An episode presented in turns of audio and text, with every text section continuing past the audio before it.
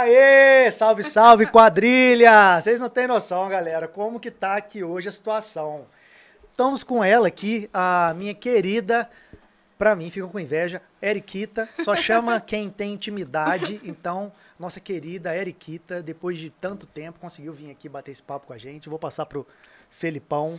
Saudações, Lebres! Cara, que prazer, finalmente. Ó, eu vou repetir porque eu falei isso mais cedo no Stories e vale a pena dizer de novo. Vocês mandaram mensagem, mandaram inbox, perguntaram, ofereceram até ajuda pra entender por que, que a gente não tava fazendo ao vivo. A gente tava passando por esse processo, cara. Tinha que passar. A gente não ia fazer isso antes de tá estar 200%. Não sei se tá 200% ainda não, mas eu acho que já tá bom agora. E a estreia não podia nada mais, nada exatamente, menos de ser com a Eu nossa- acho que não tem ninguém melhor pra falar de coisas ao vivo do que a Exatamente. pessoa que está no nosso subconsciente a vida inteira fazendo ao vivo na televisão. Que é a Erika Salazar. Pois salve, É, palmas salve, palmas.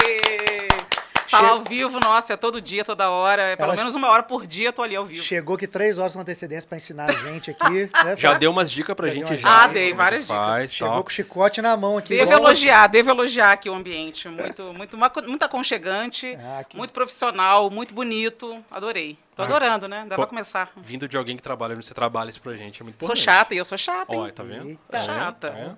Então o elogio tá Sou muito chata bem com audiovisual. Se a gente estivesse no jornal, como é que a gente ia estar fazendo agora? Entrou ao vivo, e aí? Estou no MGTV, e agora? Olá, boa tarde pra você. Tô aqui com. Gente, é horrível isso. Já faz todo dia, né, cara? É, é, mas assim, o ambiente do estúdio é, é realmente. faz a gente. Eu sempre falo assim que eu carrego muito da Érica pra dentro do estúdio, mas eu não sou só a Érica ali dentro. Ali eu sou a Érica Salazar, não tem jeito. Por mais que a gente tente ser natural, quebrar a quarta parede, Já aquela fica no automático? toda. Entrou ali, já tá no automático hoje em dia? Eu fico muito à vontade. Eu sempre falo que a hora que eu relaxo é a hora que eu desço para fazer o jornal. E todo mundo acha que é o contrário, que é a hora que eu vou ficar mais nervosa. E não, é ali é o que me dá tranquilidade de saber, poxa, já está tudo pronto, já tinha tudo que tinha que fazer estava feito, entre aspas. Algumas coisas acontecem durante o jornal, mas a hora que eu tenho a tranquilidade de saber assim, vou entrar agora e agora o que eu tenho que falar é isso. E ali eu realmente eu cheguei num ponto, claro que isso com o tempo e tal, que eu meio que domino as câmeras, sabe? Tá, tá baixo aqui, tem que chegar pode ficar, pertinho, pode né? ficar bem próximo. É, eu meio que eu não ligo mais para as câmeras. Já Você nem percebe, né? Eu não percebo as câmeras. Então, assim, eu acho que isso talvez interfira no meu olhar na hora de, de, de ler, na minha interpretação. Então, assim, eu realmente é um ambiente que eu gosto. Eu- esse ambiente aqui é um ambiente que eu gosto. Você está em casa, viu? Eu a em você casa, tá eu tô em casa, eu fico muito à vontade. É, a minha irmã que fala, você adora aparecer. Eu falei, ah, pode ser que sim, mas é engraçado que eu sou tímida ao mesmo tempo. Não parece. Não, todo mundo fala que não parece, porque exatamente porque eu tô na televisão toda hora, Mas mas, eu sou não- extremamente tímida. Já tem muitos anos que Foi você tá por lá, isso que você né? pediu aquela vodka ali antes de 23 entrar? anos. Por isso que eu já tomei, né? Tomou- um shotzinho. é. Coitada. Ah, agora que eu entendi aquela vodka ali antes. Ô, gente, eu até gosto, mas infelizmente eu não tô nessa vibe por enquanto. Nessa No próximo, no próximo, que a Erika Salazar vier, eu e o Filipinho, nós vamos ficar bêbado com ela aqui. É, tem, tá rolando um, tipo um challenge na internet. Ah, aí, isso é porque, legal, assim, hein? Tem, tem que ter Eu e um o Diogo a gente também. não bebe. Aí a gente, tipo assim, é meio Ah, vocês careta. vão embebedar o entrevistado. Não, não, Não, não. pera, não. Não, A o gente- te- nós- bebedar nós- o entrevistado a gente sempre a gente faz. sempre faz. Isso sempre acontece. Se, se, se bobear, você vai ser daqui meio trocando as pernas aí. Isso sempre acontece. Mas é porque aí ro- tá rolando o desafio de, tipo assim, o dia que, que entrar um jabá legal, eu e o Diogo a gente sai bêbado daqui. Mas tem que ser pelo uma preço bebida certo. aí, quiser patrocinar, Atenção. colar um pix aí, nós vamos ficar doidos. aqui. Falando em jabá, né, não posso deixar de, né, mais uma vez, como sempre, o mestre Pina, o senhor Pina deixou aqui pra gente, né, um dia Rodrigão, especial que como isso. esse. Gente, isso tá muito chique, viu? Cara, é, não tem como... Érica, eu falo toda vez, mas assim, parece um simples sanduíche. Na hora que você morder Não é isso não, aí, não é você não, já eu comeu conheço. provavelmente que ele Já. O Rodrigão ah, então, falou que você o Rodrigo Pina lá. falou que era pra mandar um abraço pra você, inclusive. Eles e são ele muito falou que é pra te legais. lembrar que ele lembra de você desde a época lá do, do, Carrefour. café, que você com a sua mãe, com sua irmã. Com a sua É, irmã. exatamente. Falou com a gente hoje lá. E você, cara, o pessoal do Mr. Pina é. Assim, eu e o Diogo a gente consome mesmo o negócio. A gente gostou da parceria Mas eles porque são é muito, muito bom. eles são muito bons. Pô, ele tem um carinho com a gente pra dar isso aqui, cara. Pra, É, pra eles montar. são muito legais. Porque a gente explicou pra ele, não é nem pra gente, é pro convidado. Isso ele pensa no convidado quando vai trazer, né? Então, Aham. tipo assim, ele traz a experiência do Mr. Pina pra gente aqui. E a gente acha muito legal a forma dele de pensar, de botar as coisas na mesa e tal. E abrir essa cabeça pra galera de Juiz fora, ele né? Pensou em mim quando ele fez isso aqui Pensou. tudo? Foi, mas Ai, foi mesmo. Ele a gente falou que- avisou ele, Ele inclusive. perguntou que dia que você viria, que ele ia fazer um, lance, um lanche diferenciado pra você. Ah. Ele falou, falou assim, não, e a Tá Erika é lindo. parceira, é parceira, Cara, eu vou arrumar um negócio especial pra ela Eu aqui. falo desse brownie aqui, o pessoal não acredita, mas esse brownie é um minuto de silêncio. Nós três colocar na boca, vai ficar um minuto de silêncio aqui. Não, vamos, vamos fazer isso agora. Não, um, um minuto de silêncio. Ai, gente. Não, isso aqui ele cola na boca, mas ele te, ele No 3. bate lá no Não, gente, vocês cérebro. vão enfiar isso tudo na boca? É, não, de uma vez só. Vocês vão ver agora um minuto de silêncio. A Erika fora não. da caixinha, colocando um brownie Érica, imenso inteiro, na hein? boca. Não, Um, gente, dois, inteiro. três, Três inteiro. inteiro. Hum, hum, hum. Fala alguma coisa. Agora foi farofa. Vou sair do microfone. Fala alguma coisa, Não Érica. pode falar no microfone. Não dá, o negócio Não. não sai da boca. Não. Ó. Porra. Hum. Aí. Pera aí, pessoal. Sai não, Não, fica aí. Rapaz. Peraí. Não acabei ainda. Chama Libras. Nossa senhora. Bate papo aí, Felipe. Vou comer mais um. Puxa o Tá assunto aí. Pronto, agora eu consigo falar. Muito obrigado, Sr. Pino. Cara, isso aqui é sensacional. Demais. Oi, Érica. Então, mais de 20 anos lá na MGTV? 23. 23? Salão de boca cheia. Ah, Já é. Mas é isso mesmo. Vamos falar nós Tem estamos de boca cheia, então. Mas você é que de Juiz Fora mesmo? Uhum. E você formou na Facom? Você é da Facom mesmo, da UFJF? Facom, Faconiana. Eu formei, eu nasci aqui, formei aqui, fiz mestrado aqui, tudo meu ficou um pouco aqui em Juiz de Fora. Aliás, tudo, Pô, né? você é um orgulho pra cidade, então, né? Eu gosto muito daqui. Eu já tive a oportunidade de sair, por exemplo.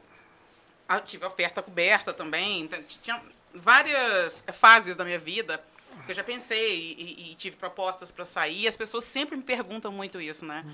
É, ah, mas por que que você não está em Juiz de Fora ainda? E isso é uma mentalidade muito do juiz forano. Eu acho isso tão interessante. De porque, achar que assim, aqui é pequeno. não, acho assim, você eu falo assim pra mim mesmo, tipo, você é tão boa, por que, que você tá aqui? Aí eu pergunto, por que não eu posso estar aqui? Mas proposta teve, tipo assim, pra ir pra Globo Rio, assim? Tipo, sair pra... É, não, a princípio era no interior de São Paulo. A minha ideia era ir para São Paulo mesmo. Eu gosto de São Paulo. Gosto do, do paulistano, gosto da- daquele ambiente, daquela correria. Eu também prefiro também lá. gosto. Se eu fosse, se eu tivesse que escolher, eu, eu ia São São Paulo. Paulo. E tinha um companheiro que era paulistano, então a minha ideia era ir para lá. Aí acabou que nem o namoro, nem nada deu certo. É, e eu também comecei a, a- a fazer outras coisas da minha vida dentro do jornalismo. O mestrado foi uma delas. Eu comecei, na verdade, como pós-graduação, depois eu parti para o mestrado, depois comecei a dar uns cursos. E aí aquela coisa da fase da vida. E depois eu achei que eu não tinha que ir mesmo. Então, assim, e eu tô nessa fase agora. E tentando construir outras coisas e, e- e sempre compartilhar muito a minha experiência com as outras pessoas. Não, eu imagino que você, assim, pro pessoal... Eu já fiz matéria na Facom, eu, eu formei na Federal também. Eu fiz algumas matérias lá. Eu imagino que pro pessoal lá, você deva ser, tipo assim... É, eu, que- é onde eu quero chegar, deve ser onde o pessoal fala, não é? Eu, eu gosto muito, assim. é, na minha época, é, é interessante porque eu acho que era uma, uma turma é, diferente, dos, por exemplo, dos estagiários que eu vejo chegando na TV hoje. O perfil era outro. Eu ainda tenho uma, uma identidade na, na, na Facom do bicho grilo, Ah, é? da minha turma era da- da- das meninas que chegavam no- toda arrumadinha, aí no terceiro dia de aula já estava com saia, com chinelo de couro, eh, descabelada. humanas. Exato, humanas, muito estereótipo de É, humanas. isso mesmo. Aí eu digo assim, a minha CH, turma acho que exata, letras... porque assim, e eu é engraçado que eu não tinha esse estereótipo, mas eu sempre fui muito de humanas, muito de humanas na minha forma de pensar. Eu sou totalmente humanas, eu não consigo me ver em outra área. E eu acho que esse perfil vem mudando, como vem mudando tudo também. Então, eu acho isso natural. Então, eu, eu lembro que quando eu comecei a, a, a trabalhar mesmo na TV, muitas meninas, por exemplo, modelos, olhavam para mim e falavam assim: eu quero ser apresentadora. E isso nunca passou pela minha cabeça quando eu estava na faculdade. Eu Nossa, nunca pensei em apresentar um jornal. Eu pensei em fazer jornalismo. Eu amava televisão. A partir do momento que eu tive a primeira disciplina de televisão, eu falava: caramba, é isso que eu quero. Ela já, já fazia aquilo que a gente estava falando antes aqui, ó. A especialista do futuro. você- É, você já- então, olha, é mesmo, interessante essa você observação. só queria chegar lá e fazer o melhor que você Porque pudesse. eu gosto, exatamente, É exatamente isso. E, na verdade, assim, na, na Facom ou no jornalismo, de uma forma geral, a gente não tem muito esse luxo de poder escolher o que, que você vai querer. Você até mira naquilo ali e, e tenta ir. Mas o que pintar, a gente vai. A gente sabe que o, mercado, é muito ele- restrito. É isso que eu ia falar, o mercado é muito saturado ainda. E é outra coisa da minha época, que não tinha essa coisa da internet, não tinha redes É, deve ter sociais. sido um choque, né? Porque você ficou bem em eu transição, não tinha, né? não tinha nem Orkut, gente. Pois é. Não tinha, eu formei em 98. Eu, eu, eu lembro que quando eu fui fazer vestibular, eu era doido pra fazer comunicação também. E na- lá na Facom. Porque eu sempre gostei muito de escrever. Sempre fui muito bom redator. E aí eu falo assim, pô, pá, um dia eu viro redator de jornal, sei, vou escrever texto. Eu lembro meu tio falou comigo assim, ó, mas cuidado, porque assim, o mercado de jornal, ele é muito saturado, porque um cara entra lá, ele vai ficar lá, Exatamente. e aquela vaga vai ficar ocupada e tal. Aí eu fiquei meio com medo, assim, falei assim, é, então eu vou ter que procurar É, eu fiquei nessa dúvida quando eu diz, é, é, é, mas eu fui embora. Eu, eu- quando eu fiz vestibular, eu fiz para direito. Ó, Aí não passei, obviamente. Porque também não estava afim de passar naquilo ali, aquela coisa, né? Não não quero, tá- se você não não quero, tá não conectado, vou. não vai. Aí eu, aí eu falei, putz, eu gosto de psicologia também. Aí comecei a fazer psicologia. Passei no vestibular para psicologia, fiz um período e meio. Quando chegou na, na parte de, de secar cadáver, de não sei o que lá, da saúde mesmo, eu pulei fora, tranquei minha matrícula, fiz meio ano de cursinho para jornalismo, mirando o jornalismo e entrei. E ali eu comecei. E ali cada período, cada dia da faculdade, da Facom, eu curti assim o máximo que eu tinha. Então, assim, quando as pessoas vêm visitar, por exemplo, agora não por causa da pandemia, mas quando as pessoas vêm conversar comigo sobre jornalismo, eu sempre tento passar essa paixão para elas, porque eu acho que o jornalismo ele precisa disso. Ah, tem que gostar muito mesmo, né? Tem que gostar muito, porque... porque você não espera ficar rico. É isso aí. Né? Então, assim, e se não gostar também, eu acho que você não passa uma verdade e não humaniza, que é algo que eu tenho buscado assim a cada dia. Não, principalmente pela responsabilidade que vocês têm de É muito transmitir grande. informação Muito grande. e você tentar ser imparcial para passar a informação. Você tem que gostar muito do E a negócio, cobrança é né? muito grande, principalmente em televisão, né? A gente está ali exposto. Então, assim, é tudo. É a pressão estética, é a pressão do conteúdo de um jeito. Às 10 da manhã ele está de outro jeito. Então você não sabe é que vai terminar nunca. É, Ao meio-dia eu acho né? que ele vai estar daquele jeito, durante o jornal ele já muda. Né? E, e fora as surpresas de links, que a gente entra ao vivo, aí o link não entra. Enfim, coisas que acontecem Aí você por tem que conta da contornar, tecnologia. é, vai, vai do seu talento contornar aquilo ali, né? Ai, já- é- e assim, é, é sempre é, é interessante, por exemplo, que todos os dias eu tenho uma história para contar, né? Independente do conteúdo do jornal, uma história para contar dos bastidores. Então, isso que eu ia te falar. Você tá falando que o pessoal olha o erro aí. O que, que já aconteceu contigo lá, assim, de coisa que aconteceu que não era pra acontecer? Ah, todo dia acontece coisa que não é, É, para é, acontecer, porque- mas a maioria não percebe. É, então, porque eu falo assim, a gente tem problema aqui, imagina, imagina vocês lá. É interessante isso, porque eu acho que o, o- a, a questão de ser ao vivo, ele dá margem a isso. Pois é. E também é um desafio pra gente que tá aqui para contornar a situação. Então, assim, eu fico lá plena, eu tô sou falando, cara de pau talento abeça. ali, é. Eu sou muito cara de pau para sair de um erro. Tá acontecendo nada. Né? Hoje, por exemplo, eu fui virar, eu tenho, tem uma história, né? Eu fui, eu agradeci a, a repórter no vivo, quando eu virei para a câmera para chamar, eu escrevi assim, é, e no próximo domingo. Só que eu tô tão automatizada, às vezes eu falo assim, no próximo bloco, que eu, eu virei e falei assim, obrigada, Larissa. No próximo bloco, não, gente, próximo domingo vai ter Nossa. eleição, e espero feliz. E eu comecei a rir de mim mesma. Eu tenho muito isso também. Eu acho que é algo que me facilita demais. É, primeiro, que me humaniza, as pessoas entendem que eu não sou um é que robô ia que está falar. ali para não errar, eu Esse- quero. Esse jornalismo mais, mais moderno, ele é mais humanizado mesmo, né? A partir do momento que a Globo mudou essa questão da narrativa, da linguagem, para a gente passar a notícia, de ser o que eles chamam de mais uma linguagem ainda mais coloquial, mais conversada, eu fiquei muito mais à vontade, inclusive nos, nos erros mesmo. Porque eu saio deles. Porque uma coisa é você estar ali sentado com uma bancada presa, com um texto formal, é, e quando você erra, todo mundo vai perceber. É, e aí mas a gente fica muito o- sem Mas graça. eu acho que o, o pior é quando você tenta esconder, porque quando você faz isso, fica, mais, fica legal. Eu acho que é mais natural, né? conecta, A gente conversou isso naquela Você hora. tenta Sim, esconder, sim, fica feio. sim. Fala, ih, ela tá, Sim. tá escondendo ali. Eu acho que assim, eu sempre procuro ser muito honesta. Eu sou assim. Então eu acho assim, as pessoas que me encontram na rua, por exemplo, elas não vão ver muita coisa diferente do que elas estão vendo na TV. Elas vão ver alguém mais descontraído, com certeza, porque né, eu não tenho ali um. primeiro, eu não estou refém de um tempo. A gente tem, tem várias limitações ali né, no, no jornal. Mas elas vão encontrar uma Érica bem parecida com a Érica Salazar que elas, que elas estão assistindo na televisão. E eu sempre procuro muito isso. E eu sempre procuro, assim, ouvir as pessoas, parar com as pessoas. Então, assim, é sempre um evento, Você né? tem muita abordagem na rua, imagina. Ah, tenho muita, Imagino tenho muita. Eu só não pessoal- tô tendo agora porque eu não tô saindo.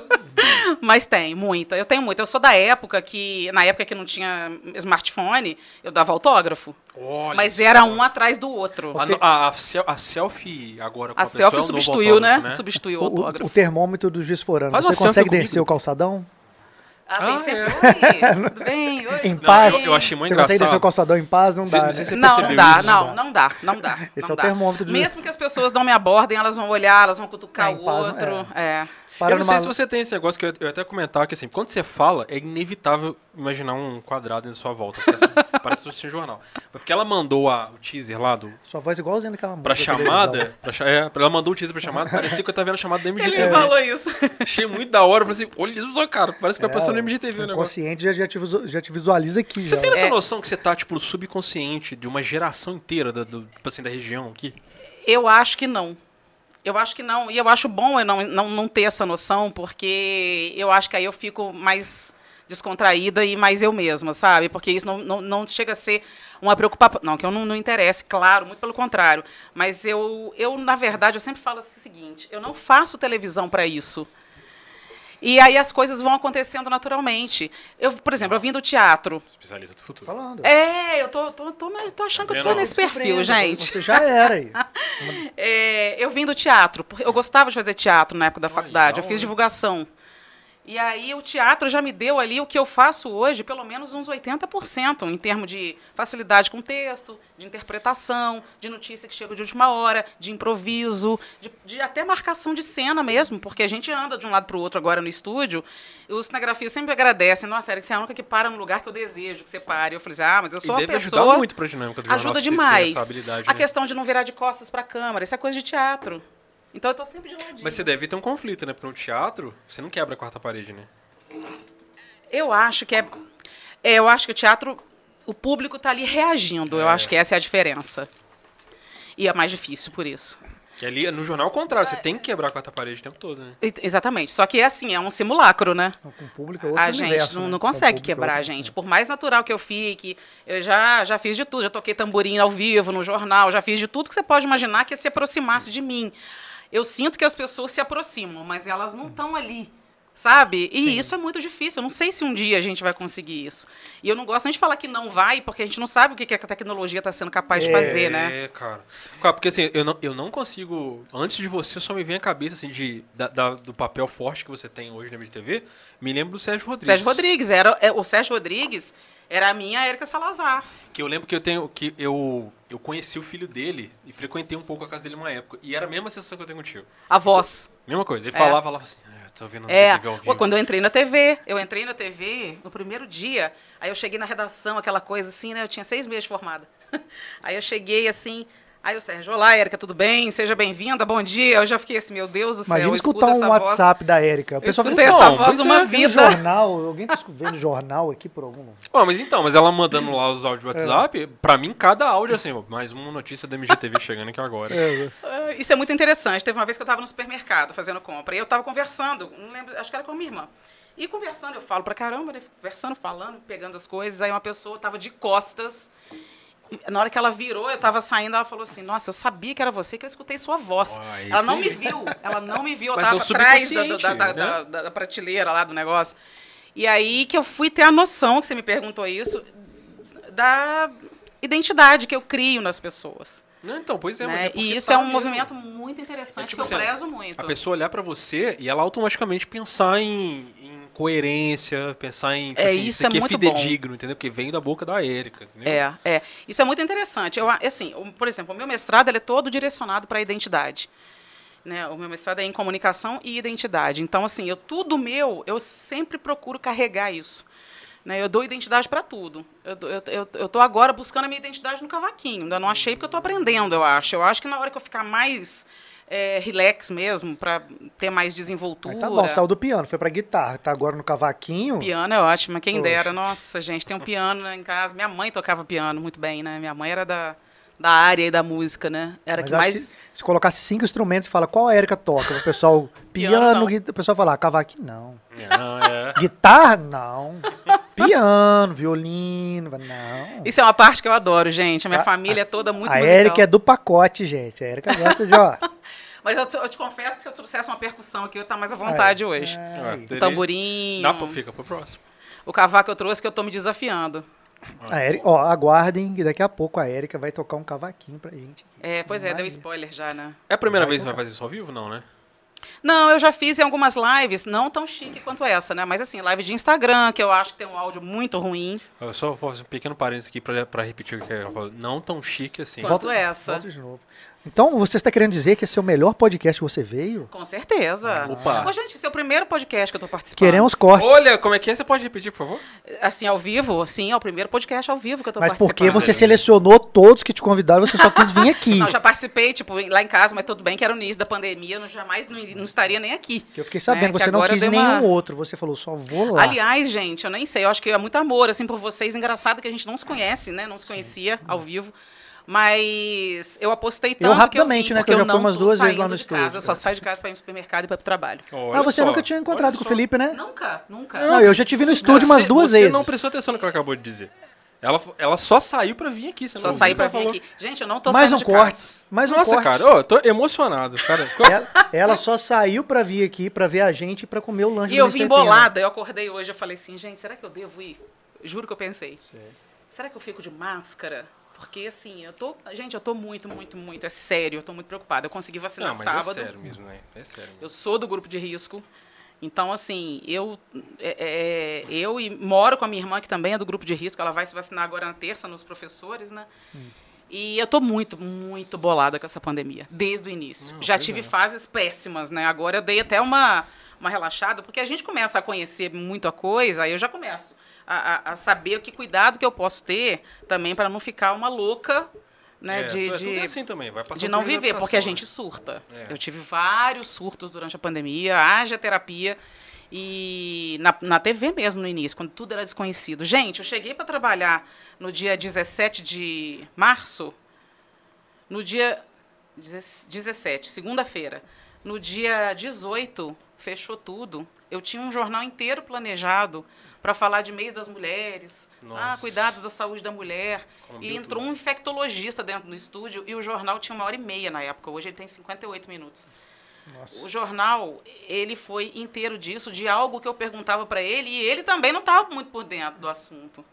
Então, a, a partir dali, eu falei, gente, comecei a bater pino, assim. Eu fica- eu ficava. Como é que você passa uma informação para uma pessoa que se a sua fonte Você também é- é, novo para ela? Eu ficava, gente, mas eu fiquei, eu passei um período muito difícil. Mas foi assustador pra todo mundo, né? Esse Foi assustador. O desconhecido é muito assustador, né? Não, e aí eu vi o pessoal ju- justamente levantando essa crítica, nossa, porque agora só se fala disso. Cara, mas ia falar de quê mais, né? Não tem um É, é o que eu falar. falo, a gente passou, assim, pelo menos uns, pelo menos seis meses com o jornal monotemático, só pandemia. Exatamente. Hoje a gente ainda dá uma variada e tal, aos, aos poucos as coisas voltam. É, eu sinto muita falta da questão da cultura, de quadro de, de sexta-feira que a gente tem lá, do Então, Diversão e e Arte. esse assunto aí é que um agora é assunto- tudo virtual. Então, é um assunto que a gente, todo convidado praticamente que vem aqui, a gente fala disso. Sente Porque falta. e- não, porque assim, esse setor, ele parou e parou. É o primeiro a Ele parar e o último a voltar. Exatamente, ele foi e nunca mais voltou. E eu sempre gostei muito, porque eu sempre achei que a cultura dá, traz uma leveza para o jornal. É, mas o que a gente, o que a gente conversou muito foi que não foi a questão nem de, de ter parado. Não se conversou em momento nenhum de, de o que poderia ser feito. Sim. Só assim, parou e não tem conversa. Sim. E não, adianta, Parou. a cultura digital. a a- eu acho que assim, a cultura no digital ela é só para reverberar uma coisa que acontece presencialmente. Sim. Ela, ela tá lá, é uma forma de expressão, você leva para a internet para continuar o trabalho, né? Mas a experiência é insubstituível. É verdade. A experiência de você ir no show, de você ver um artista, fazer um Porque a som, cultura praticamente. lá, dançar, aquela coisa corporal, aquela troca de experiência a pessoal. maior parte dela aquela é a pessoa. experiência, não tem. É, que nem, por exemplo, ó, nós estamos aqui fazendo podcast, né? Inclusive, eu tô lembrando aqui que, que foi no, no nosso, na nossa live lá no meu perfil que eu anunciei que a gente ia fazer. Exatamente. Você foi minha primeira E eu convidada, já tinha inclusive. topado assim, sem saber o que estava acontecendo. É, pois Eu é. vou, eu vou. Porque eu falei assim, vou. o papo tá descambando pra um lado, nada a ver aqui, porque a live, o papo tava mais sério, aí começou a descambar pra uns papos mais informais. Eu Virou vamos- churrasco? É, virou churrasco, Virou nós vamos churrasco, levar né? o papo pra outro lugar. Eu gosto disso, tô doido pra virar churrasco. E o- a Nossa, questão era que, não, que a- as churrasco? lives... Então eu pego. as lives, tipo assim, uma hora perdeu a graça. Porque assim, esse papo aqui, você tá aqui é uma coisa, você tá numa telinha. Sabe o que, que eu casa falo? é Que o outra. Instagram, gente, ele foi ampliar aquilo pra uma hora e meia. Pelo amor de Deus, aquilo é chato demais. Aquilo é chato demais. Então, é- essa experiência aqui, ela é insubstituível. Isso não, não tem jeito. Você não Mas aqui vocês ainda têm um controle, aquilo que eu falei que eu sou chata, de áudio. E até de imagem também. Então, mas, é. ô, gente, você vai falar de música, ou você vai entrevistar sem áudio, ou com áudio péssimo, que é o áudio do Instagram, que eu É, acho. O que, Então, o que a gente fala é o seguinte: uma imagem. Você tem que ruim- amar muito a pessoa que tá fazendo a É. live. Uma imagem ruim, mais ou menos, você até vê, mas o áudio o ruim ninguém áudio é fica. terrível, O áudio não é? ruim ninguém Eu fica. acho o áudio muito Mais uma problemático. vez, eu tinha uma Se prova tiver de que- HD, um pouco abaixo de HD, você ainda vê. Mas o áudio ruim ninguém fica, não. O Instagram não foi feito pra isso, né, gente? Não, então, mas aí todo mundo... Principalmente a Correu música. pra lá, né? Aí dá aqueles atrasos, trava tudo. Sim. Ah, é um inferno. Então, aí mais uma vez eu vou ter que ver aqui o carinho da Erika, porque ela tá reclamando de live e fez uma live comigo de mais de uma hora. Mas foi bate-papo, não foi música.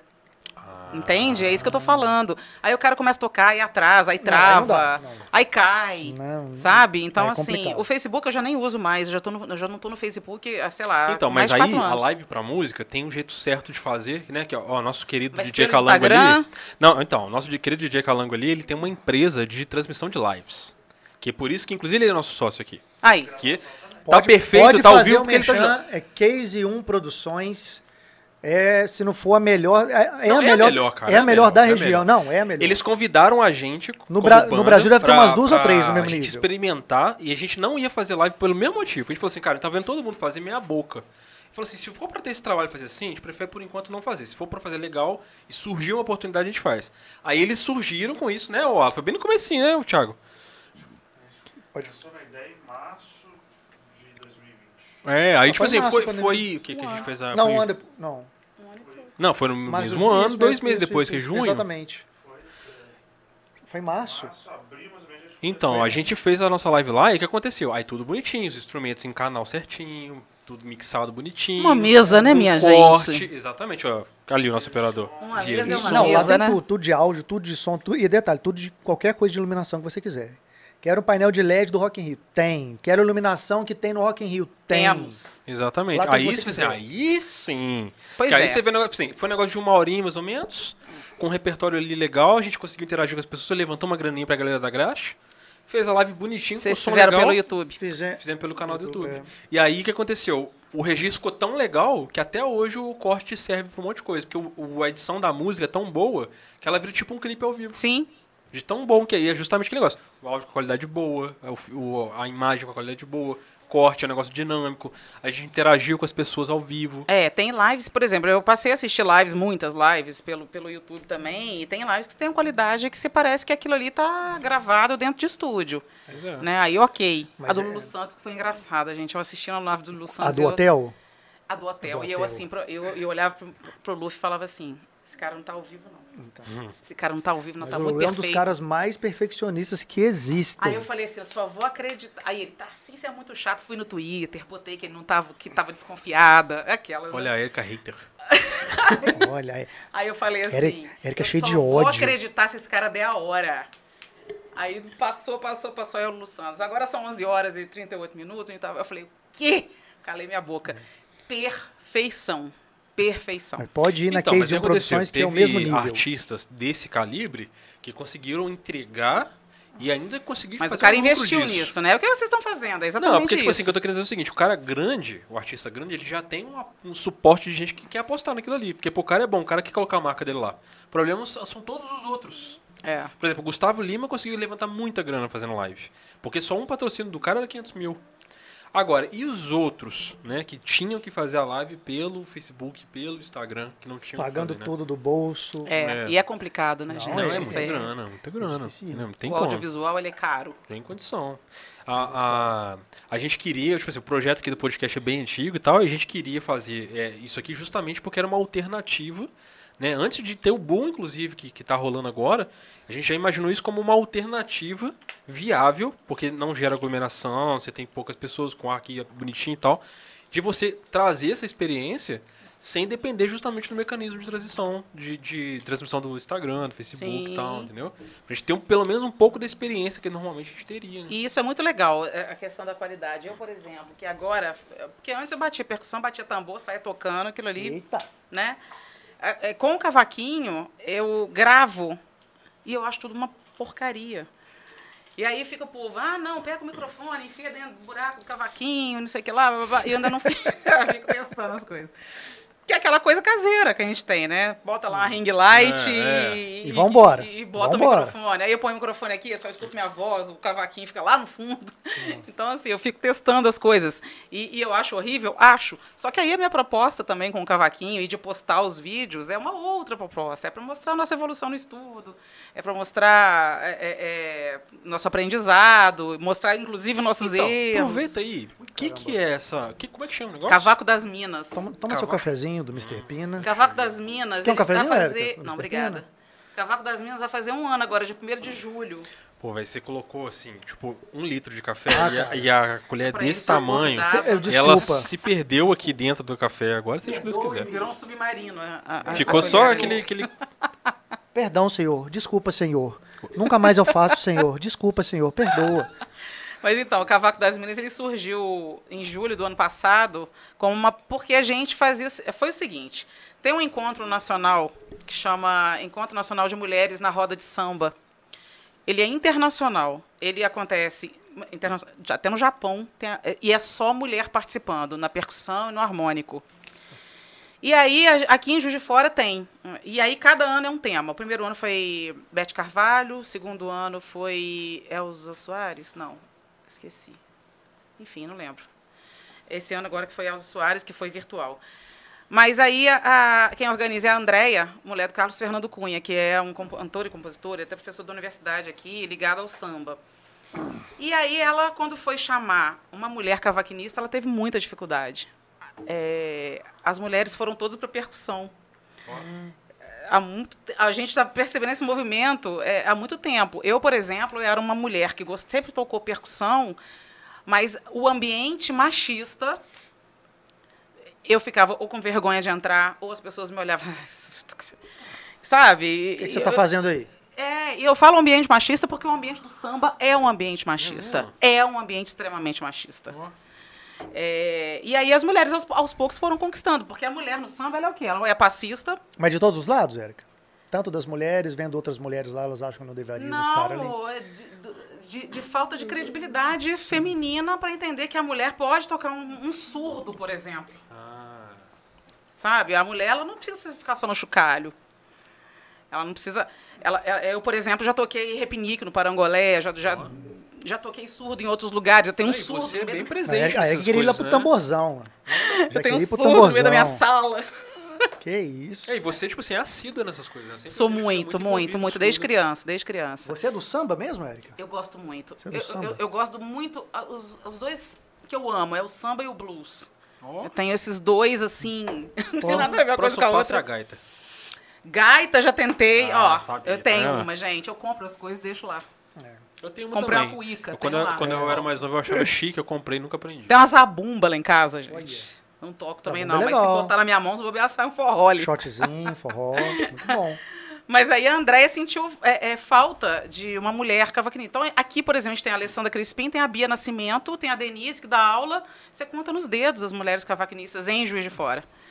E aí, o que aconteceu? Beleza, a Alessandra ia tocar, só que deu uma treta qualquer lá que ela não pôde ir no dia. Aí, ali foi um inferno. Aí, a Bia quebrou um galho, é, tocou lá, segurou a roda toda de samba. E aí, a partir desse ano, a Andréia falou: eu não vou mais ter esse desespero, eu vou começar a aprender esse negócio, porque a próxima vez eu vou tocar. E aí ela falou: quem vai comigo? E eu já tinha começado a, a ter aula com o Roger Rezende, de cavaco, tinha uns três meses. Nunca toquei nada, assim, tava pff, três acordes no máximo. E aí, quem vai, quem vai, eu fui. Só que nesse meio tempo, a minha mãe adoeceu. Ela, minha mãe, assim, em três meses, ela apareceu com, com, com uma, uma coisa no pulmão e que vum, morreu em três meses. Nossa, muito e aí rápido. eu cancelei a aula, cancelei tudo. Minha cabeça não tinha nem como fazer. E aí, depois disso, ela foi em novembro que a minha mãe faleceu, e em março eu voltei. Ainda fiquei um tempo, aquela coisa do luto mesmo, que você fica meio aéreo, né? Oxe, você trocou, a gente trocou foto lá com ela, eu nem, nem sabia disso. Sim, sim, mas é muito recente, né? Foi em Olha só. 2019, foi no final de 2019. Logo depois veio pandemia, acabou tudo É e que eu tal. falei com um amigo meu, falou que conheceu sua mãe, que ela era muito bonita. Do e teatro, tal. nossa, É. minha mãe era Vera Fischer, cara. Minha mãe é uma coisa, juntar as filhas, tudo, não dá nem metade dela. Pior que minhas irmãs são bonitas pra caramba. Mas, e aí eu fiquei parada. Aí quando eu voltei, eu já voltei pra esse grupo, que eram quatro meninas, quatro mulheres. E aí veio a pandemia. Eu voltei em, em, em fevereiro, em março veio a pandemia, a gente passou a fazer as aulas virtuais. A gente falou, gente, vamos, vamos criar um perfil para fazer, para mostrar as nossas, o nosso aprendizado, nossas dificuldades e tal. Criamos o Cavaco das Minas, que já era um nome do nosso grupo lá do WhatsApp, que a gente Olha trocava só. ideia. E aí achei o nome ótimo.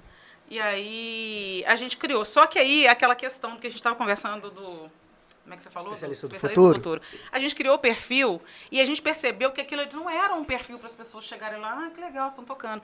Aí a, gente- a- a parada foi crescendo de uma tal É, o que me maneira. interessou, porque eu vendo de fora, eu tô entendendo que é uma coisa de troca de experiência, é, É. isso? Exatamente isso. Só que aí, com essa troca de experiência, tem um monte de mulher que começou a estudar cavaquinho, porque viu a gente.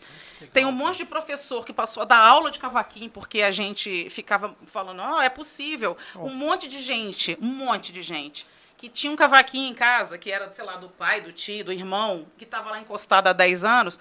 Ah, vê se meninos tocar, tô vendo que é possível. Vou aprender. E, e, e um monte de gente querendo ajudar, um monte de gente querendo promover um monte de coisa pra gente. E a gente começou até a achar que estava crescendo, que a gente estava perdendo um pouco o rumo da coisa, porque a gente não estava dando conta. Porque a- quando a pandemia veio, eu ficava trabalhando 15 dias, folgando 15 dias. Nos 15 dias que eu folgava, eu me dedicava extremamente ao Cavaco das Minas. Só que a minha vida voltou ao normal em setembro. Em setembro. É, é, voltou a todo vapor. Né? Então, É assim. porque a internet tem esse poder, né? É Porque assim, pra bem e pra mal, né? É, Porque assim, essas, essas pessoas estão aí. É, só, só precisam ser conectadas, né? exatamente. Aí você não sabia tocar e um monte de gente também não deve saber. Exatamente. E aí cria aquela questão da identidade. A gente é um grupo engraçado porque, assim, tem várias representatividades, né?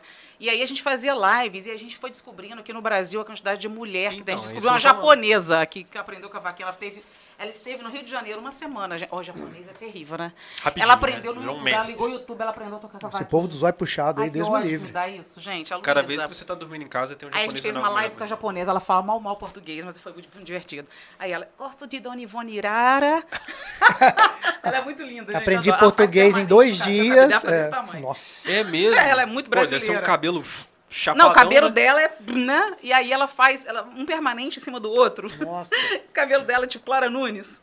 É muito bom. Caraca. E aí ela tem uma parceria com o Shotaro, que é o cara que toca o pandeiro, lá no Japão. Shotaro? Shotaro. Ah, peraí, esse cara é um cara. Ele, ele é meio famoso na internet? Não sei. Eu Tem um- conheci tem um ele por grupo causa do Cavaco das Minas. Que tem um eles grupo- Não, não. É porque assim, tem um maluco japonês aí, eu não, eu não tô lembrando o nome dele agora, mas tem um cara que ele ficou famoso aqui. Ele é do Japão, ninguém conhece ele no Japão. Lá, lá ele é anônimo.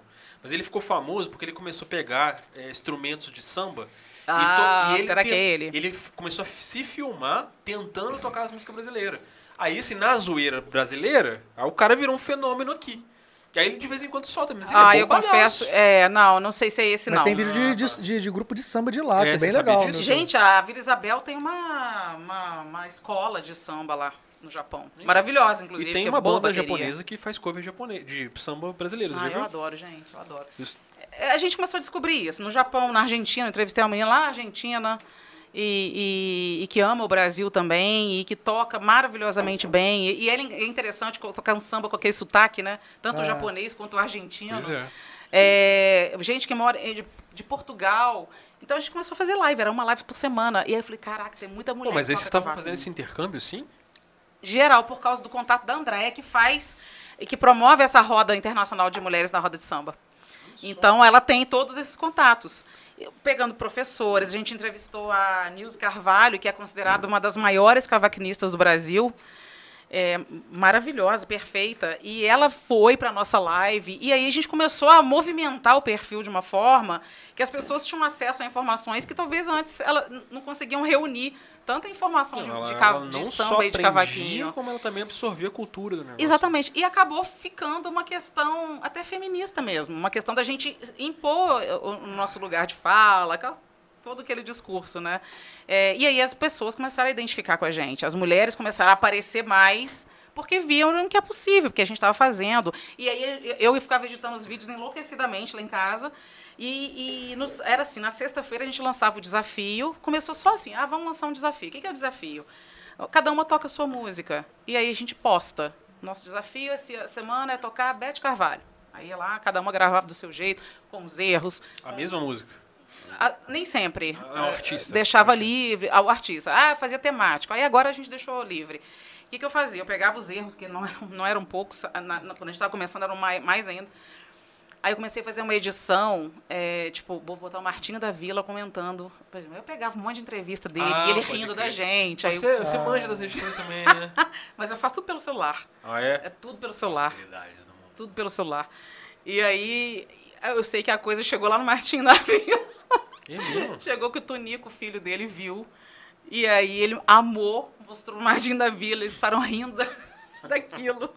Eu falei, gente, para, menos, porque foi muito divertido e tal. E aí o cara segue a gente, o Tonico chega lá, e comenta, já me convidou para desfilar na Vila Isabel. Eita. Olha Tá- tá- só. É só, só voltar ao normal que tem uma Eric estará lá, então. Em primeira mão aqui. Em primeira Salazar mão, hein? E eu sou salgueirense, gente. Aí, mas eu vou. não vai, eu falo tem que eu vou em qualquer, em qualquer escola, gente. É que eu vou desfilar aqui em de Fora. Me chama que eu vou, né? Se for lá em São Paulo, Gaviões é fiel. Em São Paulo, eu sou vai-vai. Que gaviões, filho. Para de tentar bexiga. emplacar Que isso aqui, gaviões, o cara. quê? Ah, começou a maluquice. Ah, meu Deus. Toma meu boné pra você, toma. Vai. Dá um, dá um cruze aqui, dá um cruze no pai. Poxa. Melhor mudar de assunto. É. Não, não, peraí, não acabou não. Mas então, aí Melhor você, pra vocês. Mas vocês, tipo assim, quando acabar a pandemia, vocês têm projeto de, tipo, montar um grupo, fazer alguma coisa assim? A gente já tá preparando um show, né? É? Porque, ah, tem, tem. A gente, a gente tá louca pra sair da internet. E, é- e, e a gente, assim, já, já tem lugar pra, pra tocar. Claro que não vai ser assim, né? Pro público, assim, primeira mão, aquele showzinho pra família, aquela coisa, mas a nossa família é uma festa. Pra você ter uma ideia, eh, por exemplo, na casa do meu namorado, era festa pelo menos duas vezes por fim de semana. Era sábado e domingo, ou sexta e sábado, sempre. Sempre. Parou agora com a pandemia. Então, assim, a gente brinca, eles já reformaram todo o terraço da casa para receber, não sei o que lá, fizeram um palco, fizeram tudo para plugar as coisas. É nesse nível o negócio. Aí a gente falou que o nosso show- de estreia vai ser ali. Mas nesse tempo que a gente está aprendendo e, e tocando mais música, vai ampliando o repertório, a gente já falou isso, ó, vamos cada uma escolher 10 músicas. E, e aí é música pra cacete, né? Porque assim, imagina, quatro pessoas vezes 10, É. tem 40 músicas, é um show de duas horas. E, e aí a gente quer tocar, a gente não sabe o que, que vai acontecer, porque a gente está ainda presinha ali dentro do Instagram, né? Mas claro que a gente quer, claro que a gente Vou quer. preparar e turnê, filho. Porque assim, ó, o Fernando Turnê é Cunha- ótimo. Não, o Fernando Cunha teve aqui e falou assim: quando voltar. é Fernando também é do samba. Então, É. Chamego é de do samba. Segunda, segunda que vai ser. Ô, gente, eu estou sentindo muita falta disso. De show, de carnaval. Carnaval para mim, quando. Porque assim, até 2020 eu aproveitei muito carnaval. Olha, se eu não tivesse aproveitado tanto carnaval quanto eu aproveitei em 2020, eu ia estar muito depressiva, muito mais. Mas esse ano, Como é que você acha que vai ser essa volta, Eric? quando bateu. do- Eu não sei se volta Não, ano que não. vem, gente. Como é que você acha que vai ser quando voltar? Quando puder, todo É, tipo assim, ah, liberou. Nossa O que que você senhora, imagina? eu acho que vai ser uma loucura. Vai ser show de segunda a domingo. Então, pois é, né? É que o Fernando Uma falou isso, porque a grande. Em demanda, todos, como a é demanda fazer? tá muito reprimida, né? Formatura, casamento, vai todo mundo querer casar, formatura ao mesmo tempo. tá Gente, vai- eu acho que vai ser uma loucura. Não. Mas é engraçado quando você fala, ah, quando acabou. Eu não vejo, ah, tipo assim, gente, a partir de manhã vamos É, todo mundo. não, não. Porque todo mundo já tá fazendo isso. Todo mundo já tá fazendo isso aos poucos, né? É, Só não tá que- oficializado. É, tem lugar que nunca nem existiu pandemia. Hum, Exatamente. Então- Exatamente. Tá normal. Mas assim, por exemplo, quando eu falar assim, nossa, agora eu vou de boa, segura.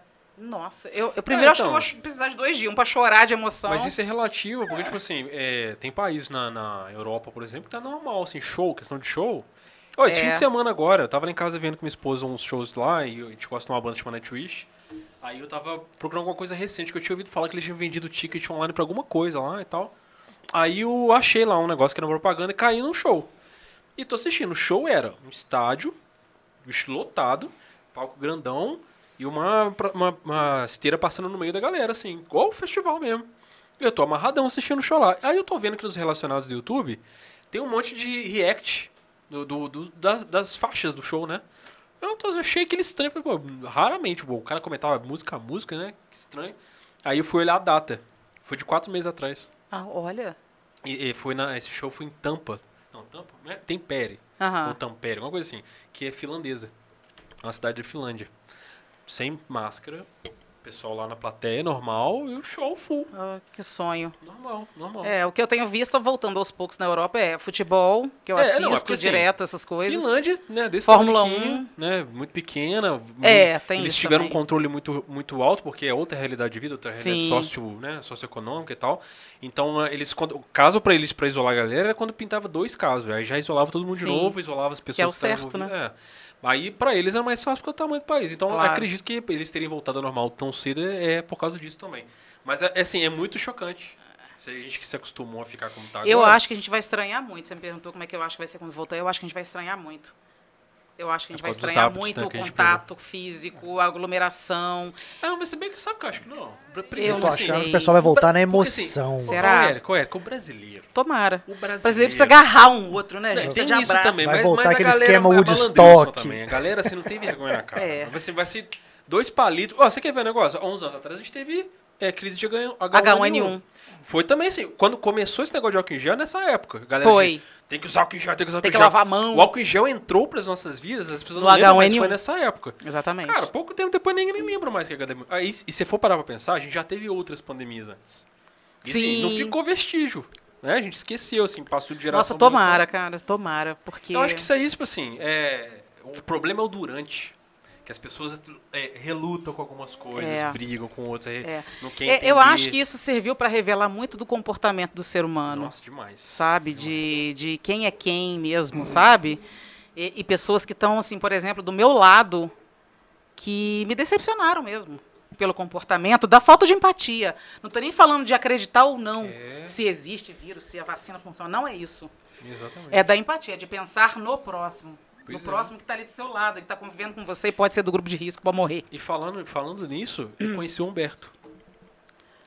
O cinegrafista. Conheci o Humberto, que foi o Humberto que conectou a gente. Ah, é? Ele veio aqui fazer matéria. Ah, Foi que ele que legal. Gente finíssima ele. Gente finíssima, cara. E foi, tipo assim, Humberto foi- é muito caprichoso. eu ainda falei com o Diego, ah, Diogo, esse que é o Humberto. Eu Gente, olhei, Humberto, eu falei, deixa eu contar uma história do Humberto. Eu Conta falo mais, que ele é um conta umas cinco cinegrafista que está sempre no lugar certo, na hora certa, cara. O Humberto já pegou cada flagrante, vocês É. não fazem ideia.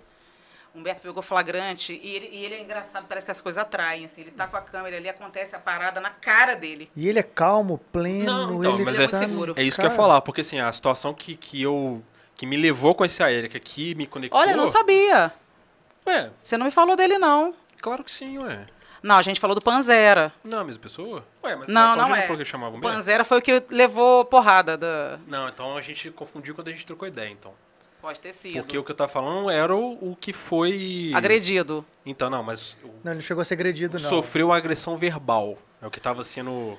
É, o Humberto, eu tenho uma história eu- com ele, que eu, eu quando estava na externa, ele foi agredido. Eu estava junto com ele, né? Na- na- pode ser que a gente tenha falado disso. Mas, é. Então, mas, então acho que não é ele mesmo, não. Eu acho que é o Humberto que eu tô falando. Que foi que ele sofreu aquela. O professor parou e começou a xingar ele na rua. Ah, sim. Que deixa, foi o eu- vídeo deixa que eu lembrar. comentei, lembra? Deixa eu lembrar, quem que tava de Cinegra? Será que era Humberto? Eu acho que foi sim. que ele Então. fez ocorrência. Porque assim, É isso é, você tá falando dessa. Ô, gente, olha isso, eu já não tô nem lembrando, porque todos estão sendo Então, porque agressivos. foi assim que meio que a gente começou a conversar. Por É isso mesmo. disso. É porque isso eu mesmo. achei ele de uma, uma frieza com aquilo, né? Porque assim, você tá sofrendo uma, um abuso moral, cara, em pleno rua, É. em plena rua. Eu ainda assim. acho que é pior pro cinegrafista, porque é aquela coisa, é, eu posso escolher não ir.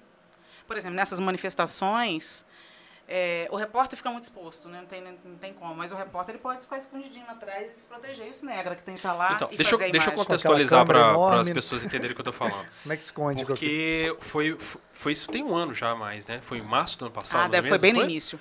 Tava naquele período bem rígido das pessoas manifestarem contra a Globo, de aí de transferir isso para para redação, né? pro repórter, pro cinegrafista e tal.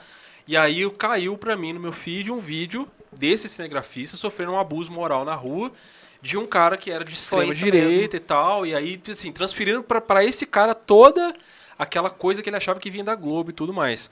E aí eu tava explicando na época, né? Eu fazendo os conteúdos explicativos sobre política lá, eu tava explicando que aquilo tinha um nome, até porque o ano eleitoral tava vindo, e aquilo nada mais era que uma tática usada amplamente há muitos anos, né? Inclusive é usada no- hoje no YouTube, para você subir degrau né, na, na audiência de alguém que é maior que você. E aí o cara tava né, construindo essa autoridade em cima dos outros, né? Isso chama chatosar e tal. E aí eu fiz um vídeo para explicar isso, porque eu achei que muito absurdo que ele tava uma onda do Brasil inteiro, não era só muito, aqui, né? muito, muito. A gente ficava muito inseguro. A gente passou os links todos eh, que a gente fazia nos jornais para dentro da emissora, para você ter uma ideia. A gente não podia sequer mostrar, a pessoa podia estar acontecendo a parada ao vivo, por exemplo, no, no- no calçadão. Eu passava o assunto todo para dentro da emissora. A gente não tinha coragem de expor a equipe a esse risco, porque a gente está ao vivo ali. É, é uma exposição e a gente fica muito vulnerável. Não sabe o que vai repórter, acontecer. ele está concentrado, o cinegrafista está olhando só naquele buraco ali para ele, e aí, ali em volta, Você, não- você tá desarmado, né? Você não mil tá tá coisas acontecendo. E é nessa hora que que fazer essas pessoas surgem. E elas sabem exatamente a hora que a gente vai entrar ao vivo. Elas Não, e eu acho que assim, é uma mentalidade tão pequena, cara, porque tudo bem, assim, é, ainda que eu discorde dos métodos, sabe, você ter a liberdade de se expressar, de apoiar quem você quiser, é um Claro. direito de cada um. Eu acho que isso aí tem que acontecer, senão a gente não, vi- não viveria numa democracia. Mas eu acho que quando você atravessa o limite do que o outro, é, fisicamente, do que o outro tá fazendo, tá errado. Porque, tipo assim, é, é igual eu fa- falei na época lá, pô, velho, você sabe lá mesmo qual é a vida desse cara? Você acha mesmo que um cara que é cinegrafista de uma emissora, você vai protestar em cima daquele cara? Você vai derrubar uma emissora por causa daquele cara que você foi expor na rua? É. É uma- é- aí é que eu falo que as pessoas é que precisam ter um pouco de maturidade do que, que esse cara tá querendo fazer. Porque assim, se ela raciocinar um pouquinho, se ao invés dela pegar assim, porque quando o, o vídeo passa por você na timeline, você tem a, a reação visceral. Uhum. Ah, ele ó, pegou o cara da Globo lá, isso aí, dá nele e tal. Mas se você, pequeno, pequeno esforço, um exercício que você faz ele pra raciocinar, você vai entender, falar, não, pera- peraí, mas o que que isso vai mudar? O que que isso aí vai, trans- vai transferir pra mim que vai mudar alguma coisa? Você vai entender que o cara que tá lá acordou cedo, né, ó, se arrumou pra poder trabalhar, tem conta pra pagar, tem família, tem problema, tem. E, e no fim das contas é o interesse do cara que tá expondo o outro. Não vai mudar nada, cara. E, e- e eu acho que é por isso que a própria recomendação da Globo, que a Globo manda uma série de Aí, recomendações como é pra gente, pra gente reagir. Não reaja. É. Não reaja. Não reaja e, ao mesmo tempo, assim, quem está interno proteja as equipes. E aí, por isso que numa dessas a gente leva os links para dentro da emissora, é, ou faz ali na praça, em frente à Que TV. qualquer coisa. Que qualquer coisa corre para dentro, literalmente, e já aconteceu. Então, assim. E é, diminuiu ou tá do mesmo jeito? Diminuiu um pouco. Pouco. Diminuiu sim, diminuiu. Não, diminuiu relativamente bem, assim, Uhum. sabe? Eu acho que com a pandemia, esse negócio de diminuir o número de pessoas na rua também pode ter ajudado, não sei. É, mas se bem que no início que tava mais intenso, tava Mas mais... ainda tem, ainda tem manifestações em frente à, à porta da emissora. É, é, não é uma manifestação com muita gente, tá, gente? A última que teve tinha, sei lá, seis pessoas. Mas é aquele povo barulhento que faz, me enfia o carro de som. Eles só não, Então, mas o só negócio não que- entenderam que- ainda o horário melhor para eles manifestarem, É. porque geralmente um eles vão morar que não tem que, ninguém que, lá. que eu vejo é que, tipo assim, o pessoal, esse pessoal desses movimentos de direita de- dessa forma, eles têm um talento pra, pra internet real. eles, Muito, eles muito. sabem fazer volume é, e ocupar espaço Sim, é muito melhor do que a esquerda. Com entendeu? Eles- certeza. Eles, sabem realmente ocupar, eles sabem fazer barulho, sabem ser passionais, sim. de transferir assim, isso aqui é uma paixão minha. Aham. E eu compro a sua, entendeu? Vem comigo aqui. Sabe uma, uma, uma questão interessante? que foi Eu acho que, na verdade, isso começou em 2013, né? Eu, o Gigante acordou. é, Isso, também acho. Eu lembro que eu estava no mestrado, e aí, eu chegando em casa, eu fui abordada por um desses manifestantes. É, quando eu estava entrando na garagem, na época eu morava ali em frente aos Jesuítas. E aí minha garagem era muito exposta para a rua, para a Independência, é, Itamar Franco. E o carro ficava sempre com a bundinha pro lado de fora, assim. Então eu ficava muito exposta, sempre para entrar de carro ali. E um desses manifestantes indo para concentrar na praça do São Mateus, me abordou, assim. Um não, devia ter uns cinco, assim, no grupo. Só que eles vieram de uma forma que eu fiquei muito assustada, porque eu não estava realmente esperando. É que você não sabe, né, É, cara? Não, eu, eu não, realmente eu não esperava isso, né? E aí eles vieram com cartaz, com coisas, eles começaram a bater no meu carro e tal. E, e não era. Porque hoje no meu prédio eu abro o, porte- o portão eletrônico, fecho e entro. Lá não, eu tive que ficar esperando o porteiro abrir. E o cara demorou a beça para entrar. Gente, aquilo ali eu passei um aperto. Eu, eu senti tão mal. A partir dali eu comecei a entender o perigo que a gente estava com essa exposição. Só que a gente tomava pedrada de todos os lados. Aí depois o gigante É, acordou, passou, o gigante dormiu de novo. E aí veio essa questão da polarização mesmo, né? De é petralha. golpista de um lado, é comunista do exatamente, outro. Exatamente. Petralha de um lado e, e do outro, aquelas coisas. Do verde e amarelo, um dia verde e amarelo, outro dia vermelho. E a gente tomava pedrada de todos os lados. Aí eu comecei a pensar o seguinte: será que a gente está errado mesmo? Porque se eu tomo pedrada dos dois lados, é porque eu estou imparcial. É, pois é. Ah, mas ué, mas é, o jornalismo não tem que ser imparcial. Sabe? Então aí eu passei. Antes eu ficava com raiva, eu ficava, pô, mas o cara não quer que eu cubra. Aí vai falar. Porque era assim: você não vai filmar, enfiava o dedo na, na, na câmera e tal. Aí a gente realmente ia embora. Aí no dia seguinte, o que, que você vai dar de matéria? 30 Ah, vocês realmente não conseguiam fazer nada. Aí ia no outro. Ah, gravava lá. Aí eles ficavam contabilizando quanto tempo. Tipo, você deu um minuto e meio pro outro, 30 segundos pro outro. Como que eu vou cobrir algo que não me deixaram filmar? Então, assim, até isso a gente viveu. Mas aí, assim, isso. Com o tempo, a gente teve casos de repórter que foi encurralado mesmo no meio da manifestação. Teve caso de repórter que foi preso, que ele subiu para fazer uma imagem num determinado é, é, estabelecimento. Fecharam a porta e, e trancaram ele do lado de fora, ele exposto ali, com toda a manifestação, ameaçando, gritando, e até fisicamente mesmo, ameaçando fisicamente. Então, assim, é, e, e- e de todos os lados. Agressão de todos os tipos, É, não, não, de todos não os é lados. uma agressão física só, né? Não, Porque é, é, a agressão moral é, é tão perigosa quanto, porque o que você fica psicologicamente. Exatamente. Então, assim, eu já fui, eu já fiquei mais chateada com isso. Mas no dia que eu comecei a pensar, eu estou fazendo, eu não estou omitindo, não estou mentindo, eu estou aqui cobrindo um- uma coisa é, e, e simplesmente sendo uma testemunha do que está acontecendo ali, gravando o que está. Porque a recomendação da Globo que chegava é o seguinte: liga a câmera, deixa gravando. O que aparecer na frente dela vai ser o que vai para o ar. Aí aparecia cartaz, aparecia faixa, aparecia gente gritando, e aquilo tudo ia pro ar dos dois lados. Né, de- do lado que De fosse. todos os lados. Do lado que fosse. E só que aí as pessoas interpretam do jeito que elas acham que é mais conveniente, né? Tá, Pode puxar à vontade. Pode puxar à vontade. Ai, é. gente. Ai, Roberto Carlos. É isso aí, se você quiser dar uma. Pode levantar, pode chegar É. pra trás, pode ficar à vontade aí. Mas é, é, aí eu passei a relaxar com relação a isso, sabe? De, de, ah, fiquei com raiva do fulano. E eu tenho a, a, a questão é a seguinte: eu sou imparcial no ar, mas eu tenho a minha ideologia, tenho meu É, posicionamento é, também. E a gente acaba complicado. sendo ser humano e levando para o nosso lado, internamente, né? Eu não deixava transferir isso. né? Pô, e aí tem que ter sangue de barata, né? Mas, ok, rolou, foi ótimo e tal, deu tudo certo. E aí eu passei também a relaxar com relação a isso, Mas sabe? eu então, acho que perdeu força mesmo. sabe? eu acho que Tipo, perdeu força, mas eu acho assim, eu ainda tenho muito receio, eu tenho muita preocupação. Eu acho que vai, vai reacender forte Ano que vem. do final desse ano pro ano que vem. É. Eu falo com todo mundo que, tipo assim. A tendência é essa. a, a, a pontuação do Lula falar que vai voltar, automaticamente. Eu, eu fui no, no podcast do Wallace, que a gente tava contando mais cedo lá, e ele, ele me perguntou sobre isso, né? E aí ele tava falando assim, ah, mas você acha que é ruim e tal? Assim, cara, eu acho péssimo o. o- assim.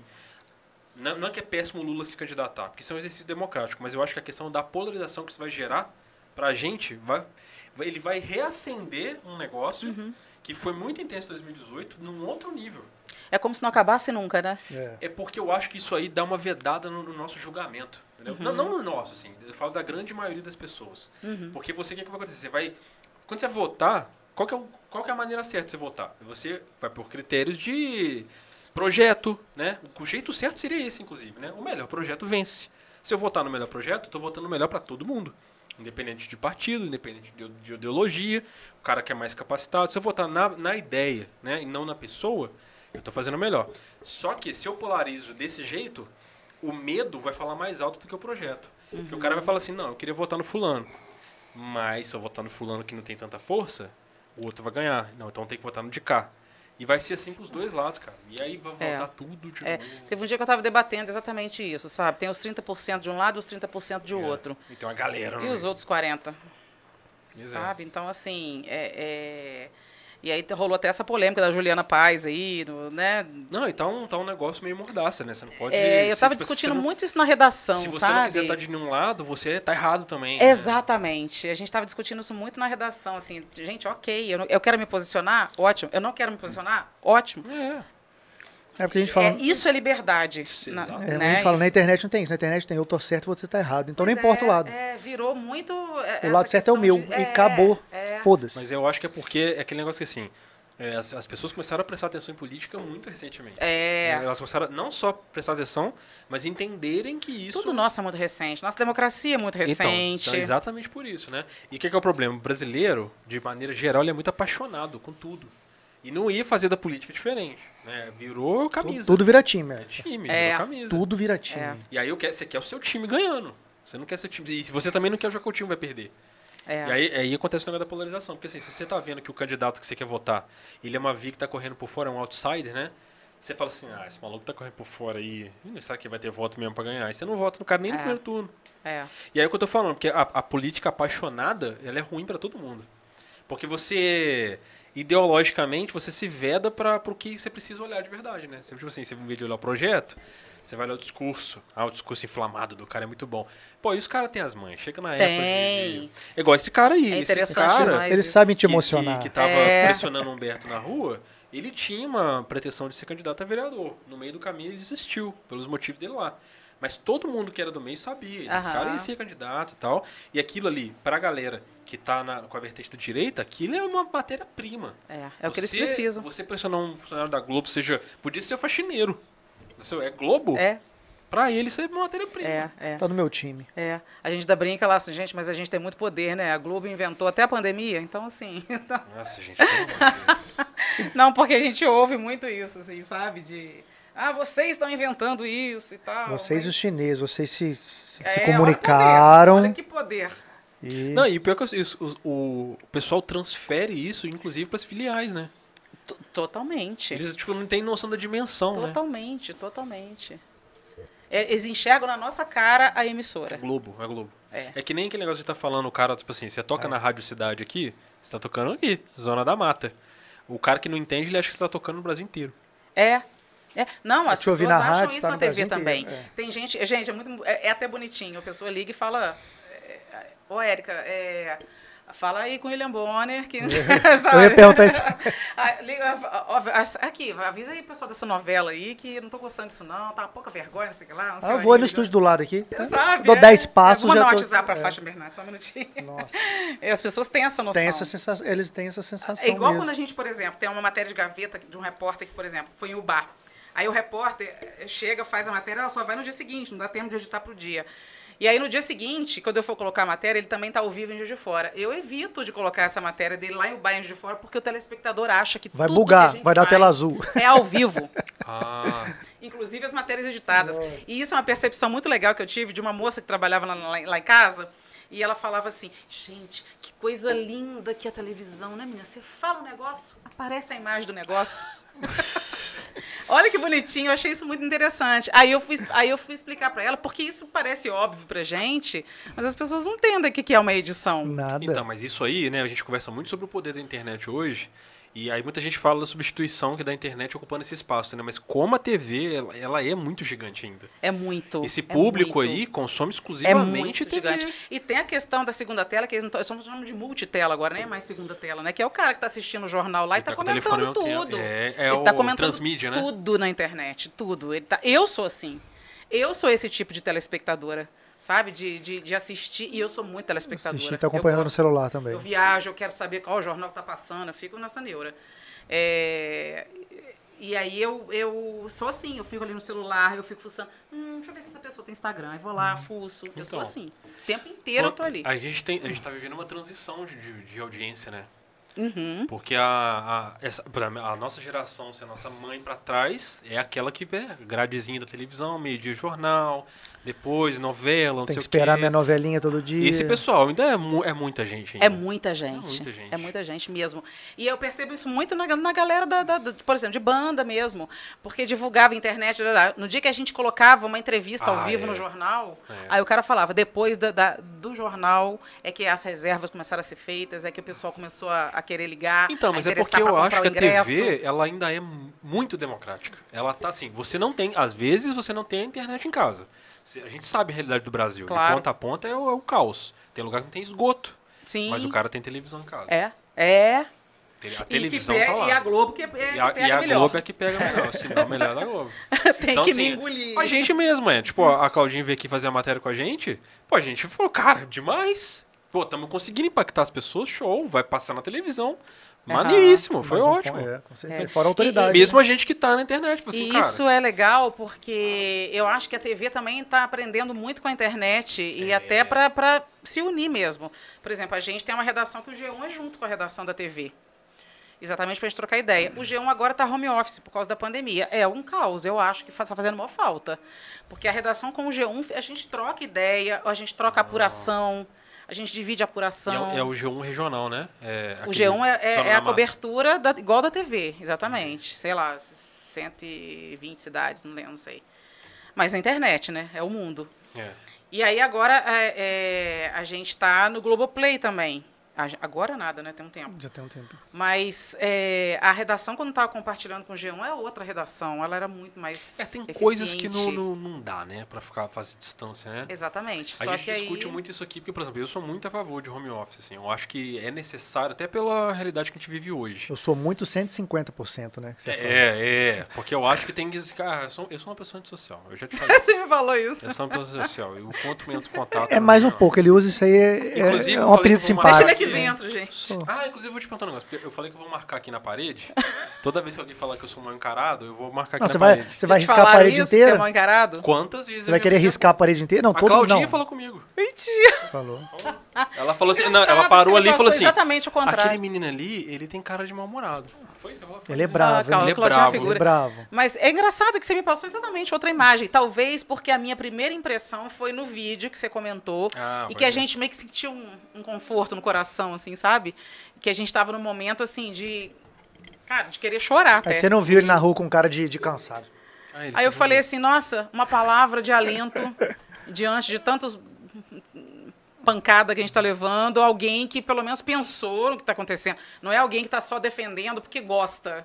Hein, Ali não tem lado. não, tem defesa, não, é tem- isso. É não. uma análise do discurso ali, do negócio, da E imagem eu e fico tal. muito feliz de, você- de- de ouvir você, que é uma pessoa da imprensa, falar isso, porque, tipo assim, é, eu tava fazendo muito vídeo, assim, opinativo, né, sobre essas coisas que estavam acontecendo e tal, porque eu acho que justamente, cara, a, eu sou um cara, eu não me vejo nem, nem representado por um lado nem pelo outro. Sim, sim, mas eu isso sinto é assim, visível. cara, quem que me, cadê a pessoa que me representa? Cadê a pessoa que vai falar a opinião de forma razoável? Aham. Eu falo assim, não, o cara não tá defendendo um lado, ele tá explicando o que tá acontecendo e se mostrando com razoabilidade sobre a, a questão.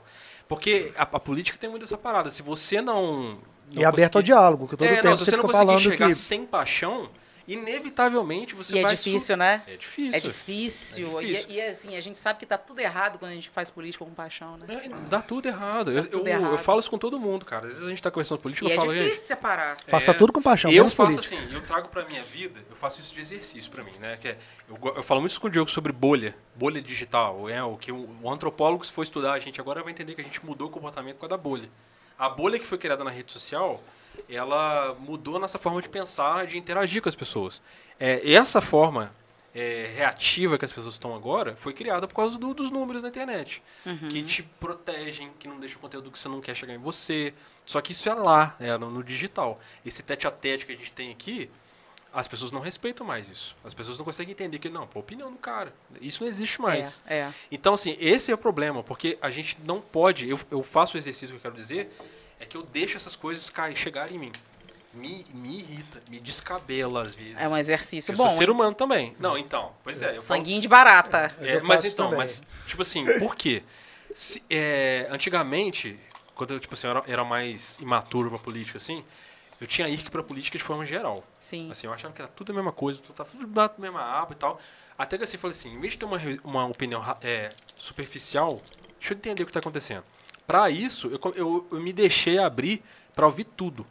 Eu fui ouvir os caras de esquerda mais doido que tinha, pra entender o ponto de vista do cara, até os caras de direita mais maluco. Eu entender como que o cara chegava naquelas opiniões e por que, que ele defendia aquilo e tal. Porque você vai entender no fim das contas, cara, tá todo mundo defendendo a mesma coisa, só que assim, alguns estão defendendo de um jeito muito distorcido e outros estão defendendo o próprio interesse. Só que as pessoas não se conversam É. também. E aí, quando você vai entendendo o que está acontecendo, você vai amadurecendo o negócio, cara, e você consegue dialogar com as pessoas. Você consegue sentar com o cara, o cara falar a coisa mais absurda na sua cabeça, e você entender, às vezes, que o silêncio é o melhor debate que você vai ter com a pessoa. Aham. Deixa o cara falar, ah, é? Ah, entendi. É, eu tô quase chegando lá. Mas É, eu é. sou dessas que exclui Então, pois é, pois é. pela minha saúde mental. Eu Então, ainda não cheguei é. nessa evolução que você É um chegou. veneno, é um veneno. Mas eu já consigo receber uma crítica ou algo que eu não concorde de uma forma uma bem, bem tranquila. Hoje mesmo eu recebi um. E respondi lindamente. Então, Antes você surtava, então. pela sugestão, vamos pensar mais no assunto, obrigado. Aí o que aconteceu? A pessoa devolveu e falou: Nossa, muito obrigado pela sua atenção. então mas você Admiro sabe, muito seu trabalho. isso aí é Se uma... você é bate uma- no começo, já era. Isso aí é uma técnica de que, a gente, que, que você usa na política para contenção de crise. Tipo assim, se você for na rede social fazer uma contenção de crise com a crítica braba, a primeira coisa que você faz é reagir com educação. É, Geralmente. é, a minha tendência sempre foi essa, É. mesmo que por dentro eu tô. É, assim. Né? Você tá com a mão no revólver ali Mas- na faca. Exatamente. Mas fina. Mas, puta, quando eu chego. em- Mas aquilo tá me fazendo mal. Então, assim, nem todos. Depende muito da abordagem também, sabe? É. Quando o cara também é, esbraveja, xinga, e aí vira pra coisa. Cara, mas sabe que- porque eu, eu acho assim, é legal isso, cara. É conversar sobre política, sobre projeto, é muito, é muito legal.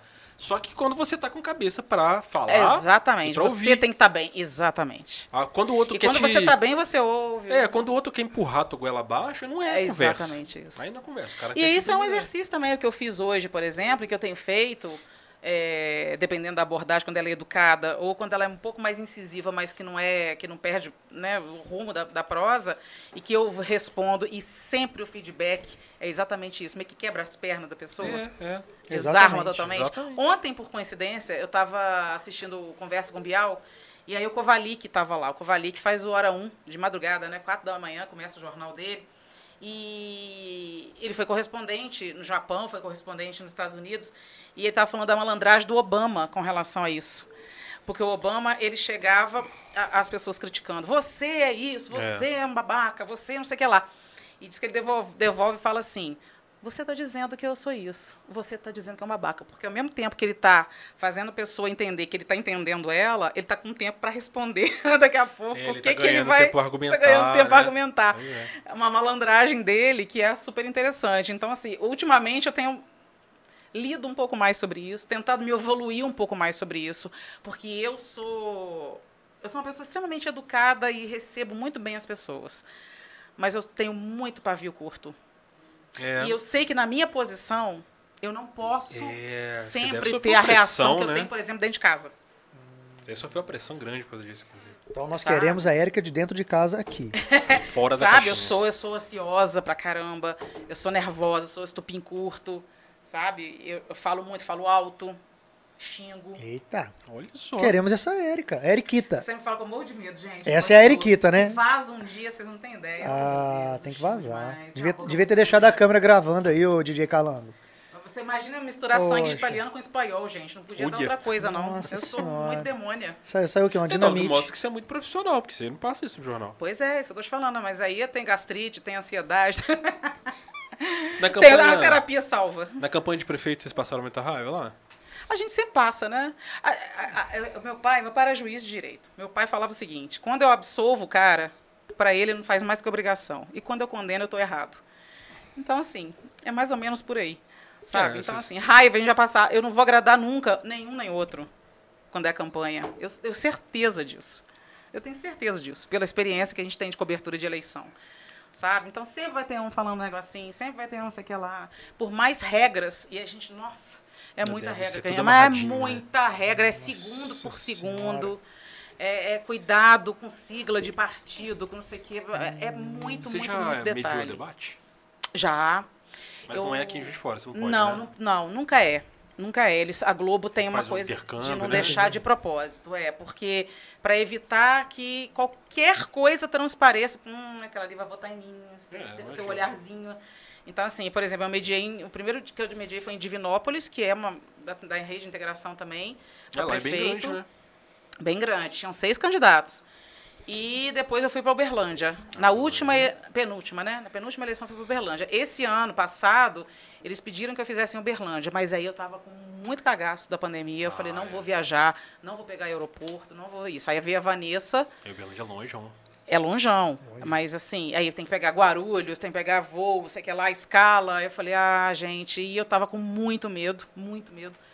Aí preferi não, não, não fazer. Fiquei aqui quietinha assistindo a Vanessa fazendo daqui. Mas eu gostava de assistir. Eu gosto dessa época, eu gosto da cobertura. A cobertura da eleição. O dia da eleição é muito legal trabalhar. É muito legal trabalhar. E a eleição É, coração, municipal. né? A eleição municipal que é boa. Sabe? Porque tem aquela confusão de É um vereador calor, é. sabe? E todo mundo muito próximo, Em cima você do conhece lance os negócio, caras, né? é, eu gosto, eu gosto. E tem ainda cidades perto, sabe? Que aí quanto- parece que quanto menor... Cidade pequena que o bicho pega, né? Exatamente. Nossa quanto Senhora. menor o município, aí liga o negócio, Nossa, vai boca aí, de aí, aí, você, aí- aí você vê o time de futebol na rua mesmo, né? Exatamente. De várzea. Nossa, você vê que exatamente. É, é, eu gosto. E o eu pau gosto do movimento, direto, né? sabe? Eu gosto da movimentação, gosto, do, gosto do- de trabalhar nesse dia. Eu gosto, gosto bem. Meu Deus do céu. É Pô, divertido. esse, esse ar tá. Não dá pra dar uma aumentada, não. Dá. Você tá com calor? é que diminui, Não, né? eu tô de boa aqui. Mas pode aumentar se quiser. Mas é que eu falei que eu Na ia. verdade, diminuiu. É diminuir. Falei que eu ia anotar, porque assim, todo mundo que senta aí fala pra mim assim, nossa, achava que você era tão mal encarado, cara. Gente, eu não achei isso, Não, então. são é o que eu te falei. Que, porque o primeiro, o Não primeiro é que é um ou outro, não. São todos. vídeo. Então eu já vi ele assim, Você já viu ele desconstruído. É, Já você vi já viu ele desconstruído. desconstruído. Tô desconstruído. Você não viu ele andando Aí a com... partir daí eu comecei a fuçar outros vídeos. Eu falei, olha que legal, concordo com O ele. Felipe, ele já, o Felipe já sai de casa com aquela cara de saco cheio. Meu Deus, o que eu tô fazendo? Ele, anda assim. A pessoa olha pra cá e vê, nossa, cara de bunda. Mas eu tenho uma tendência a gostar das pessoas também, assim. Hum. Tipo, mal-humoradas, assim, É, mas eu não sabe o que, que é, não acho que é isso. É porque não tenho a menor preocupação de agradar É ninguém. isso. Acho que pega Mas isso. eu né? acho que é isso que é honesto. É por isso que eu gosto dessas pessoas. Gente, eu era uma criança emburrada. Eu era uma criança insuportável. Porque eu era muito bonitinha, bochechudinha, não sei o que lá. Ah, não, não, não. Apertava minha bochecha, ficava puta. Aí sentava a mão nas pessoas. Eu era esse tipo de criança. Ah, ficava... Minhas fotos de criança. Você tudo- se viu nele. Por isso. Identifiquei. Eu, eu era a voz da, da integração. Então, mas eu era honesta, sabe? E assim, quando eu vejo uma criança assim, hoje eu adoro essa criança. E ela acaba se identificando comigo, porque eu me vejo ali nela. Não, acho que a gente viu- não é obrigada a agradar, né? Eu sou que esse eu aí que vi- aperta a bochecha. Eu sou esse aí. Eu sou esse chato. O dia que eu vi o negócio, que você publiquei o vídeo lá, aí eu vi assim, fulano de tal curtiu. Aí eu olhei assim, perfil, ó, tá, trabalha na, na integração. Aí foi a integração Aí, inteira. não, aí daqui a pouco de novo você olhei assim, ué, curtiu de um outro aqui, integração. Falei assim, o que tá acontecendo, cara? Eu lembro que eu mandei um print pra uma amiga minha, falei, ó, que doideira, pô, duas pessoas que curtiram lá na integração. Aí a Erika curtiu o vídeo, e eu acho que você comentou também. Eu comentei. Eu falei, a Erika, Comentei, lá como comentei. é Na o hora eu me senti tão assim, hein? Ai, sabe? De. Nossa, que alívio. Uma, uma, uma, tipo, Faz mais uns 10 vídeos e me manda uma aqui, por brisa favor, no meio da, da- daquele fogaréu Mas é uma pena assim. porque eu não consegui, tipo assim, é, ni- a gente tava naquele período isolado em casa, aí eu tava conseguindo administrar, assim, montar a pauta, escrever, gravar, publicar e tal. Eu não sei como é que eu cheguei no seu nome, porque o seu vídeo chegou no nosso grupo do jornalismo. Ah, é? Foi assim, não, não foi no Instagram. Ué, que doideira, por Agora isso eu não lembro. lá. É, aí eu não lembro como é que eu descobri o seu nome pra te achar no Instagram. Eu não lembro se eles mandaram o link. Enfim, eu fucei lá e. Ah, não, tem, você põe crédito, né? Você põe crédito no seu nome no- nos vídeos. Ah, tem, tem. Então, provavelmente foi ali que eu, que eu descobri. E aí eu fui pro Instagram e fui analisar qual era do, do- da coisa. Mas o vídeo pintou primeiro no nosso grupo. Alguém pode ter assistido, mandado pra. pra, pra- E foi a, a chefe mesmo que mandou ali. Pá. Só, só botou lá no grupo, aí a galera, ah, que legal. blá, blá. Tá vendo como tem gente razoável? Sim, Tem muita sim, gente razoável, que as pessoas estão aí. Estão aí. É porque as outras são muito barulhentas. Exatamente. É. E, na real, Essa elas, meia dúzia eles fazem elas nem são barulho. tantas, não, velho. É Não. Não são tantas. Você quer ver o reflexo internet, disso? É só você que- ver na, nessa última eleição, o candidato que representava essa fatia, ele teve tipo, 2 mil votos. Uhum. Isso já é um sintoma do que pode ser o ano que vem. Assim. Uhum. Não sei agora por causa da polarização que vai ter. Mas, Mas eu acho que de geral, tanto todos os lados, é, é- são poucas pessoas que são chatas desse jeito. Só que eles fazem muito Eles são barulho. intensos, É. né? Eles, É, eles eles ficam aprenderam. parece que Aquilo que 24 falou, horas eles ali. aprenderam a ocupar esse espaço É, a muito bem, né? intensidade deles Aí você é- fica desesperado. funciona. Nossa, essa mu- essa multidão me, me enchendo o saco. Era meia dúzia ali que tava na porta. lá É, mas é, é- Aqui, o dia que a gente conversou da última vez, você tinha falado do negócio de jornalismo esportivo, de de jornalismo esportivo. Você foi? Você já mexeu com isso? Não, eu fazia de tudo, né? É, eu cobria de tudo, cobria tupi direto, ia pra campo, ia pra jogo, cobria jogo Cê- ah, você ia pra campo cobrir jogo do Tupi? do tupi. Você lembra da época que teve uma. Ah, vou- deixa eu aproveitar que eu tava falando esse caso pro Diogo. Agora há pouco Ah, a eu verdade, esperei pra verdade. te contar, pra contar pra ele, pra contar pra você. Ele, mesmo ele nem, me- nem acabou de me contar esse lance que ele não tem que falar pra ele. Até, Eu vou é, falar, cara, fala Rafael agora, vai Plácido, embora. se você estiver assistindo aí agora, deleite-se com esse momento aqui, porque esse momento também é seu, tá? Nossa, fiquei até curiosa agora. Não, então, você lembra em 2014 que surgiu um, um assunto de que o Adriano Imperador jogando Tupi? Lembro, Você lembra, não lembra? claro. Então, vamos lá. Eu, presta atenção, hein? Eu e mais um amigo meu jornalista fizemos o Adriano Imperador sair da aposentadoria dele. Me conta isso. Ninguém Quero sabe cortes, dessa história. Tô, mais tipo, ó, tô contando pela primeira vez em público, ao vivo. Só a gente que sabe disso. E ninguém, poucas pessoas acreditam na gente, inclusive. Só que a gente tem prova. Porque esse amigo meu printou tudo, guardou e registrou tudo. Ah, Tudo começou assim. Ele tinha um perfil fake. Vou no- até colocar um cafezinho do Mr. Pra você aqui, cara. Pera. Ele tinha um perfil fake uns anos atrás de zoeira na internet. Só, só fazia coisa sem noção. É só comentário sem noção. Que era inclusive de um, de um personagem do, do Hermes Renato que era sem noção mesmo. Aí começou. Um dia alguém falou alguma coisa do, do Adriano. E aí ele na zoeira no trabalho falou assim: Porra, aí o Adriano podia jogar no tupi, né? Ia ser engraçado. Aí eu falei, porra, é mesmo, né? E o cara tá parado. Pô, o Tupi podia contratar ele. E ele gosta muito de, de jornalismo, esportismo, né? Aí a gente falou assim, falei, cara, faz aí um, um evento, cara. Vamos, vamos fazer, mo- mobilizar o Adriano, pro Adriano jogar no Tupi e tal. Aí ele foi com o perfil dele lá. Ele foi e montou, na época fazia, tava muito em moda no Facebook aqueles negócios de evento de grupo. Sim. Sabe, fazer os eventos lá e tal. Aí ele inventou lá o tal do Didico no Tupi. Aí falei, caraca, comprei, comprei. Aí eu peguei e fiz uma manipulação gráfica lá. Eu peguei Gente, uma olha foto isso. do Adriano. Olha as fake news, como é que surge. Olha aí, saca, 14, saca aí o, 2014, Olha lá, o cara se o criador, o primeiro criador de fake news. fake news Eu peguei uma foto do Adriano, fiz uma montagem do Adriano no corpo do Romário com a camisa do Tupi. E aí a gente pegou, fiz uma logo assim com, com galo e Eu tal. lembro disso. Aí, aí isso, isso eu era- lembro dessa imagem. Tinha uma arte assim, era preta e branca, era meio cinza, assim, tinha a foto do Adriano com um galo passando atrás assim e tal. E ele com a camisa do Tupi. Montei a arte toda pra, pra ilustrar o grupo do, do, gru- do, do evento. E aí a gente botou um negócio lá e a gente começou a mandar isso na internet pros outros. Cara, isso foi tipo assim, na hora do almoço. Juro por Deus, no fim do dia, o Tupi tava dando nota dizendo que não ia contratar o Adriano Imperador. Porque começou um burburinho, assim, fala assim, cara, que história é essa que o Adriano vai vir pro Tupi, não sei o que que tem, não sei o que que tem, tal, tal, tal, tal. E aí o Tupi teve que dar uma nota, falando, olha, é, nós não temos dinheiro pra trazer o Adriano, seria uma honra se ele viesse, mas nós não temos dinheiro, não sei o que tem. Beleza, isso foi, tipo, no primeiro dia. Aí, pá, passou, tudo mais. Dia seguinte, a gente foi ver o grupo do evento, tava gigantesco. Chegou no Adriano, não? Tava- não, tava geral falando, é isso aí, Didico no Tupi, Didico no Tupi, hashtag Didico no Tupi. O negócio foi é o maravilhoso. negócio foi pro Twitter. E aí foi pegando mais proporção. Aí a gente pôs, pô, tá pegando força, vamos continuar botando fogo lá, né? Vamos botar lenha na fogueira. Vou jogar Aí- gasolina, né? É, não, aí eu continuei criando coisa, ele continuou fomentando os negócios, comentando lá e tal, inventando uns boatos malucos lá sobre o Didi que sai da aposentadoria e tal. Na mesma tarde do dia seguinte, o Tupi se posicionou de novo, só que pra falar assim, não, olha, veja bem, nós não descartamos a Ah, possibilidade... mentira!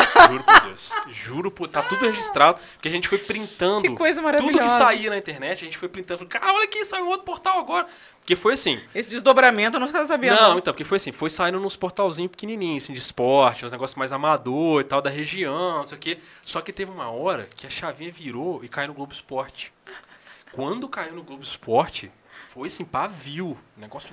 Provavelmente o Tupi deu a nota depois disso. Acho que foi. Que aí eu acho que eles Porque começaram os caras. a ligar. É, exatamente. Eles vão na ligar, fonte. E aí os caras, tipo assim, ô, de repente não é tão impossível assim trazer Aham. o Adriano. Aí eu lembro que o cara Pelo falou, menos é mídia, né? Vamos falar é, aqui, aí o cara falou aí. assim, não, porque de repente se um patrocinador bancar a vinda Meu do Adriano... Deus. Cara, nisso, o Adriano tava aposentado, ele não tava mais jogando bola, ele já tinha parado mesmo e tal, não sei o quê.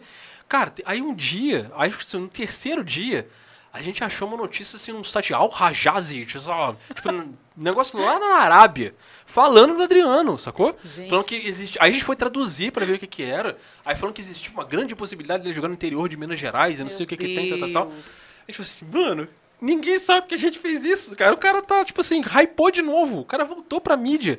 E assim, foi Brasil inteiro. Aí ele foi printando tudo, imprimindo os negócios que saem em site, que saía. Isso é legal, portal. documentou. Tá tudo documentado lá, ele tem tudo até hoje. A gente conta essa história, a gente morre de rir, até hoje. Isso é muito bom. Igual Ai, a história que a Faixa Bernardes ia morar aqui, né? Aí, Didico, chama nós pra um churrasco aí na Vila Cruzeiro, hein? Ô, eu vou. Porra. Aí, cara, o supra-sumo foi assim, a gente tava lá, aí o negócio começou a deshypar um pouquinho e tal. De repente, veio notícia que o Adriano sa ia sair da aposentadoria e foi jogar em Miami.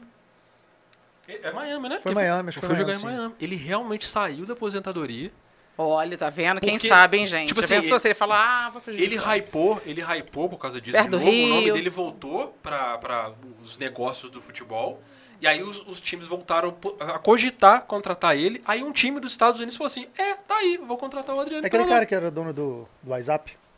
É, né? É o do time Ah. dele. Aí ele, a, a última, a última Que fase Orlando- dele Orlando. real, é. jogando bola, foi jogando nos Estados Unidos, nesse time de Miami Esqueci o nome lá. dele agora. E ele, cara, ele voltou a jogar bola por causa disso. A gente tirou o Adriano Imperador Tá vendo?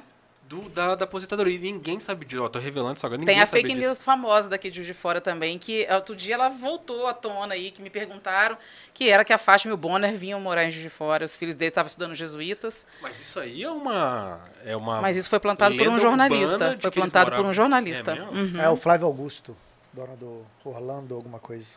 O- Que contratou. Ah, tá, tô achando que é o cara que plantou. Não, não, É, não. eu Eu fui pesquisar pra lembrar o nome. Orlando. Orlando City. Ah, isso mesmo, tá vendo? O Flávio Augusto, dono da É WhatsApp. isso mesmo. Cara, a gente conta essa história. Recente, ano passado a gente contou essa história pra uma galera do trabalho lá. Isso é Os maravilhoso, caras gente. ficaram chocados com a gente. Assim, cara, aí eles falaram assim, "Nah, vocês, velho, Você não, vê como é, tô que, como zoando." é que é a questão da fake news, né, gente? Às vezes é uma brincadeira, às vezes não é a intenção. Não tinha maldade, e né? Vai, brincadeira. e vai. A internet é... Pensei, até porque a montagem nem era tão boa assim. Tipo assim, era uma Sim, boa sim, manipulação, sim, mas não era assim. Mas, mas, mas pra você ver o É porque poder que é nunca vestiu a camisa do Tupi. Foi a zoeira, mas na hora que toma proporção, acabou. É, exatamente. É, a internet é muito louca com, com relação a isso de... Aí a tem- gente não tem ideia. Aí tem aquelas coisas, assim, às vezes a gente tá em rodinha, assim, "Ô, Rafael, conta aquela, aquela que a gente fez o Adriano Imperador sair da aposentadoria. e assim, ele tem tu, eu, um dia, a última vez que eu fui na casa dele, ele me mostrou a pasta lá, ele pegou aquelas pastas de partitura, tudo que ele achou na internet, ele imprimiu, guardou, cara, vai ficar pros meus netos ver. É isso mesmo, pra contar a história. Galera a prova não- tá ali, não é tão galera fake não- news Minha assim. fake news tá aqui, ó. Galera não, Registrei ela. Eu sou. Não emoldurar. Vou. a galera não acredita, mas velho, é sério, o Adriano tava assim, aposentado. Ele voltou a jogar bola depois que hypou isso assim, no planeta, porque assim, saiu tudo com a site internacional, inclusive. Porque eu acho que as pessoas só Lembraram passaram dele. Tá vendo o trabalho que essas pessoas dão Lembraram, pra gente, exatamente. gente? É isso aí, a gente Ah, fica aí, ó, desmistificando fake a galera news. lá da redação noticiou, você nem lembra. Ah, deve ter ido, deve ter ido. Porque assim, eu, Certeza. o Com que certeza foi o GE ligou pra cá, porque sabia que era de fora, a TV foi lá e... Então, porque eu lembro que assim, foi, foi pra umas. Pros canais menores. E aí ninguém tava dando muita ideia. Quando foi pra Globo, aí todo mundo queria Que é fazer o aquela coisa, né? É, é, a pessoa... Ah, que absurdo, mas vamos checar. Você que tá assistindo agora, procura, digita agora, agora no Google assim, Di- Didico no Tupi. Vocês vão ver que eu não tô mentindo. Eu vou lá, então. Ah, pode digitar, sério. Tá Didico no Tupi. A arte, inclusive, acho que é a primeira coisa que aparece. A artezinha mon- da montagem do, do Adriano com a camisa do Tupi. Ah, isso é muito bom. Quer dizer, é, é, é- é bom que a gente tá aqui na brincadeira, né? Mas... Pode olhar já. Tá... Eu vou olhar, gente, porque Olha assim, aquelas coisas, né? A gente tá conversando. Eu sou assim no bar. Eu tô no bar, a pessoa fala, ah, você quiser. Vou pegar mais um cafezinho aqui, porque. Deixa eu ver aqui, viu? ó? A gente fez esse exercício há pouco tempo. Gente, inclusive, a gente nossa, descobriu. eu não tô enxergando nada. A gente, inclusive, descobriu outros Quer portais. Eu descobri que eu não tô enxergando. Quer água, Eric? Alguma coisa? Não, tá ótimo. Quer uma vodka? Um açaí? Torcida do Guaraviton. Tupi MG faz campanha na web pela contratação de Ah, tô Adriano. no modo 8 avião. de janeiro de 2016. Não, pode deixar tocar aí, Erika. A gente quer atender. A gente quer atender as pessoas que ligam. Aqui, ó. Ah, meu Deus! Olha, É- é isso tá bem sério? feitinha a arte, hein? Olha lá, ó. E hypou em tudo que até Os links estão aí até hoje. Gente. Ah, isso é muito bom. Mas é um perigo mesmo, né, cara? Tipo assim, é o que eu falo, vai pra bem tanto quanto vai pra mal, né? E tá hypado, cara. Aí, cê, aí outro dia a gente foi fuçar. Aqui, inclusive, essa matéria tá escrito, ó. O site é show de bola FC. Aqui, ó. ó, pra primeiro link é extraglobo.com. E, essa, e aí essa arte aqui é obra minha. Eu tô aqui vendo, por isso que eu tô. Torcida do Tupi faz campanha para a contratação de Adriano. Quer ver, ó? Vamos, vamos vis- visitar aqui, eu vou ler a matéria. Que quando a, a- o pessoal do Tupi viu, aí os caras falaram assim, opa, peraí, se a Globo tá falando, talvez não seja tão impossível da gente trazer o Adriano assim. Ó, É, exatamente. Vai na a credibilidade. torcida do Tupi Minas Gerais, clube que subiu recentemente para a Série B do campeonato. Olha, isso tem muito tempo, Tupi na Série B. Do Campeonato Brasileiro está mobilizada para convencer a diretoria do clube a contratar o atacante Adriano, ex Adriano Imperador, ex-Flamengo. No Facebook, os torcedores criaram um evento. Eu quero Adriano Imperador no Tupi, acompanhado da hashtag Didico no Tupi. evento que já tem quase 2 mil adeptos. Isso foi no- na primeira semana. Por que não? Didico quer voltar a jogar bola, mas tem desejo de permanecer o mais próximo possível da família. Sem mercado no Rio de Janeiro. Ah, isso aqui, isso- essa parte é muito interessante, que esse texto foi feito por esse, por esse meu amigo. Ah, E ele, sim, ele é jornalista, ele sabia o que, que ia hypar. Então ele escreveu, tipo assim, toda a argumentação da lógica dele jogar em Juiz de Fora, que era totalmente plausível. E ele plantou que era possível. É, Didico quer voltar a jogar bola, mas tem o desejo de permanecer o mais próximo possível de sua família. Sem mercado no Rio de Janeiro, Juiz de Fora seria a principal opção. Já, inclusive, já há, inclusive, conversas a esse respeito. Para o Tupi, a oportunidade de se agigantar na vitrine do futebol nacional é enorme. Pela primeira, pela primeira vez na Série B, com todos os jogos sendo transmitidos ao vivo pelo Premier, a vinda de Adriano ajudaria a atrair a captação de patrocínios, além de alavancar a venda de ingressos. Vamos mostrar para o Brasil a força de Juiz de Meu irmão Fora. mandou um print aqui Olha lá. agora. Eu falei, tá aí na Tá internet. ligada, tá na internet. ligada. Dico no tupi. Aqui, aí o cara comentou. Aí, tipo assim, esse texto foi porque esse, esse amigo meu, ele manda muito bem de, de redação e ele gosta de bom. esporte, ele sabe exatamente o que redigir pra poder vingar na internet. Aí os caras responderam. Vice-presidente do conselho gestor do clube, Clóvis Santos, não descartou em entrevista ao blog Toque de Letra uma investida no jogador de 33 anos que no momento está sem time. Pouquíssimo tempo depois, o Adriano foi jogar nos Estados Unidos. Ele tava parado, velho. Essa história é muito louca. Assim surge uma fake news, minha gente. Depois a gente fica ali desvendando. Nosso, aliás, é o nosso desafio, né? Não, essa, Desde- essa foi revelada aqui, tipo assim, ninguém nunca ia descobrir. Estamos com as perguntinhas aí, ué. Mas ela foi. Tem perguntinhas? Tem, Ai, tem faz aí. Não, não, peraí, segura a pergunta que tá, Ah, tá, é? tá cedo agora pra você. Você nem tocou cavaco ainda. Nossa, gente. É mesmo, né?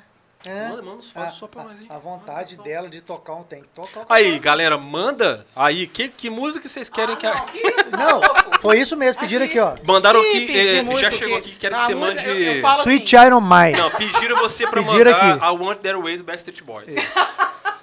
Tá Se, longe se tocar essa, eu danço. Lá no Cavaco das a gente fala assim, Se gente, tocar Backstreet seguinte, Boys, eu danço, hein? essa cifra com esse tom e vai ser assim, canta do jeito que você Ô, Felipe, mas ela, ela toca e canta também? Ah, eu ouvi falar que toca e Ué, canta. gente, Toque e mas assim, a canta. gente faz um pouco Serviço completo, né, Eric? É, Galera, inclusive, ó, a Erika não, não faz nenhum acorde. Serviço agora, a partir de completo. agora, a live vai ser patrocinada, tá? Quem quiser ver a Erika tocar tem que pagar pra poder ver ela tocar. Nós vamos cortar essa mentira. É, manda o Pix aí, senão não vai ver, não.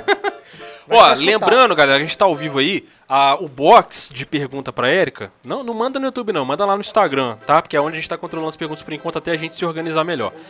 Mande pra, pro nosso Instagram, tem um box aberto lá. Manda a pergunta pra Érica, daqui a pouquinho a gente vai abrir pra... Vou fazer um fundo musical, vai falando. Ai, boa! É, inclusive, essa era a ideia de começar assim. Daqui a pouco a gente vai abrir as perguntas, então aproveita enquanto ela tá aqui pra mandar as perguntas. É. Pra gente abrir as perguntas pra logo depois. Não se esqueça de se inscrever no canal, curtir aí os vídeos, vai os cortes também vão saindo por aí. E se liga lá na agenda também que tem uma galera aí, né, que tá pra vir, que tá agendado já com a gente. É isso, igual o João Gilberto, hein? Já tô metida besta, hein?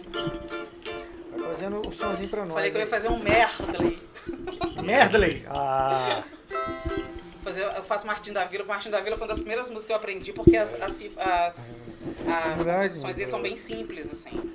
Então, e eu Ô, gosto muito também Ô, dele. Tiagão, eu acho que se fizer com, com esse aqui, abaixando esse aqui, pega tudo, não pega não? não, mas aí ali vai captar embaixo, ela pode continuar ali no meio termo, só Ah, entendi. só pra auxiliar. Tá em você. Não me gonguem, hein? Lógico que não. Atenção, Eu atenção. queria, eu queria juntar um monte de refrão, mas eu, é porque eu... Você vai tocar com a Martin da Vila? Você pode fazer uma ópera samba rock pra gente, por favor? Segure tudo que for conquistar. Segure tudo que não for demais. Segure o braço do seu namorado. Segure a menina, rapaz. Ah, essa aqui tem a ver com a minha família. A minha minha casa todo mundo é bamba,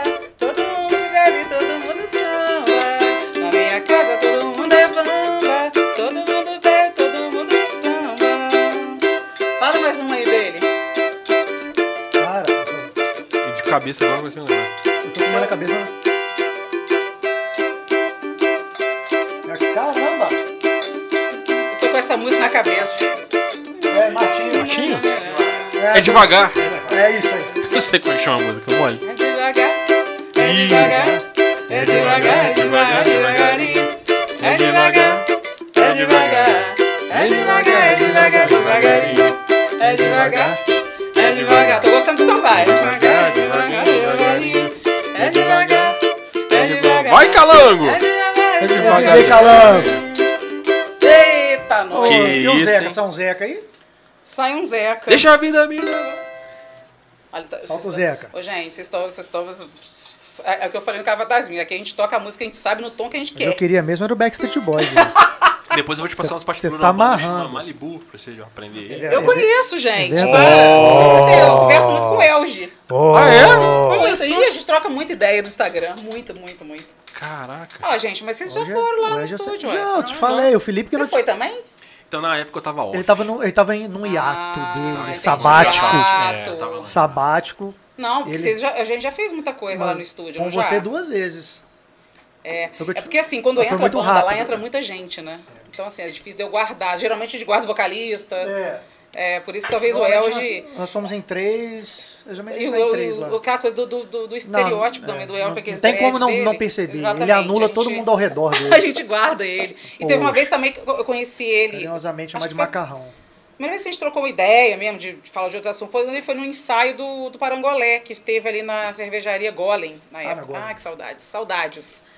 É, e aí a gente trocou uma ideia lá rápido, que eu toquei também, tava, tava mais, mais...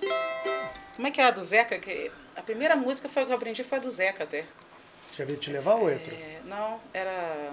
Eu quero presentear a minha linda donzela.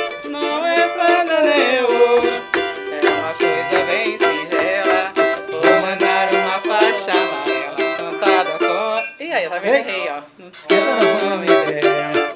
Eu vou mandar pendurar Eita, nós, só vou no caramba. refrão. Chora, cavaco! Ó, mas já Gente, acabou? meu dedo, eu fiquei, eu cortei o dedo Ih, muito, muito profundamente. Deixa eu fiquei ver. 10 dias. E, rapaz, tá com, saindo um negócio doido aí. Fiquei 10 dias com ele imobilizado, Caramba. inclusive aparecendo no ar, com aquele dedão enfaixado. tá, tá com corte, tá- dá pra ver. E aí, eu perdi meus calinhos. Hum, nossa, E aí agora eu tô tocando aqui, eu voltei a fazer aula terça-feira agora. E aí Não, agora e eu tô o ca- tocando e agora. O calo tá, volta num. tipo, que Ele dor. volta maneiro, né? Volta. E Nossa. assim, e três dias que a gente fica sem tocar, é, e aí eu fico Aí cultivando você pega um dia fica horas e horas, aí vai tudo embora, né? Vai Fica- tudo embora, Nossa. cara. Aí Quase é- eu, eu quase não Aí eu, eu não fiz unha, eu não fiz nada. Aí eu fui na manicure, né? terça-feira, Sua falei assim corda com desse ela, tamanho. Não, eu, Corta a unha de dependendo do- da proximidade do mão. fogo, não sinto não, velho.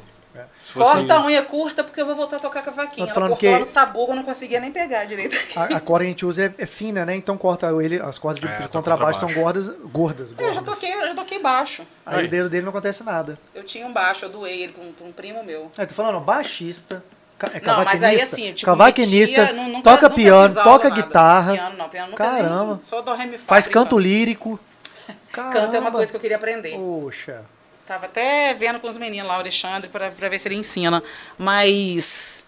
É, Puxa, eu toquei puxa baixo, gente. Vocês meio que. Ah, vou tocar baixo. Vou tocar A gente tinha uma mini banda, assim, na família. Ah. O meu tio era guitarrista, a minha irmã se aventurou na bateria.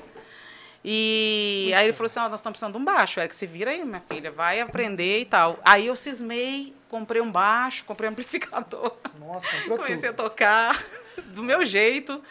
Aí depois eu enjoei aquelas coisas de adolescente Compra mesmo, né? para, né? Você E também era aí? frequentadora de bandas novas? Hum, mais cobrindo. Ah, é? Ah, não, teve uma época que bandas novas era. Mais cobrindo. É, mas eu peguei bem o início, tá? Tipo, lá foi. no, na escola Mascarenhas. normal. Ah, masca... É, é, então tem tanto. Escola normal? tempo assim. É porque a primeira edição foi, acho que. eu- A primeira edição acho que foi Pai da Lojinha, né? Aí eu acho que a segunda foi no Escola Normal, aí depois meu grupo Tupi, aí ficou um tempão no Tupi. Foi no Tupi? É. Acho que eu fui no Tupi. muito tempo depois passou pra. foi bem depois. Acho que eu É. já. É. foi bem depois. Ah, mas eu peguei bem. Quando que começou, hein? Bandas Novas é de 98. Foi um ano que eu entrei. Ah, eu me formei em 98. Eu devo ter pegado o segundo, É assim. 98 e 99. Que, se eu não É, me engano, tava entrando na 99. TV. Eu peguei sim esses primeiros. Eu acho que aí. 99 foi no Parque da Lojinha. Que dizem que foi um épico, Não, assim, que eu não fui, lotou, entupiu de gente lá e tal. Ih, Eu mas a- tem eu muita. Eu. Eu, já fiz muitas essas coisas de cobertura, igual que você falou do Tupi e tal. E, e- porque assim, a, a TV afiliada você faz de tudo, né? Aí você cobre política, você pode cobre esporte. Só depois que vieram os meninos do esporte, que criaram um programa de esporte, que aí veio o GE, que aí eles começaram a fazer uma equipe específica. Mas assim mesmo, por exemplo, a Cláudia, a Cláudia cobre esporte. Você já deu carteirada, Érica, pra entrar? nos lugares? Nunca.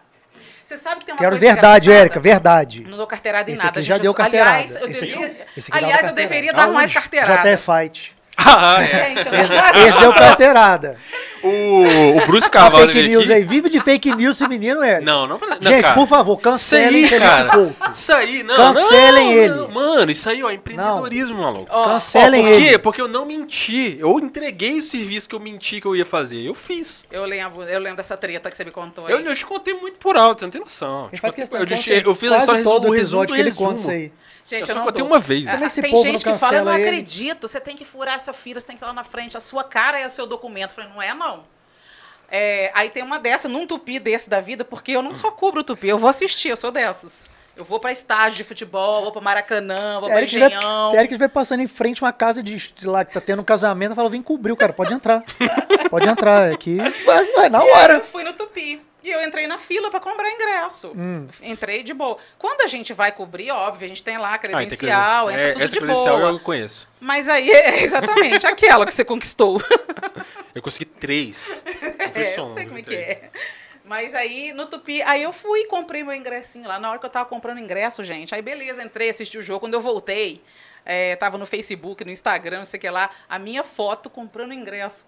Aí alguém escreveu lá, tipo, a Erika é gente como a gente. Falou, é, tá vendo? Deu bom exemplo, tá vendo? Não dei carteira. Você Não, não- dou, gente. Você não ligou dizendo que ia Não cobrir, sendo que você não ah, ia. não, para, mano. Pa- Véi, não ia, véi, não, você não- só, viu? A Erika um não faz essas coisas. Olha só, eu era um reles estagiário. Eu ganhava míseros 300 reais por mês. Eu, eu queria ir no negócio, eu não tinha como comprar o ingresso, era muito Deu seus caro. Mas eu não, eu não menti. Eu não menti. Eu falei, tudo bem, pode ficar mentindo. Eu não menti muito. Mentirinha. Eu não só- menti muito. Assim, eu falei que eu, que eu falei que eu tinha um blog, só assim, ó, só falei que eu, que eu era influente no mundo da luta, falei. Eu falei que eu tinha uma fazia cobertura de outros eventos que eu nunca tinha Falei, feito. falei que eu tinha uma redação Não, eu cobria negócio. mesmo. Eu cobri, só que eu cobri o home office, que eu assisti o UFC e escrevi em casa. Aí pegou uma. Tech Pix emprestada, foi lá. Vai lá que vocês estão no meu site, ó. E eles gostaram? Tech Pix. Não, é, eu comecei a trabalhar por causa disso, é. Eles A amaram. grande cartela de clientes que eu, que eu vi até foi. Por mas aí até o. Didico voltou a jogar bola. Fake, fake, fake news vai sair, até o Não, Didico porque assim, voltou. depois que o cara deu a credencial, tipo assim, quando eu consegui, eu não, não acredito, eu, tipo assim, não mentalizei que eu ia conseguir, mas eu consegui. Aí eu falei, e agora? Aí eu fiquei assim, eu fiquei meio mal, falei assim, pô, não, eu não quero passar a perna no cara, sacou? Agora eu vou trabalhar mesmo. Aí eu fui. Consciência pesou, né? Aí, tipo assim, Consciência pesa. consegui mais duas credenciais além da minha e falei, vou levar a gente comigo pra também trabalhar. Aí tinha um amigo meu. Fez uma equipe. Fiz, não. é, Ligou você pra galera da pelada, quem quer ir comigo na deixa- luta? Deixa, deixa eu esclarecer um negócio pra você. É, o primeiro podcast de Fora de verdade é de 2013. Porque eu tive um podcast de 2013 por causa desse episódio. Olha, olha só como é que as coisas são. E ele, lembrou, e ele lembrou disso hoje. É, tipo assim, o, eu fiz isso, aí, tipo assim, eu levei um amigo meu que era lutador de MMA, assim, ele era amador, mas ele era lutador, praticava e tal, pra ele sentar na cadeira da, do pessoal que ia cobrir mesmo, jornalista mesmo, ele pegou o credencialzinho bonitinho, sentou lá com, com, com um notebookzinho, assistiu luta a luta, porque ele entendia tecnicamente o que estava acontecendo, notou tudo e ele fez a resenha de luta por luta. Aí, tipo assim, eu tive que inventar um site pra colocar isso tudo? Tive. Tive. Eu tive que, eu tive que criar assim umas cinco resenhas de eventos do UFC pra encher o site Tive. pra falar que já tava trabalhando. Eu tive. Tive. Mas depois que o evento acabou, a gente soltou a cobertura do evento lá, de verdade. Tava lá e tudo. e até chegar no evento, eu entrevistei lutadores. Eu entrei em contato com eles e, tipo assim, mandava perguntinha online por e-mail. E aí o cara respondia e eu publicava no site. Tipo assim, eu ainda fomentei o evento do cara. Eu entrevistei fingindo Entendeu? que era jornalista? Tive. É, eu tinha alguma prática de arte marcial, não caso nenhuma. Mas eu entendi, porque eu gostava, tudo. E aí o que aconteceu? Por eu ter feito esse trabalho, aí eu pegava lá, fotinha do cara, fazia uma artezinha, publicava. E essa categoria, ela era totalmente carente de mídia aqui de Fora. eu fui e abracei geral. Os lutadores barbudo malvadão, tudo ficaram falando, gostaram do trabalho. Aí quando o evento acabou, começaram a me procurar. Falaram assim, cara, quanto você cobra pra fazer aquele serviço aí? Cobrar? Eu não sei lá, nunca cobrei pra nada, eu só queria ir no evento. Aí uma academia me procurou, outra academia me procurou, aí uma equipe Ah, de lutadores me procurou. futuro aí, ó. Eu comecei a atender essa galera aí. E aí depois eu comecei a trabalhar com isso. Aí o que aconteceu? Como eu tava conhecendo muito lutador, eu já conhecia o podcast por causa do Jovem Nerd. Aí eu falei, aí, se tem, se tem podcast de nerdice, pode ter podcast de arte marcial. Aí eu montei um podcast que chamava Coliseu, se você procurar você vai encontrar também, chama Coliseu do MMA. E eu cheguei a entrevistar inclusive o campeão do Jungle Fight peso pesado na época que ele veio aqui em Juiz de Fora. A gente, e esse episódio tá gravado até hoje, registrado aí. Até hoje. Tô com medo desse menino. Ô, só interromper só um segundo. Isso aqui, aqui é um grande Pedrinho Neto, mandar um beijão, meu amigão. Pedrinho, tocou no Três Dias, grande baterista aí da cena de Juiz de Fora. Ele, fa- ele falou que vou colocar pra minha mãe ver que minha mãe ama a Érica. Ah, Aí ela tá assistindo aqui, ele veio, eu não vi, só tô vendo agora. Ele falou como assim. que ela chama? É, ele falou, pede ela pra mandar um beijo que a minha mãe tá, tá se derretendo aqui. Arani. Ah, Arani! Beijo. Amanhã, meio-dia, você fica me olhando, que eu vou estar Isso, lá. viu, ó. Arani? Beijão, beijão pro Obrigada, Pedrinho aí. obrigada mesmo pelo carinho. Pô, agora que eu vi, desculpa aí a demora, mas tá dado o beijo aí. Tomara que ela esteja assistindo ainda, né? Que a gente tá aqui viajando no É. Acho que papo. foi nove, ah, nem sei. Não sei nem que horas são agora. É, deve ter uma hora atrás. Deve estar Dez. assistindo ainda. E- Deve não, está assistindo ainda, dona. Arani. Tô eu de boca cheia de novo, Mr. Pina. Eita, a Erika não, poxa, a Erika não tomou um cafezinho, pá, só Não, tomou gente, tô- vodka. Eu só tô, tô- só tô na vodka Quer aqui mais- é, quer quero- mais vodka quero mais vodka, por favor. Pô, eu te sirvo agora. Érica, bebe, bebe, bebe vodka. Não Gente, essa hora... não Essa... fica beba. A água tá com cachaça, não sei se te falaram. ligada aí. Hã? A água tá com cachaça, não sei se te é falaram. boa. Chegou a ver os comentários aí? Eu não, não, eu não entrei no... Ah, não tô na lives. Vou entrar. Só uma correção. Ah, corrigir aqui, o primeiro Banda das Novas foi 99. Aí, Então, mas eu tava corrigi. começando na TV, eu eu era... corrigi. Com cinco eliminatórias. Eu era uma sófia em jornalismo. Academia, É isso? antigo es- es- eh, Expo Shop. Ah, gente, eu acho que eu fui sim? Shop, O segundo no Turunas e a final no Lajinha. Você não tá falando no microfone, ninguém tá escutando. Desculpa, até esqueci do microfone agora. O- foram cinco eliminatórias: Escola Normal, Gente, fui- Academia, Antigo Estacionamento do Expo Shop. Expo Shop. O segundo foi no Turunas e a final no Parque da Lajinha. Em dois, Parque da Lajinha. Em 2000 Viu? pra frente foi Tupi. Depois Gente, a Praça Antônio. Carlos Mascarenhas. Quem mandou foi o Gerson. Valeuzão, Gerson. O Gerson saiu. É, o Tupi, inclusive, eu toquei em 2003. É, você falou. Eu toquei aí. uma bandinha muito legal. Nossa, chamava Real Alive, super nome Minha criativo. esposa não saía de Vocês se lá. conheceram como? Na banda? Eu conheci ele procurando baixista na internet. Eu falei, quem que esse Foi doido assim aqui? mesmo que a, que a Malibu chegou no baixista? Não, não, não, não, não. Não, Foi mas lá nos é- primórdios. Ah, a Malibu entendi. teve a Malibu, ela, foi- ela, ela existiu em várias outras A Malibu bandas. foi criado um funil aos poucos, depois que se juntou todo mundo no, no Até- se assim, fundiu. a gente foi passando a peneira pra ver assim, qual- quais eram os que os assim, esse aqui é bom, mas esse aqui não. Esse aqui é bom, esse A gente foi tocando com várias pessoas, eu falei, pô, esse cara aí vai ser meu baixista. Eu fui tocando, pô, esse cara vai ser meu guitarra. E eles a mesma coisa, porque ele, a gente depois se encontrou e falou, galera, eu queria ter banda Ai, com que você, com você, com você. com- A gente se juntou. Ó, Mas em- a banda é muito boa, eu gosto A gente muito, foi- de em verdade. primeira mão aí, tá? Então já que você tá aqui, que você gosta, que você é uma pessoa muito gente boa, a gente vai te contar. O nosso CD tá quase saindo, tá? Me Um fala. é. O nosso CD promete. Não é porque é nosso, não, mas tá. Assim, ó, pauta pro MGTV! Pauta pro Gente, MGTV! Um dia eu tava falando, tava pra você que gosta de um forró- Sábado que a gente levava as bandas, né? Sábado, É. assim, era um dia que a gente levava sempre uma banda, aí tinha mó tempo o jornal, dava cinco minutos, seis minutos, É. tocava três músicas. Eram uns eu três blocos, falando, uns gente, três ou quatro estúdio blocos. Tá tão, é tão triste hoje. Tem um ano e pouco que a gente tá assim, sem ninguém, né?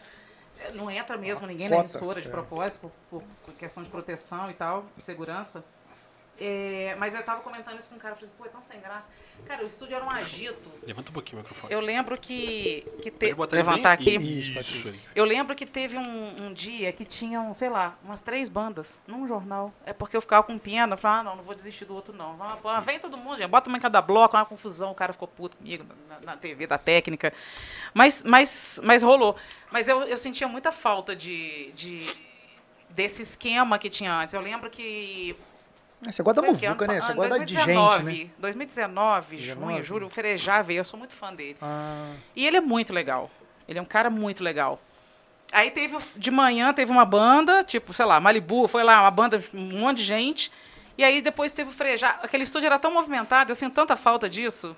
Do- eu gosto de estar em contato com falei, as você- você pessoas, gosta da- da- sabe? do povão, da eu gosto, muvuca, é, né? Eu gosto da muvuca. Eu Érica gosta da muvuca. Eu gosto da aglomeração. É, da aglomeração. Eu ia te perguntar um negócio que acabou que eu esqueci. É, Ô, meu pai, essa né? leseira aí. Essa parada de você poder Eu sinto falta da aglomeração. Eu senti falta do carnaval é por isso. Porque eu gosto é da, da muvuca. Aí eu tava falando que eu passei o carnaval, o pré-carnaval aqui, por exemplo, eu tirei cinco dias de férias, só para eu poder. ir- e tinha qualquer bloco que passava na minha frente, eu entrava lá, tocava no meio do bloco, eu tava E, nesse e nível. esse, esse é o assim. projeto. É, cava, é cavaco. como é que Das é? Minas. Das Minas. Isso aí dá um ótimo bloco, né?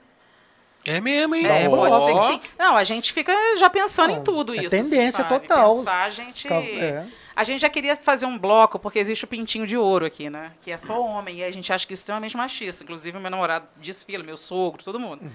E a gente falou assim: a gente vai, vai criar um só de mulheres, só para confrontar com eles.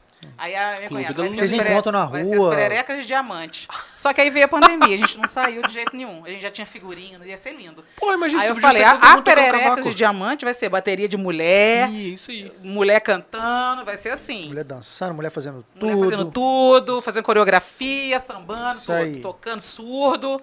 E, e aí veio a pandemia, né? Mas nesse carnaval eu, eu desfilei, eu saía no Bloco Batom. Eu, eu desfilei, gente, eu ia no tamborim num, no outro eu ia no repinique, no outro eu ia não sei aonde. E aí eu tirei cinco dias de férias. Às vezes Eu não paro no carnaval, eu não sinto cansaço, eu não sinto sono. Eu se deixar, eu vou 24 horas. Vai direto. Mas na hora que É, acaba como tudo você também, pode- a pilha acaba de uma vez só, né? Exatamente. Quando aí eu ressuscito na imaginar- quarta-feira de cinzas, você literalmente. hiberna, né? Como é que fala? hiberna. Eu não consigo. A minha Dorme energia, uns assim. três, quatro dias direto. Como você pode imaginar, carnaval é minha criptonita, né? É, exatamente. E aí, o que, que eu fiz? Eu fiz o pré-carnaval aqui em de Fora, tirei cinco dias de férias para desfilar nas coisas, tudo que tinha aqui, inclusive no Parangolé, que é o meu bloco oficial. E fui para o Rio logo depois. E peguei o carnaval dentro do Rio de Janeiro, com Banga La Fuminga, com Lapa, com tudo, assim. E aí a gente foi no, no, no, Banga La Fumenga, tinha 500 mil pessoas. No aterro, eu acho. Deus. Conheço muito bem o Rio. E aí, lá das eu fui numa perspectiva que eu subi no palco, eu fiquei dentro da bateria dos caras. E aí eu, ah, pronto, aí eu ficava, aí eu fiquei em êxtase, né? Meu carnaval no Rio foi assim. E a gente morto, ah, vamos pro Cacique de Ramos, desfilamos também no Cacique de Ramos, que lá era só comprar camisa que você sai. E é maravilhoso o Cacique de Ramos, porque a, a passarela do samba deles deve ter 200 metros. E aí tem um, um cacicão, assim, um carro alegórico imenso. Aí, assim, a- é muito, muito doido. A avenida tá aqui, aí sai a bateria perfeita, né? Aquela coisa mesmo do, do lá, do, do fundo de quintal, aquela, os caras do fundo de quintal, tudo lá, e eu lá alucinada, a gente lá com o abadá nosso. Vamos lá, e canta só música que a gente conhece, todas do Bete Carvalho, esse povo.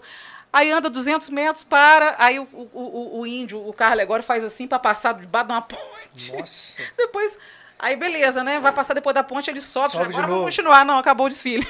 Cara, Então, assim, é muito bom, muito bom. É, e, nossa, eu aproveitei demais. E, e fui pra berço de samba, fui pra Lapa, fiquei em blocos. foi, na, foi na raiz mesmo, Fui né? na raiz e fui. Gente, onde tinha, passava um tambor tocando, eu ia atrás. E foi tudo, tudo, tudo tranquilo. Tranquilíssimo, tranquilíssimo, tranquilíssimo. Não presenciou nada de. de... Nada, nada. E eu sou meio cagona, sabe? É, porque pro Rio também eu sou Não, eu sou pra assim, tipo, minha testa tá escrito assim, sou mineira É, da eu roça. chego no Rio e já fico assim, cara. Nossa, sa- sabe que eu já dei uma olhada em São Paulo, cara? Tipo assim, eu, eu não tenho noção dessas coisas também, não. Às vezes eu tava, uma vez eu tava na Paulista, a gente foi pedir uma informação pro cara lá, mas assim, tava escrito na minha testa, assim, mineiro. Que eu fui perguntar um negócio pro cara lá, acho que não, minto, alguém perguntou alguma coisa pra mim. Primeira coisa que eu falei, ô moço, eu sou de Minas Gerais. Ah, ainda mais você. Ô, Não, eu- é Eu falei- exatamente. eu- exa- eu falei- a gente assim, descobre que a gente é Ô, mineiro quando a gente tá no outro lugar, tá? Foi assim mesmo. Tem, tem até um pessoal que faz teatro aí, não, esqueci o nome, não sei se são os, os eles tem uma peça dessa de como Pão de queijo? do pão de queijo. Pão de Fala, pô, bandido, a polícia mineira, né? Mas vamos tomar um cafezinho primeiro? Ô, moço, vocês podiam sair com as mãos pro ar? Ué, você pode ver, qual, qual podcast você assistiu Acabamos de agora? passar um que, que o cafezinho. café, ele é tipo um protagonista na mesa. No nosso aqui, cara, É, exatamente. aquela garrafa ali, se deixar, aí o Diogo Ah, vai embora. sozinho. Não, são, são dois litros ali. Tô querendo migrar pra uma de cinco agora, porque dois litros acaba rápido. Traz um de Tanto que assim, do dia que o Mr. Pina falou que assim, que não, beleza, Não, a gente, deixou- quase que eu implorei, falei! Mr. Pina, pelo amor de Deus, a gente tá aguentando, mas é muito café que a gente consome. Ajuda nós, que seu Ajuda café é maravilhoso e, e tá difícil pra nós. Aí ele, porra, Rodrigão é sensacional. Ô, Eric, já teve assim, umas A minha irmã, essa vodka aí vai dar, vai dar reação com a AstraZeneca. Nada, que isso. Beleza. Vai dar nada. Ela, ela já, de- já deixou a cloroquina dela aqui, ó, no cantinho aqui, ó. Depois só jogar uns 5 pra garganta aqui, né? Já resolve. Isso aí nós resolve rápido. Como é que é o nome de sua irmã? Denise. Denise, beijo. Ah, ela tá respondendo aí, Tá né? aqui, ó. Tá, tá Ô, YouTube, Denise, ligada. fala com nós aqui, Denise. A Denise é da percussão também. Denise, que manda Denise. agora, por favor, manda agora lá no- na mensagem do Instagram uma pergunta bem polêmica pra sua irmã. Denise, eu, que- eu quero ver sangue nessa Um mesa. fale do passado. Quero Eu quero sangue. saber. Entendeu? isso. Fale das tretas de Eu irmão. quero cortes. Eu falo que eu quero aqueles cortes matadores. Conta Ela não aquele- fala porque ela é minha parceira. Não, fala aí, Ah, Denise. ajuda pela nós, audiência. Denise. Ela me Manda lá, manda protege. lá. Denise, manda aí pra nós. Manda aqui no YouTube pra todo mundo ver. Ó. Uma pergunta pra todo mundo ver. Manda aqui, por favor. E matéria, Érica, essas matérias matéria pesada, assim, tipo, por, por exemplo, quando rompeu lá a barragem de, de Brumadinho. É difícil transmitir um Brumadinho, a gente mandou nossa equipe pra lá, né? Porque BH, coitado, eles ficaram 24 horas, já não tinha mais quem ficasse, né? Eu também fui pra lá, você acredita? O que, que você fez? Olha só. Ah, não, você falou que você tava lá, não é? Eu A tava lá. trabalho. Eu tava lá, foi bizarro. Gente, esse menino é igual o Forrest Gump, né? Ele tá em todo. É, Tava lá mano, atolado né? de lama até no, no joelho. É, mas não foi legal não, velho. Foi- É, não, é, imagino. foi bizarro. Eu imagino. Eu tava com uma câmera na mão, mas eu não tive coragem de gravar nada. Não, olha, na hora que você tá- chega lá, aí que- aquela energia deve te É bater. aquela coisa assim, você, você vê, mas não, não, não quer filmar, né? Não, não precisa. né? É, porque, tipo assim, eu fui com o intuito de ir. Tipo assim, eu cheguei lá, eu fui, eu fui acompanhado de um deputado, né? Eu- aí eu, a gente foi de. Foi o quê? Foi meio-dia e 10 mais ou menos que eu rompeu, não foi? Foi.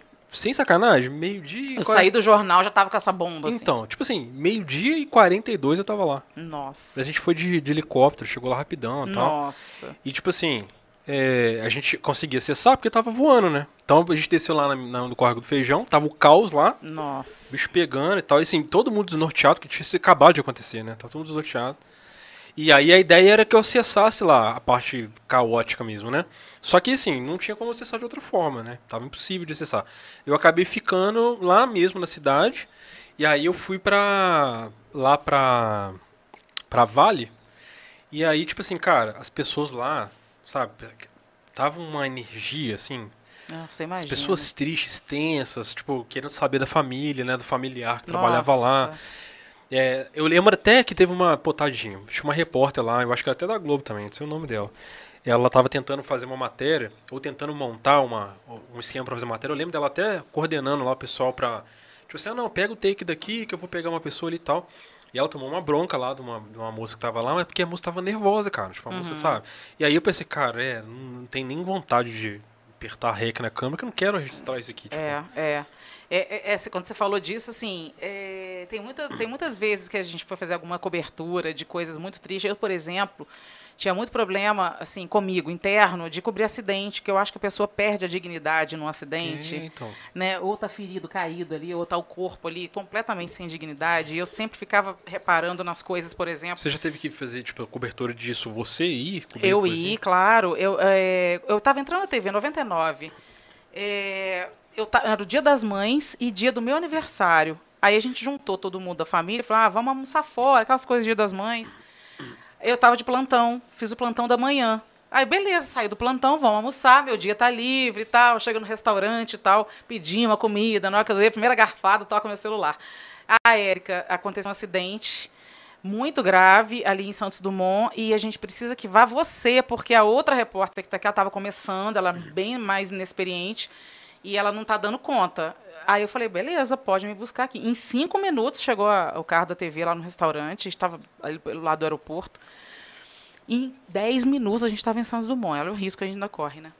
E aí a parada era o seguinte, era um ônibus que bateu de frente num caminhão carregado de sal. Nossa. Um ônibus da Útil, cheio. E o caminhão tinha o, o cara, a esposa e um filhinho, uma criança. E eu, fica, eu, eu, assim, tem criança nesse caminhão, tem criança nesse caminhão. Gente, entrou um dentro do outro. A metade do ônibus era o caminhão. Você não sabia onde é que terminava onde, onde começava o outro. E ali foi o primeiro acidente que eu fiz assim, e aquilo me impressionou muito. Eu fiquei uns 15 dias sem dormir direito, eu fiquei uns 15 dias. Só que na hora a gente Tem não que sei fazer, como tem que e fazer, né? tem que fazer. Tem que fazer. Na hora a gente meio que incorpora um personagem. E aí eu lembro que eu cheguei, eu estava com o cinegrafista, o Manelzinho, ele era gente boa demais, é, né, que não, ele só saiu da TV. Ele ele falou assim, Érica, eu vou dar uma olha- olhada na sua frente para eu saber o que, que eu não posso filmar, porque do jeito que estava ali era pedaço É, de gente, é. a gente não, não conseguia nem ver um corpo Foi inteiro. fatal, não sobreviveu ninguém. Sobreviveram muito, muitos poucos, assim, mas. Do ônibus, né? Daquele jeito, né? Do ônibus. Do ônibus, caminhão morreu todo mundo. É, tá E aí frente. eu via, eu ficava apegado nesses detalhes. Eu, eu com meu- meu olho, né? Aí a sandalinha da criança, aí o documento do cara, não sei o que lá. E, e, e aquilo me impressionou demais, porque a gente chegou quase praticamente junto com o socorro. Então a gente chegou no chegou auge na do desespero, do, retirando o corpo de janela, aquela confusão danada, mulher grávida, com barrigão, morta, sendo carregada. Sabe? Então, assim. E quem aquilo- tá lúcido ainda se entra e em aí eu andando, e aí e a gente a fica um pouco cego quando a gente está fazendo essas reportagens, e eu comecei a andar no meio daquilo tudo. aí a você nem lembra frieza- disso, você lembra em câmera lenta, né? a Sempre você frieza dos policiais, de alguns policiais que viraram para mim e falaram assim, ficava assim, cuidado que você tá pisando no rim, cuidado que você tá pisando... Desse jeito, aí aquilo... Eu falei, meu Deus, e aqui- o cheiro do- do- da, da parada, cheiro, é. uma coisa de misturar de óleo diesel com sangue, uma coisa bizarra, assim. Eu tenho esse cheiro até hoje na Mas minha é cabeça. engraçado, assim, a Globo tem uma maneira de reportar esse tipo de coisa muito, Não- muito mais profissional, né? Não mostramos detalhes de nada. Mas As então- pessoas souberam da gravidade do acidente com imagens ali, é, mas eu lembro que uma outra emissora chegou logo depois, bem depois da gente. Tipo, o ônibus já estava quase sendo retirado. E aí eles foram exatamente na poça do sangue, na porta onde né? estava sentado o motorista que foi moído. E foi nessas imagens, assim, sabe? Tipo assim, já, já chegou depois, já não tinha tanta imagem de opção, mas aí foi também buscar algo que. é, é, mas essa recomendação é uma pesquisa. A Globo faz pesquisa para tudo, né, gente? Não, eu- Globo- eu ia tocar nesse assunto contigo, porque, tipo assim, eu vejo que tem muita diferença, assim, não é porque a Globo é maior, não. Eu, me- o modelo Sim, jornalístico é sim, muito diferente. Eu, eu, particularmente, não é porque você tá aqui, não. Eu não gosto de, de jornal das outras emissoras, porque eu acho muito sensacionalista Tem a forma muito critério. Tem, tem umas notícias que passam, cara, eu realmente precisava saber disso. Mas geralmente quando eu vejo pessoas de outras emissoras, pessoas até famosas, elas falam, ó, é, falam, ah, as outras coisas a gente já conseguiu fazer no mesmo nível, mas o jornalismo da Globo não tem jeito. É, é, ele é muito criterioso, sabe? Em tudo. Em questão de imagem, em questão do olhar nosso para essas coisas. Então, são coisas que a gente já está muito acostumado a fazer. A gente, por exemplo, saber o que, que não vai filmar, que é o que o Manel fez. Eita, porque eu acho engraçado que assim, que é, a gente até brinca lá em casa, né? A minha sogra assiste esses jornais, mas assim. Eu falo, ih, tá lá, tá lá o sangue escorrendo na tela lá. Que é- Ah, minha mãe assistia e é também. no... É, e eu, fico, eu acho engraçado porque fica assim, mano, olha a energia que você é tá pegando. pesado, isso aí. né? Que é horrível o negócio, umas notícias É, assim, sabe? É. É, padastro mata menina com facão, É, tá é. sexo. Pô, cara. E eu fico assim, eu- é porque eu fico vendo. É tudo igual, uma atrás da outra. Depois É, e assim. É e, mundo e- cão, E né? aí eles ficam tentando segurar a audiência com isso, né? Tipo assim, não, mas no próximo bloco a gente vai Mas você terminar. tem que ver a outra que aconteceu. Aí E aí eu fico é da vendo, outra. cara, é um, mas é um abismo de, de diferença da, É, é, da é. forma sobre o que a Globo reporta. E né? da forma como ela faz. forma, porque mesmo É. quando tem que falar de desgraça, É. é, tem um tudo uma... E tem todo um critério. A gente é, é muito treinado. A, a Globo ela fazia um curso chamado Uniglobo. Ele era presencial. Depois, muito antes da pandemia, ele passou, passou a ser virtual e é um curso muito legal. Então, você tem a Uniglobo, ele, a Globo, as emissoras compram esses cursos, que são cursos prontos com profissionais da emissora. Então, você tem curso de português, de edição, de reportagem, de gestão de negócio, de tudo. Na pandemia, a Globo liberou pra gente. Eu fiz, sei lá, mais de 17 cursos Ah, online. Foi muito legal. Isso me ajudou bastante, inclusive, a me ocupar. Enfim, É. eu ficava em casa 15 dias.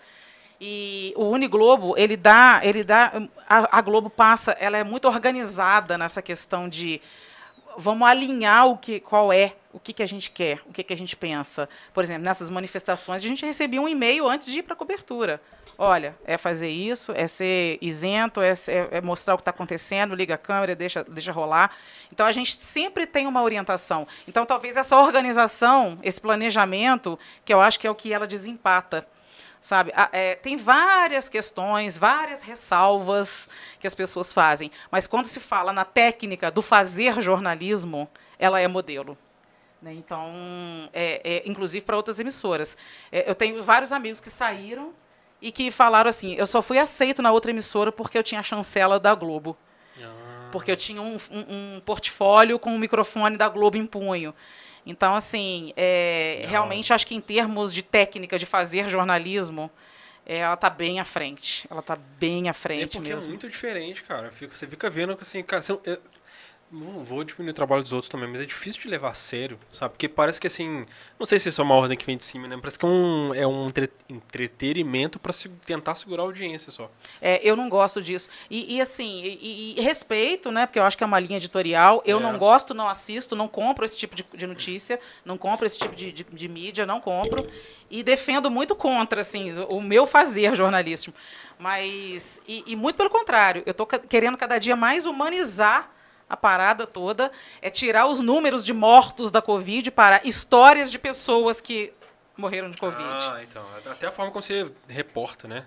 A gente hoje, a Larissa foi fazer uma, uma pauta que a assessora me mandou. Ela falou, Érica, eu, eu, vou, eu quero te contar essa história. Ela nem passou pela produção, porque eu sei que, que você vai gostar. Na hora que ela me falou, o primeiro parágrafo que ela escreveu, eu falei, nós vamos aí amanhã.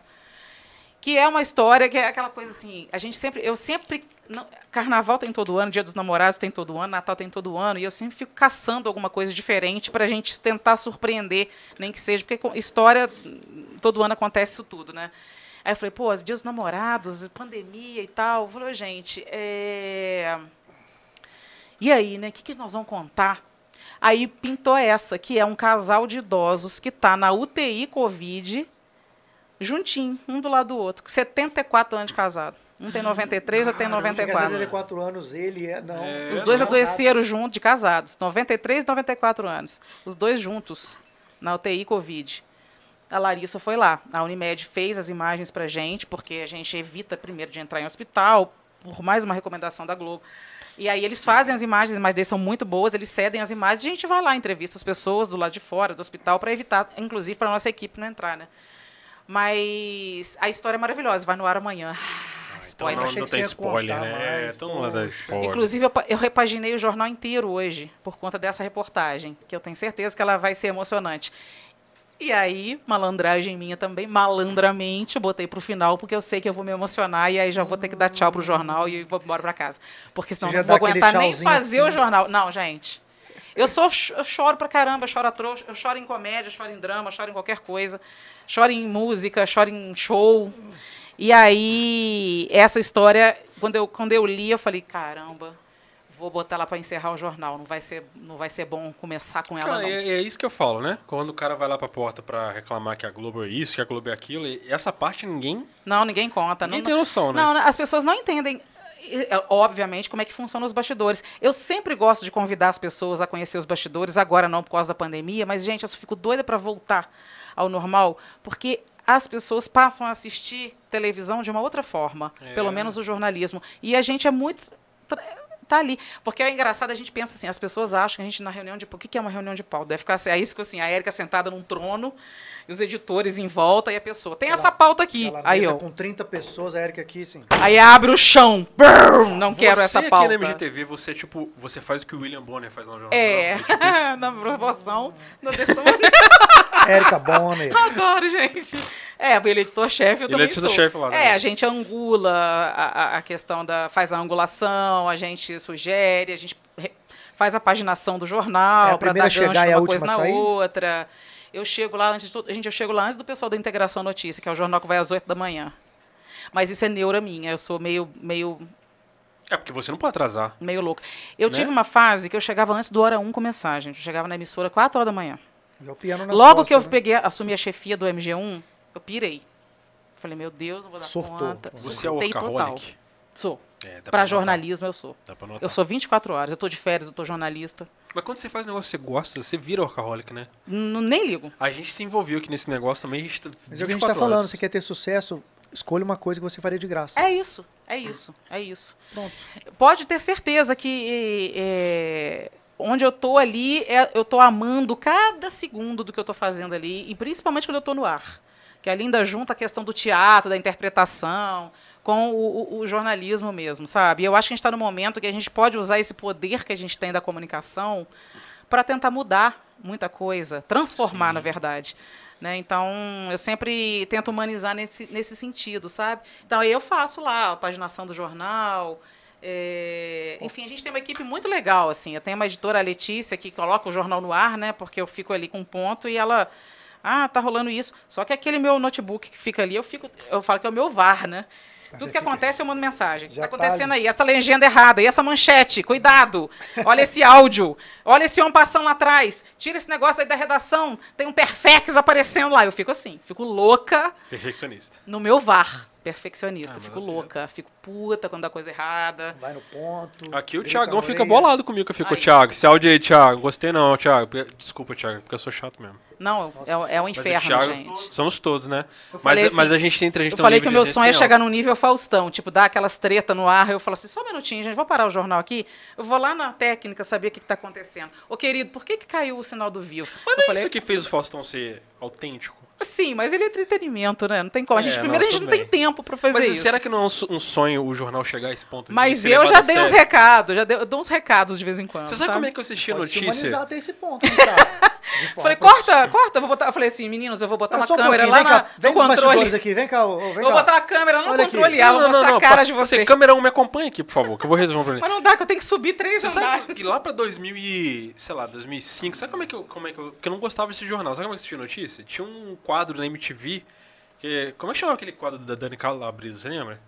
Eles, eles apresentavam um jornal, né? Era um nome muito doido. Ah, eu lembro dela com o Bento. Isso! Era assim Era. Ah, eu adorava aquilo. Eu falava, assim, era tudo zoado, mas Sim. a notícia era de verdade. Sim. Eu falava assim, Ah, eu amava esse, esse é o meu jornal. A gente lá na TV brinca. Fura MTV. Aí, ó, Isso. DJ A gente Online. brincava lá, tinha um editor, o Chiquinho, ele nem tá mais, ele agora é professor da UFSJ. A gente falava assim, ô Chiquinho, sabe qual que é o meu sonho? Porque a gente tem um script, né? Por mais natural que a gente tem de ser, o repórter sabe o que eu vou perguntar pra ele na maioria das vezes. Né? Nunca, não costumo pegar de surpresa, assim, né? É diferente da gente que é amador, não tem pauta, né? Não tem nada. Aí eu viro e falo assim, ô fulana, isso é isso mesmo? Aí eu detesto esse tipo de pergunta, porque quando não é, a pessoa não me avisa que não é também não. Tipo assim, muda essa pergunta aí, Érica, antes de entrar no ar. Aí eu falo, isso é assim, assim? Olha, na verdade, é isso. Então, quer dizer, o que eu falei é a mentira antes, né? O que eu te perguntei. A palhaça aqui. aí a gente falava assim, vamos fazer um jornal desse, gente, nos bastidores? É tipo, fulano, é isso? Não, não é isso não. Acabou. A gente tinha um fitão, né? Que a gente chamava de fitão na época que tinha fita. é, que a gente exibia no final do ano, na festa de confraternização, uma coisa linda. Olha o Ah, tinha bullying, que né? vinha gente? público, tinha A gente- Nossa, isso é guardado a sete chaves, gente. Ah. Nossa senhora, eu tenho até Depois- medo depois- desse negócio vazar. Depois você manda pra Tinha, mim no tinha WhatsApp. que ter um pra vazar isso A aí. gente pegava erros de gravação, erro de, de entrevistados, aí entrava tudo, né? E a gente Fazia fazia, um um, mini jornal. Fazer um compilado lá. É, um mini jornal. Olha, aquilo ali era assim, era a expectativa para confraternização de fim de ano era assistir o tal do E aí era, era muito mais divertido. Aí isso foi acabando o medo disso vazar na internet, Ah, constranger as é. pessoas, expor demais. Aí você sai né? da fita pro digital. é um Nossa, eu tenho muito medo disso vazar, porque essas fitas existem, a gente não sabe nem com quem que tá. Por favor, quem tiver com as fitas, entre em contato aqui no Vox Lab, que a gente dá um jeito de. Calango, corta o microfone a da Erika que ela vai contar um, um pedacinho da fita pra Eu gente acho que eu tenho um, vou mandar no WhatsApp vocês. Opa, Aqui, desculpa, olha, gente. esse começa, Quem tá tiver, vendo? manda pra gente que a gente guarda pra vocês. Não, mas aqui, aqui Mas é esse acho que já tá no YouTube, eu acho que já. Ah, não, eu quero, eu quero não exclusividade, mano. Eu quero Nossa, aqui- gente, eu quero sangue, eu Mas quero, eu quero discórdia. porque- Eu quero uma parada pra Eu falar assim, a Erika mandou isso pra mim. Uh, quero discórdia. Ai, gente, mas é assim, era, era, tipo, umas bobeiras, assim, simples. Por exemplo, a gente passou fazendo uma matéria rural. Aí tava eu e o cinegrafista. Aí a gente passou, aí tinha um monte de. de. Como é que chama o bicho lá? que faz- Peru. Ah, peru. Né? Como é, como é que é o peru? Ah, Perua. é- é Aí legal. tinha uns 20. Aí eu falei, gente. Dessa que raça de peru, nunca vi, não. Não é Ah. assim? Não é, não é peru mesmo? Faz isso? Acho Como é que é. ele faz? Não... Para. Aí eu falei, Pianta, olha aqui. Aí a gente descobriu que quando a gente falava, eles gritavam. Aí olhou um pra cara do outro. Nossa, imagina ideia. ela, igual. igual- Aí desce o Pianta fala, com a câmera. gritam. Aí eu comecei a fazer uma chamada. Eu, Fernanda! Aí a piroada. Aí comecei a chamar todos os funcionários da TV. Pegava só as peruas, né, da, da redação. E umas bobeiras, assim, que a gente ia fazendo. Aí o erro, o erro, sempre, o erro sempre. Eu já tive uma fase que eu tive, tinha medo do CQC, por exemplo, de parar lá. A Viviane uma vez parou no CQC, porque ela estava ao vivo falando de uma coisa, aconteceu um acidente. Ah, eu tinha um quadro atrás desse, dela. né? Top 5. Eles sempre zoavam Ah, coisas que tá, foram tá. no ar. Um acidente ou uma batida? Foi um, um batida de uma moto lá na Praça da Estação. Ah, ela eu tava lembro aqui falando de um disso. negócio, aí ela interrompeu a entrevista. Eu E o cara lá disso. se estrabacando lá atrás. Uma moto, não sei, um atropelamento, não lembro o que que Eu era. lembro disso. Ela parou pra dar notícia lá. E, tipo, ela tava falando do assunto nada a ver, largou o entrevistado e foi cobrir o negócio. E ela foi pro top 5. Então, Mas vocês assim, têm uma vibe mó legal lá, né? Vejo pelo Instagram que, tipo assim, você tipo, você recompartilha as coisas tudo junto, estão sempre Tem, juntos. tem. tal, A né? gente tá numa fase já há algum tempo de uma redação muito harmônica. É, uma coisa legal que a nossa redação tem é a diversidade em todos os aspectos. Então você tem ali, você tem ali gay, você tem ali lésbica, você tem feminista, você tem machista, você tem preto, branco, é, sabe? Então Falta só contratar o Felipe fazer fake news lá pra vocês. só ó. falta fake news. Só falta o cara da fake news. E aí, eu acho que quando a gente está numa reunião de pauta é legal, porque aí tem várias visões. Eu gosto disso, da, da- dessa diversidade. Pluralidade. Tu- exatamente. É heterogêneo demais. Então, eu acho que aí a gente consegue chegar num consenso. E gente velha, gente nova, tem tudo.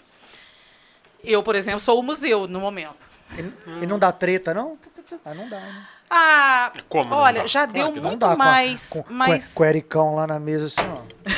É isso aí, pessoal. Falei, Teve um pronto, dia, Não sei o que acabou. aconteceu, que eu, que eu dei um, um tapão desses, assim. Mas, assim, passa, passa rápido.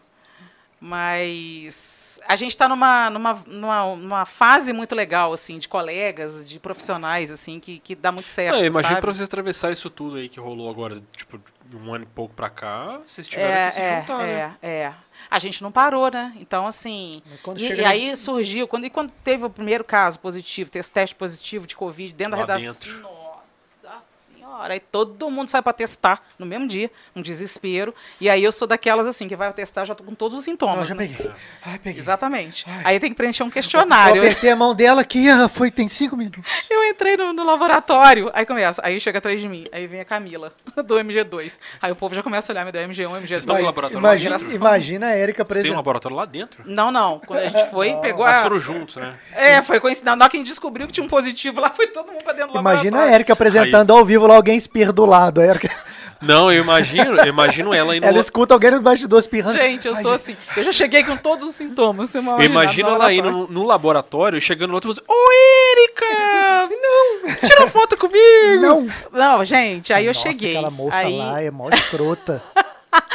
aí eu tinha um questionário pra gente responder. Aquela coisa do jornalista, né? Eu respondi o meu questionário, dei vários nãos, assim, sintoma, tá sentindo isso? Não. Febre? Não. Dor de garganta? Não. Mas eu sentia. Só não, tava, não, não Assim, preenchia, eu né? acho que eu tô com febre. mas Aí eu olhava, aí meu olho foi lá no do vizinho, né? E o cara tudo assim, sim, febre, dor de garganta, tosse, falta de ar. Aí, e o cara do meu lado, não. no Por cadeira gentileza, depois, por assim. gentileza, sai daqui.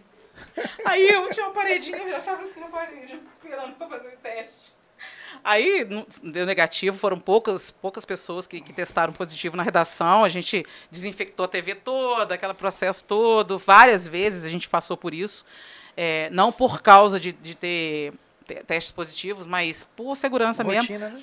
De- E aí a gente leva, agora parou com isso, mas a gente perdeu um colega da engenharia que, que, que para ele não deu, coitado. Antes de chegar a vacina na vez dele, ele, ele complicou. Mas é, no jornalismo mesmo, foram poucos casos. Tiveram poucos. Na hora isolou todo mundo, todo mundo testou para já isolar tudo. E aí vem a parada do assintomático, né? Tava todo mundo assintomático. Olha só. Todo mundo assintomático. Mas tava todo mundo, tava realmente? Os que testaram positivo estavam todos assintomáticos. Só. Eles começaram a sentir, tipo, perda de paladar. Aí que foi, hum, vou fazer o teste. Aí o primeiro que fez, ah, meu Deus, eu estava trabalhando com ele ontem, sentei no computador dele, começa- sei que aí aí começa. vai, Aí aí vai. um-. Aí a gente testou todo mundo, todo mundo mesmo. E aí ali descobriram mais uns quatro que estavam assintomáticos. E aí tudo bem, ok, isolaram, foram sintomas leves e, e- e passou. Desinfectou a TV toda. A gente reforçou muito a prática do, do- da máscara, do álcool em gel. Gente, é um ritual. É um ritual que eu acho que vai ficar. Eu chego É. lá, eu já tenho o meu coisinha do álcool, do, do álcool 70. Aí eu chego, a primeira coisa que eu faço, cato meu negocinho, cato meu álcool. E, e essa parada do álcool, ela, ela vicia, que eu vejo que as pessoas tá, estão sozinhas, mão. em, assim elas estão passando. mano, é que eu tô falando, o álcool em gel começou com H1N1. É, mas. Já mas- tá aí, mas- Mão, assim. telefone, fala. Mas, É. mas não pegou essa. Igual É, não, tipo agora. assim, quero dizer que o gel já tá Você passa na rua, eu presente olho, entre é, nós. eu olho pro disso. ponto de ônibus, às vezes eu tô passando ali no, no centro, assim, eu vejo todo mundo tirando assim. É, mas eu muitos. ando, eu tô com o meu aqui. Pinga, faz assim. Aí passa 10, 5 minutos, pinga de novo. Falo, caramba, acabou de passar, tem 5 minutos, É, mas já começa. É, é a neura. É, mas eu também o cheirinho. eu Ah, tenho- até porque a gente não tem como prever como é que vai ser, né? É tipo assim, e eu né? acredito que a- essa vacina nós vamos ter que tomar forever. Todo ano. Também acho. Tipo vacina da gripe. Também acho. Você não vai matar o vírus, não. Você só vai se proteger dele. Exatamente. Você vai amenizar. É. Amenizar a gravidade da, da doença. Então a gente né? não vai eliminar ele. chegar ele tá 43, aí. É. Covid Nossa, 50 vai e 10. transmutar. Ainda mais embora. aqui, do jeito que tá atrasada essa vacina, vai só uma variante atrás da outra, né? Não, tem isso também, né? Porque os, os caras que conseguiram, por exemplo, os Estados Unidos lá, que conseguiu realmente, né, jogou todas as energias na vacina, se, se isolou Resolve, de certa né? forma, né? Ó, os caras, você viu, eles estavam fazendo uma estratégia lá de turismo, pra atrair turismo de volta pra Nova York. Você viu o que o prefeito fez? Ele De, tava, de vacinar a galera. tava dando vacina até pra, tu- pra galera na Time, que tava Pô, na gente, Times tem que Square. aproveitar meu visto não aí, ó. matter what, né? Não matter what. Quem passou na Times Square, toma vacina de graça. Olha que Passa maravilha. aqui, toma uma picadinha. recalque, que tá, inveja. Tá, tá tudo certo. Mas eu fiquei mó feliz agora sábado, né? E foi uma coincidência de eu conseguir vacinar, porque pelo, pelo que eu li na- na- no- nos critérios da prefeitura, eu não me encaixaria, porque estava ali é, pacientes oncológicos que estejam ou que passaram por químio ou rádio há seis meses, pelo menos. Eu não, não fiz nem químio nem rádio, eu tive um câncer de mama em 2018, mas eu não precisei passar por esse processo. Só que eu tomo um medicamento que é considerado Ah. quimioterápico, Entendi. mas não é uma quimioterapia. Me dá um golinho dele. Só. Aí Que até horror. Me dá só umas meia dúzia de comprimido. Até eu descobri que outras pessoas que também tomam, as os médicos estavam atestando para a pessoa ir lá e entrar no grupo dos imunossuprimidos. E foi o que aconteceu comigo. Aí eu, de bobeira, eu liguei para meu oncologista e falei assim, ah, tá acontecendo isso, algumas pessoas já vacinaram, vai ter uma repescagem sábado, ela não pode vir aqui que eu te dou o atestado, eu estou dando para todos os pacientes, e elas estão conseguindo vacinar. Aí fui uma felizona, fiquei quatro horas e meia na fila de carro, tudo bem, tá sentado, fiz videozinho, fiz tudo, né? Li o manual do carro, e vacinei, fiquei mó aliviada, assim, sabe? De, Nossa, de, de- fala, de poder. Me senti muito privilegiada e fico desesperada para as outras pessoas poderem chegar nisso também. São duas doses essa?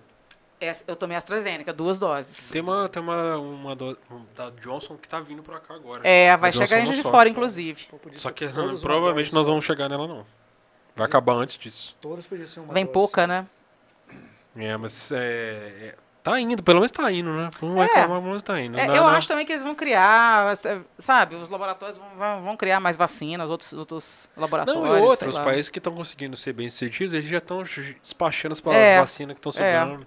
Agora chega no terceiro mundo. Né? Vai- Nossa senhora. Não Acabou lá. mais, manda pra É. aqueles lá. ó. acabou É. lá, agora vai chegando pra resto a galera. sobra, a xepa. A É, mas é a xepa das A vacinas. chepinha lá pra É. lá, tá tudo certo. E que, que, tipo, você tá aqui, você tá bem, hein, vendo esse boné aqui? Ué, fazer o quê, né, gente? Eu já convivo com uma criatura que Ué, tem que eu acho que ele 50. serve na sua cabeça. Sabe o que, que eu faço? É, não, Eu mas acho- não, nem vem eu tentar em botar acho isso na que minha ele cabeça. Nem serve- vem, porque eu não visto nem o do Porque do meu pelo que eu tô analisando, você tem o mesmo tamanho de cabeça que Tem, eu sou gente. cabeçorra pra caramba. Não, chamou de cabeção. Pô, chamou nós de cabeção. Nós três, velho. ué. Chamou nós de cabeção. Ué, gente, fazer o quê? A vida é assim, né? Você vai, ficar, Inteligência. você vai ficar mais maravilhosa, mais maravilhinda Ah, com esse tá. boné. É, O, o- o engraçado é que é, quando a gente começou a namorar, eu falei, ah, presente de aniversário, não sei o que lá, o que, que eu resolvia? Tudo na boutique do, do Flamengo lá, né? Hum. Aí eu chegava na loja Ah, assim, o, o maridão é do, é do É. Mengão? flamenguista, louco, Como é que é o nome dele? Luffy, Luiz Fernando. Luiz Fernando, não te conheço, mas já te, te admiro muito. É, aí eu chegava assim na loja. Aquelas camisas aí.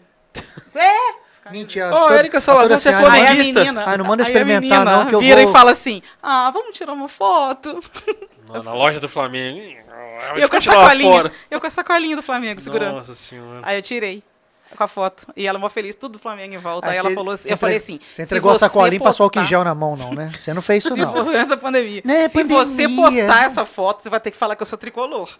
Ela, ela colocou, ela colocou na legenda, exigir. Ah, eu Falei, senão... tricolor, mas diz que sonha em conseguir torcer pro Mengão. Ai, gente, mas foi muito bom De esse dia. 2019 pra cá deve estar sendo bem chato ser Fluminense e ter um flamenguista lado. né? Nossa, não fala não. Nossa senhora, gente. Vai Não, tá e- cada e- época de um, né? Tem Não, que e vez. agora. Mas Aí a você- gente tem o nosso amigo Ailton, por exemplo, que foi técnico do Tupi e tá no- na base do Fluminense agora. E ele várias vezes O substituiu. Ailton chegou a cogitar Ailton chamar o Ferraz. Imperador também. E ele é Mengão. Tá na base do Fluminense, mas é Mengão. Ele jogou no Flamengo na época do. Zico. Ele, o gol, e ele jogou no Fluminense também. O tal do gol de barriga, Opa. na verdade, foi o gol dele, né? Passa o contato na súmula. nós. De Ah, repente do ele vem aí. Aí foi 96 maravilhoso. Isso, 96 gol de barriga? 96, Eu exatamente. Foi o gol do Ailton na Eu súmula. chorei. Ah, você chora porque você é flamenguista, né, 13. cara? Exatamente, mas foi Sei lá o quantos anos que eu Flamengo, tinha, maravilhoso. 10, 9 anos, Pois eu é. chorei. Aí, Tá bom, vocês não estão o pagando Ailton- todos os seus pecados agora. O Ailton, hoje, ele trabalha na base do Fluminense. Então, ele... é, perdi. O que eu tava falando?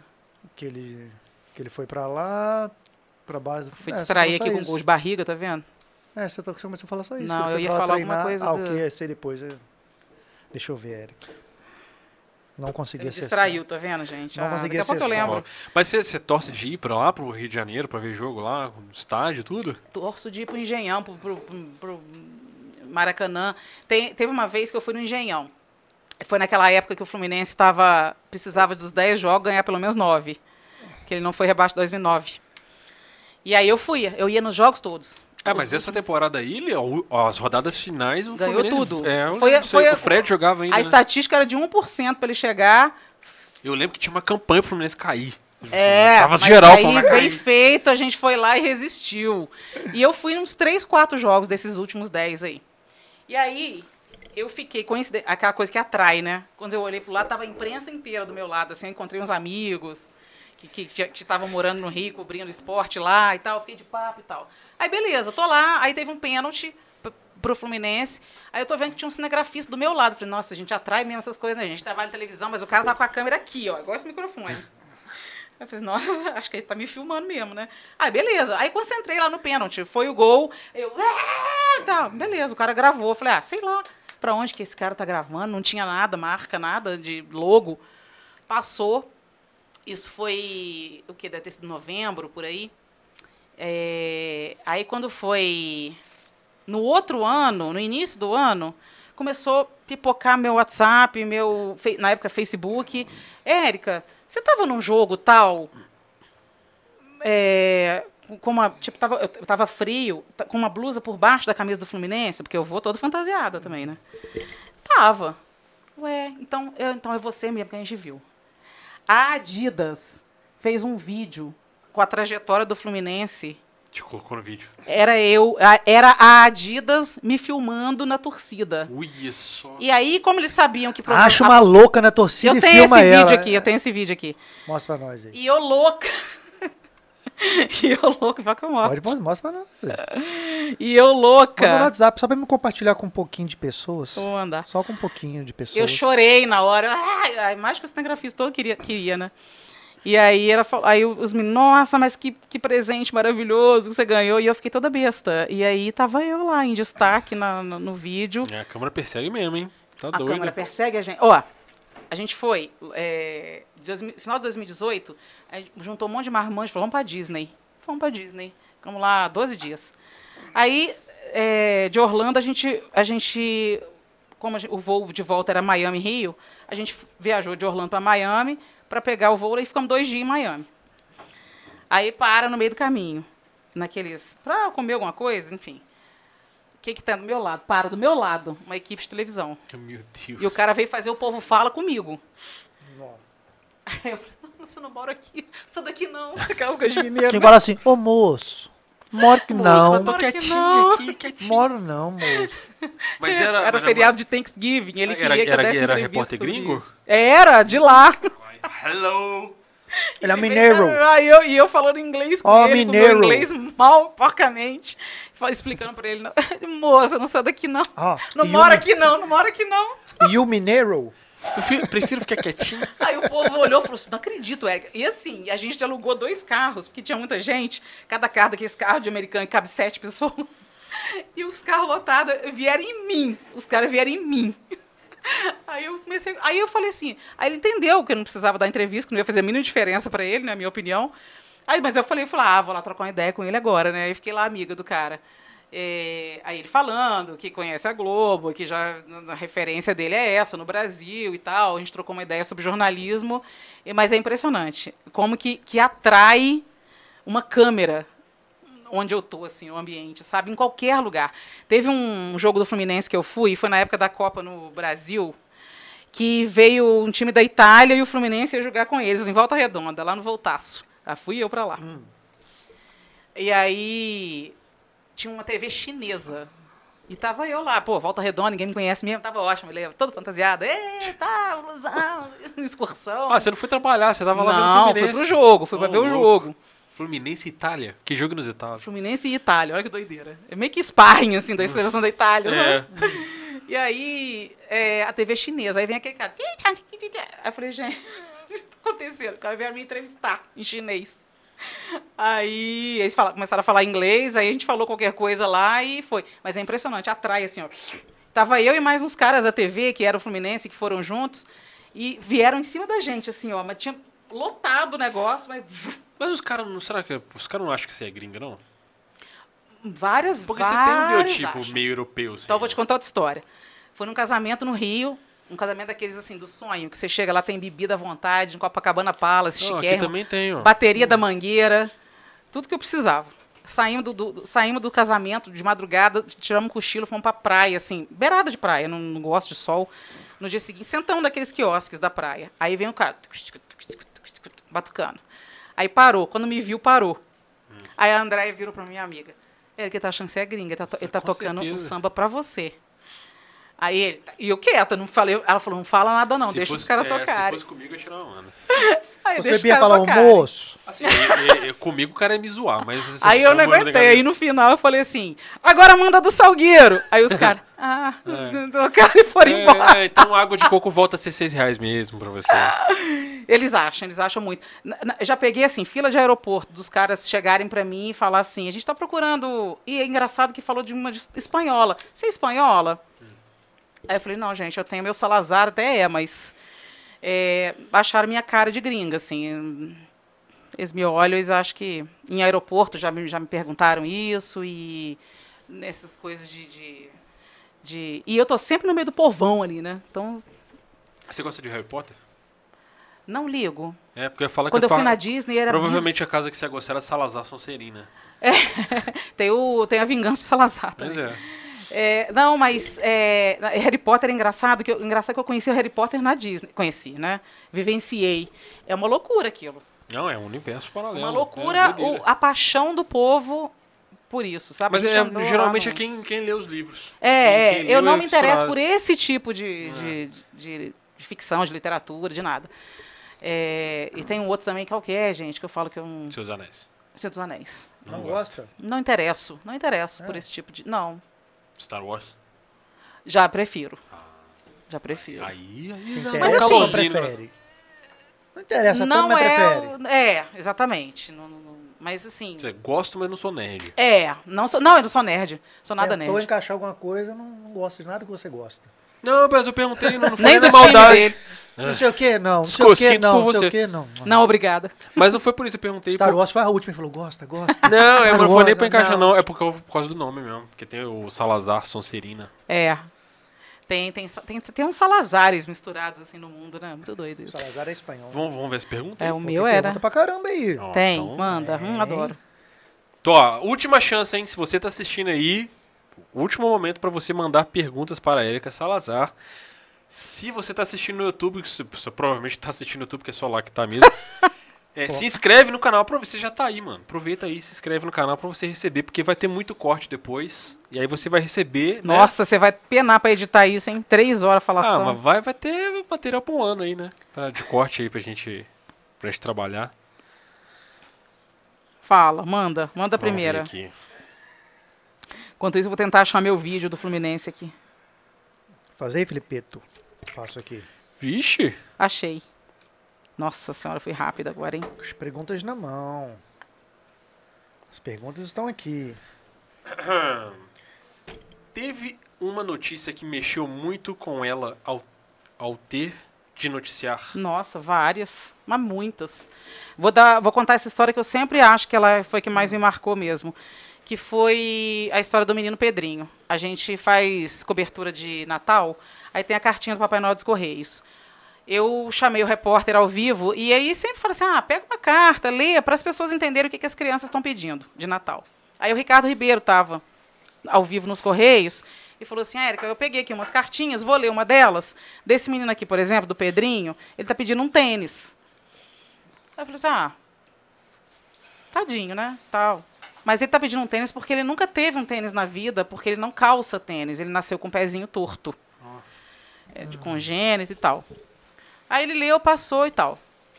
Ele trouxe a carta. Ele adotou a cartinha. Logo que acabou o jornal, uma médica ligou para a redação e falou: Eu assisti agora, eu sou especialista em pezinho torto e queria acompanhar essa, essa criança. Ele tinha sete anos, o menino. Não vai ser fácil, porque esse, esse, essa cirurgia a gente faz geralmente com recém-nascido, quando está bem molinho ainda, não está calcificado. Isso é mais difícil. Né? É, e o menino já tinha até calinho no pé, já tava, já andava só de meinha, andava com o pezinho todo torto. Os dois pezinhos, assim, como se tivesse só a pontinha do pé. E aí a médica passou a acompanhar. E aí eu passei a fazer as reportagens junto com o Ricardo. De, que eu faz, na época eu fazia externa e apresentava. O MG2 na época. E aí eu passei a acompanhar o Pedrinho, fiz amizade com a mãe dele, assim, a gente aproxima, né?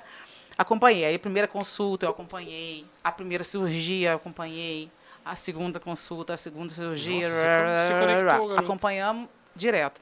A TV foi bonitinha, a TV deu televisão para ele, muito, muito, muito humilde, muito humilde.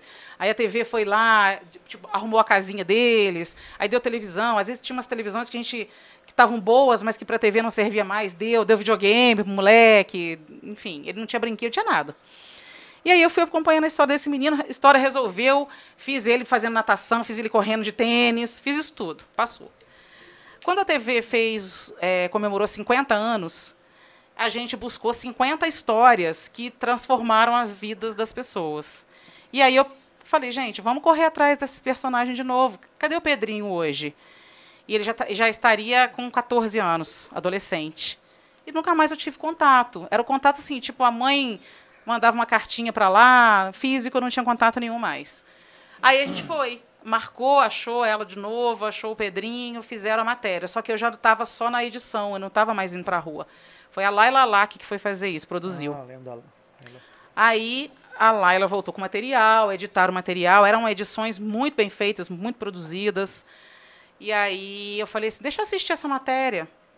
Aí eu fui, eu contava a, a- a retrospectiva toda da história dele. Aí de repente a imagem vinha de dois, duas, dois pezinhos de chuteira num, num campo, como é que, como é que se chama? Várzea terra, mesmo, de terra de campo de terra. correndo, aí a imagem abria. E aí aparecia o Pedrinho, já um molecão, assim, tipo adolescente, chutando, jogando futebol, de, com a chuteira e tal. Aí aquilo acabou. Aquilo me matou, eu- mas eu chorava, mas eu chorava, eu não parava ele, de chorar. Ele conseguiu, tipo, você deu jeito no, nos programas dele? Sim, ele é, passou a da andar normal e calçar legal. tênis. Mudou a vida dele completamente. Mudou a vida dele completamente. E aquilo me marcou muito. E aí a, a matéria dava essa guinada e ele já falou, falando grosso e tal. E um moleque que você olhava e falava assim, "Menino nunca teve problema no pé.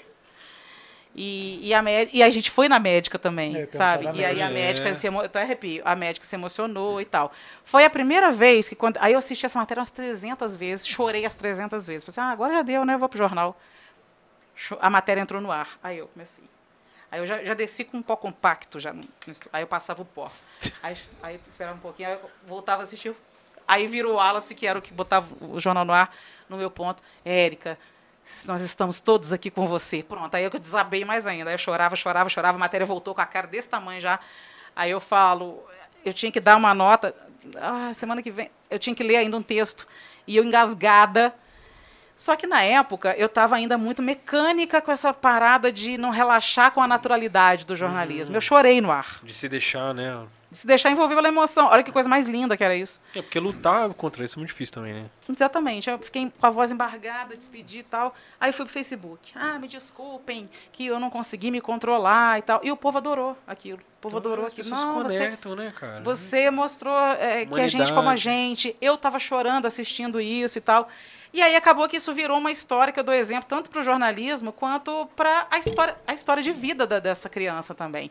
O quanto que esse menino poderia já, já deveria estar sofrendo, quanto que ele poderia sofrer com bullying, com exclusão, com várias outras coisas. Um moleque que faz, faz natação, ele joga futebol, ele faz tudo. Ele passou a ter uma vida. Sem isso, a vida dele hoje seria completamente diferente. Eu acho. Eu Não, acho com que certeza. sim. E ele é um menino alto astral, sabe? Ele estava acostumado com aquele pezinho torto dele. Olha, se Ele só pediu, mas- na verdade, um tênis. Ele não pediu uma, uma cirurgia. É. Só que para ele calçar o tênis, não tinha jeito Como de é calçar um tênis impacta, com né, aquele pezinho. pessoas, cara. É, aí eu sempre acho que essa é uma reportagem, e eu sempre gosto de trazer, porque ela é uma, uma, uma reportagem que te joga pra cima, né? Da gente pensar, poxa, é possível a gente transformar a vida das pessoas. É para isso que eu, que eu escolhi o jornalismo, sabe? Então eu sempre, eu sempre gosto de usar esse exemplo de reportagem para mostrar a capacidade e o poder que a gente tem de transformar mesmo. Essa. Essas- aí são Manda. tipo a do Ranger Verde, né? Eu lembrei disso Eu também. lembrei na hora que- ficou na hora. Só foi que eu uma- fiquei com medo dela chegar no final ser um desfecho ruim. Eu falei, hum, É. Não, foi procurar um menino e por algum motivo ele morreu. Eu falei assim, eu falei, não, não, não, é. deu tudo certo, foi o contrário. Não é, É. que o Ranger Verde aconteceu, quiser contar. Foi... É porque, o, tipo assim, o dia que a gente veio aqui foi uma loucura, né? Ele ficou quatro horas. E to- tanto é que ele virou Ele um é personagem ótimo. dos episódios. né? Toda vez agora a gente fala Não, dele. foi quatro horas e, e tinha mais uns- umas quatro. A gente falou, cara, A, a gente pediu pra parar. Assim, Volta aqui de novo depois. Porque ele, ele entrou né, naquela na onda de contar o trabalho externo que ele tinha, aquela mitologia que ele é, né? Aham. De se fantasiar de Power Ranger e Aham. tal. E ele contou que, tipo assim, cara, não, eu me envolvi com um trabalho social de, pô, levar sorriso pra crianças com câncer no hospital. Uhum. E aí ele tava falando, né, pô, as- a geração de criança agora não, não conhece tanto Power Ranger, né? Então eu comecei a comprar outras, outras fantasias, inclusive do Homem-Aranha, porque é mais recente e tal. E aí ele contou uma história. Eu fiz a gente chorar ao vivo, porque aqui, se tivesse ao vivo, todo mundo tinha visto a gente chorar ao vivo. Que ele, ele começou a frequentar lá o pessoal, os, os palhaços da alegria, um negócio assim. Doutores da Alegria. Doutores da Alegria, isso aí. Aí ele ia, diz ele que um dia ele foi, e aí ele, ele viu que tinha um garotinho com câncer muito debilitado. E aí ele falou assim, cara, vou, vou tirar um sorriso desse garoto de qualquer jeito. Aí eu disse que os médicos falaram com ele, falaram, ó, esse menino tá debilitado, ele tá sem energia pra sorrir. Ele não tá. Ele falou assim, não, vou dar um jeito. Aí diz ele que se esforçou, deu cambalhota, bateu com a cara na porta lá pra.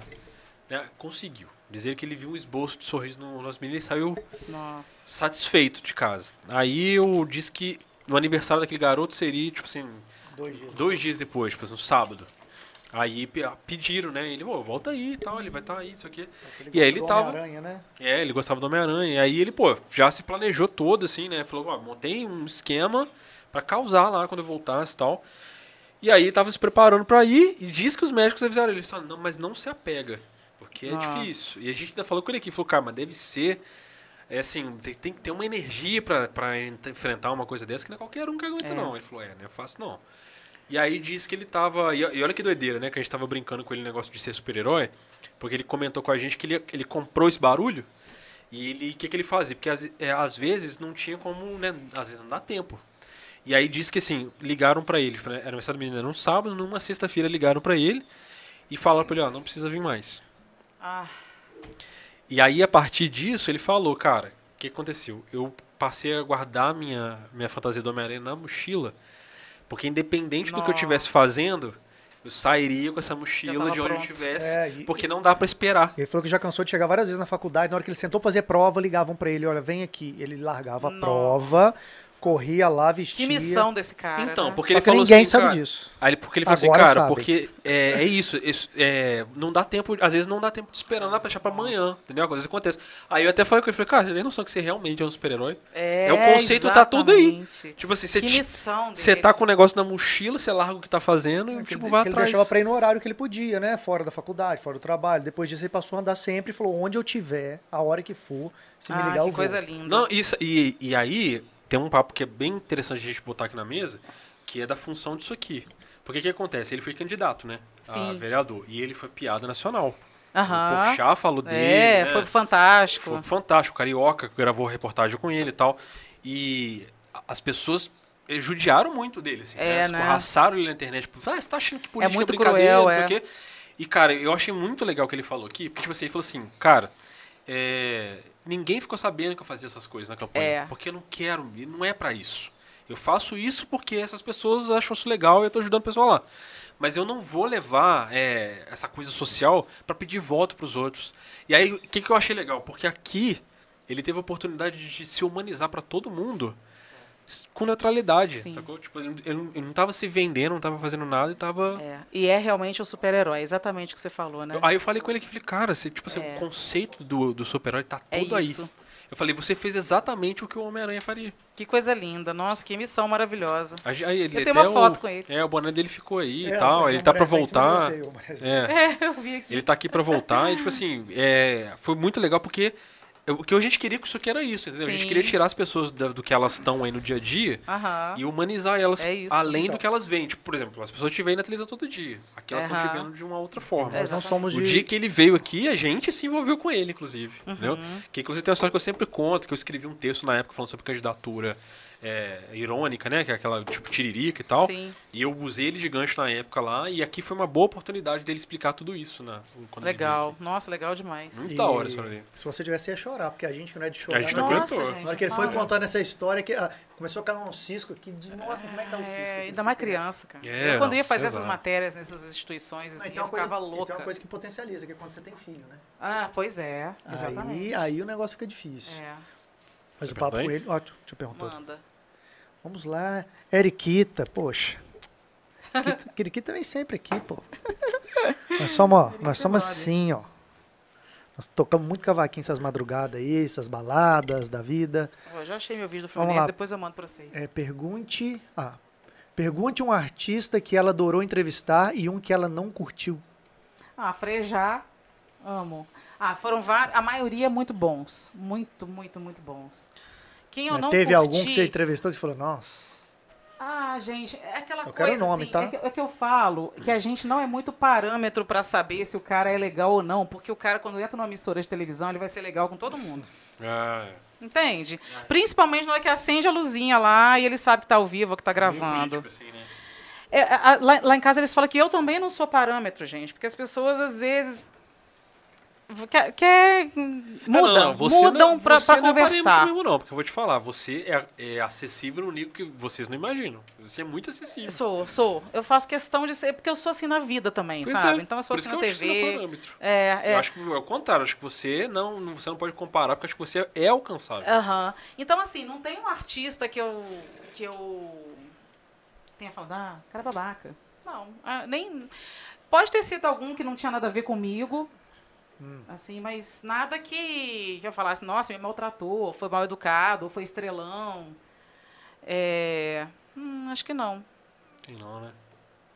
Mas tem, com certeza, É, alguém que é. não bateu muito bem, que eu falei, ah, então tá, faz entrevista lá e bola pra frente. A Arani foi o negócio do beijo, né? Que mandou aquela hora. Arani. Que mandou que era pra mandar um beijo para a Arani. Foi, Arani da foi, mãe foi, do. foi, da mãe do Pedrinho, Pedrinho. Pedro Neto. Conhece o Pedrinho? Não, conheci aqui agora.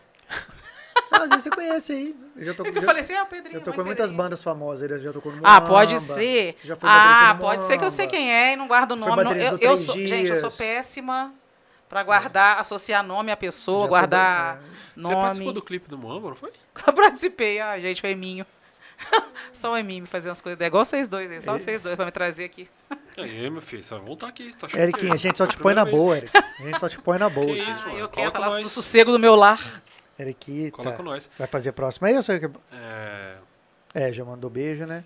Aqui, como é que você já falou, né? Gafe que rolou ao vivo. Pergunta sobre falou, uma né? gafe que rolou ao vivo. Gafe é todo dia, né, minha gente? Ao vivo a gente. é, Ah, teve uma vez que eu perdi o controle numa passagem de bloco. Eu é, na época eu apresentava junto com o Ricardo Ribeiro, o- com bancada. E aí ele era o rei dos cacos, das piadão e tal. E eu tenho um riso muito frouxo. Eu choro e rio à vontade. E aí ele soltou um piadão que eu não lembro qual que era, mas aí eu sei que eu perdi o controle e já estava voltando da matéria e eu tinha que passar o bloco. A seguir você vai ver, tá, tá, tá. Aí eu comecei a falar, aí eu respirei e falei, a seguir você vai ver isso. Aí eu comecei a querer rir. Aí entrava a imagem para cobrir isso. Só que a minha voz continuava, o áudio era meu, né? Em off. Aí eu assim, a seguir você vai ver isso. E comecei a ler assim. Agora meio-dia e 25 minutos. Quem assistiu aqui não tá entendendo nada, porque assim, eu descontrolei geral. Assim, é, umas, umas coisas idiotas. Teve um dia que eu quase caí, recente esse, eu ainda fiz um. Nossa. Eu fiz um Reels pra, pra, pra mostrar. Eu sou muito desconjuntada, assim, eu ando chutando as pernas, assim, eu não tenho uma elegância. Eu não tenho, por exemplo, a elegância da Larissa Zimmermann quando andava Meio no estúdio. chapolim. Igual uma gazela, assim. Eu saio chutando tudo. Eu sou muito trust, assim, sabe? E aí eu falo sempre com os meninos, gente, não me bota pra andar nesse estúdio, não, pelo amor de Deus, que eu vou Deixa cair uma hora, aqui. eu uso um salto dessa altura. Ah, não deu outra. Aí eu fui cambaleando. A seguir você vai ver andando, sempre na passagem de bloco. Aí eu dei uma meia voltada assim, eu falei, opa, falei, gente, outra coisa, o cenário mudou, aí tem um degrauzinho desse tamanhozinho. Aquele degrau, eu fico de Nossa. olho nele, eu calculo ele. Aí quando eu vou falar com o Inácio, que a gente tem que subir em cima daquilo ali, eu falo, não me bota andando para chamar o Inácio lá, me bota plantada lá na- direto, porque. Então eu sempre pagino no jornal assim, eu boto uma coisa no meio do caminho para dar tempo de eu correr lá. Eu evito andar ao vivo, porque eu sei que a probabilidade de eu cair ao vivo. Gente, eu, eu derrubo Deve tudo. um medão, eu né? bato em tudo. Eu dou 120%. cabeçada em todo mundo. Eu, sabe? Eu, eu caio. eu tô- as pessoas às, às vezes achavam. hematoma, né? em Olha a festa, perna, eu olha caía, braço. eu caio, caio assim, ó, plaf, do nada. Você tem medo de virar Ah, é um salto. Não, não é um salto, sou eu, porta de tênis que eu vou cair. Aí o pessoal, ah, bebeu. Bebi um pouco, não pra cair, sabe? Então, assim, Sorte dela que eu muito não estabanada. trabalho lá. Sorte Sou dela. muito estabanada, mas Nossa. muito estabanada, gente. Deve rolar um medinho de virar um Eu ia fazer várias edições só de tombo. Claro, claro. Da banda aí. Tem uma aqui que, inclusive, me, me lembrou isso aí que você falou. o que você fala com sotaque carioca no MGTV? Fantástico. Fantástico? Como assim? O S. Fantástico. Fantástico. Fantástico. Não, mas eu acho que isso aqui é por causa de um negócio que você publicou outro dia falando que você tem. Tipo, eu acho que toda vez que termina a tomada, você fala um negócio que é, é com é ish com a coisa. Ah, escalada! Ah, então deve ser Foi isso. a Amandinha. A Amandinha é diretora de TV, ela corta o MG1, né? Aí ela, no dia do meu aniversário, ela. A homenagem, ela era toda quietinha. Ela falou assim: olha, olha aqui. Aí deu play lá no. Eu fui, eu, eu- a última coisa que eu edito no jornal é a escalada do jornal, que é tipo a. a- como se fosse a primeira página do jornal impresso, só que em vídeo, né? Então, assim, todos os assuntos do dia. Aí eu deixo por último para saber se é aquela que você coisa sabe exatamente igual de, de monografia, né? A última coisa É. que você faz é a abertura lá, a introdução. Aí vou lá editar. Aí editei e tal, obrigada. Ela, não, peraí, segura aí que eu vou botar aí. Aí deu play. Ela, ela ficou, toda vez que eu desço para gravar a escalada, ela é a única parte que é gravada, é, uma parte dela. E aí toda vez eu descobri que eu tenho esse tique, assim, sabe? Aí eu, eu- eu- paro de gravar a chamada, aí eu vou para outro lugar que é para gravar a escalada. Eu, escalada. Escalada. Aí ela começou a pegar todos os dias, eu falava igualzinho. Edito. Aí tinha dia que eu falava, escalada. Escalada. Escalada. Acho que é melhor escalada aqui. E eu sempre falo escalada. Nunca reparei isso. E aí a Amanda teve essa sacada, editor de vídeo, né? E aí ela fez isso aí. Aí eu postei. Aí É, então acho que eu cheguei a ver. É, Cheguei a ver. eu postei- Acho que eu até comentei lá. ela me deu. No dia do meu aniversário, ela. Ela, ela me deu isso. Eu falei, ah, Amanda, me manda isso. Aí eu achei mó barato, assim. Amanda que me ela... manda isso. Amanda me manda. Amanda, você Amanda, é me 10. manda. Amanda é 10, Amanda é 10. Amanda é 10. 10, escalada. Que Tem, mais? tem uma, mas eu acho que essa aqui também você já respondeu, né? Fala um pouco da sua rotina de trabalho por trás das câmeras, que horas você chega, como é o dia na TV. É, é porque eu chego muito cedo lá, né? Eu chego, meio eu chego lá às seis e meia, por aí, da manhã. Eu tô chegando tarde agora, que eu falei, já cheguei quatro horas. Aí, assim, eu chego, já, já vou igual uma louca pro computador. Aí entra no ar o Integração Notícias às oito, às oito e meia ele acaba, eu desço, gravo algumas chamadas que vão no ar nove e pouca da manhã, Durante aquelas coisas. Aham. Hoje você vai ver na MG1, tá, tá, tá, tá, tá. É, grava escalada, às vezes. É, depois eu volto e a gente faz a reunião de pauta. Aí que a gente vai ver pendências do dia, o que, que ficou de ontem para hoje, o que, que vai ser de hoje para amanhã, o que, que a gente pode fazer, se, se acontecer alguma coisa que precisa fazer algum link é, com algum entrevistado importante, se, é, lugar que, que se- às vezes os as equipes precisam ser remanejadas, isso tudo a gente cuida nessa hora. Aí vai até umas nove e meia, mais ou menos, a reunião. Aí dali é pauleira até meio-dia. Quando dá assim, 20 para meio-dia, 15 para meio-dia, eu desço pro estúdio. E aí dali para frente é que todo mundo vê mesmo, no ar. E aí, o pessoal não tem noção dessa rotina toda. não, né? não. É, é- e a gente não para. Eu não paro. Um minuto. Um minuto. Eu adoro isso, porque eu não vejo nem a hora passar.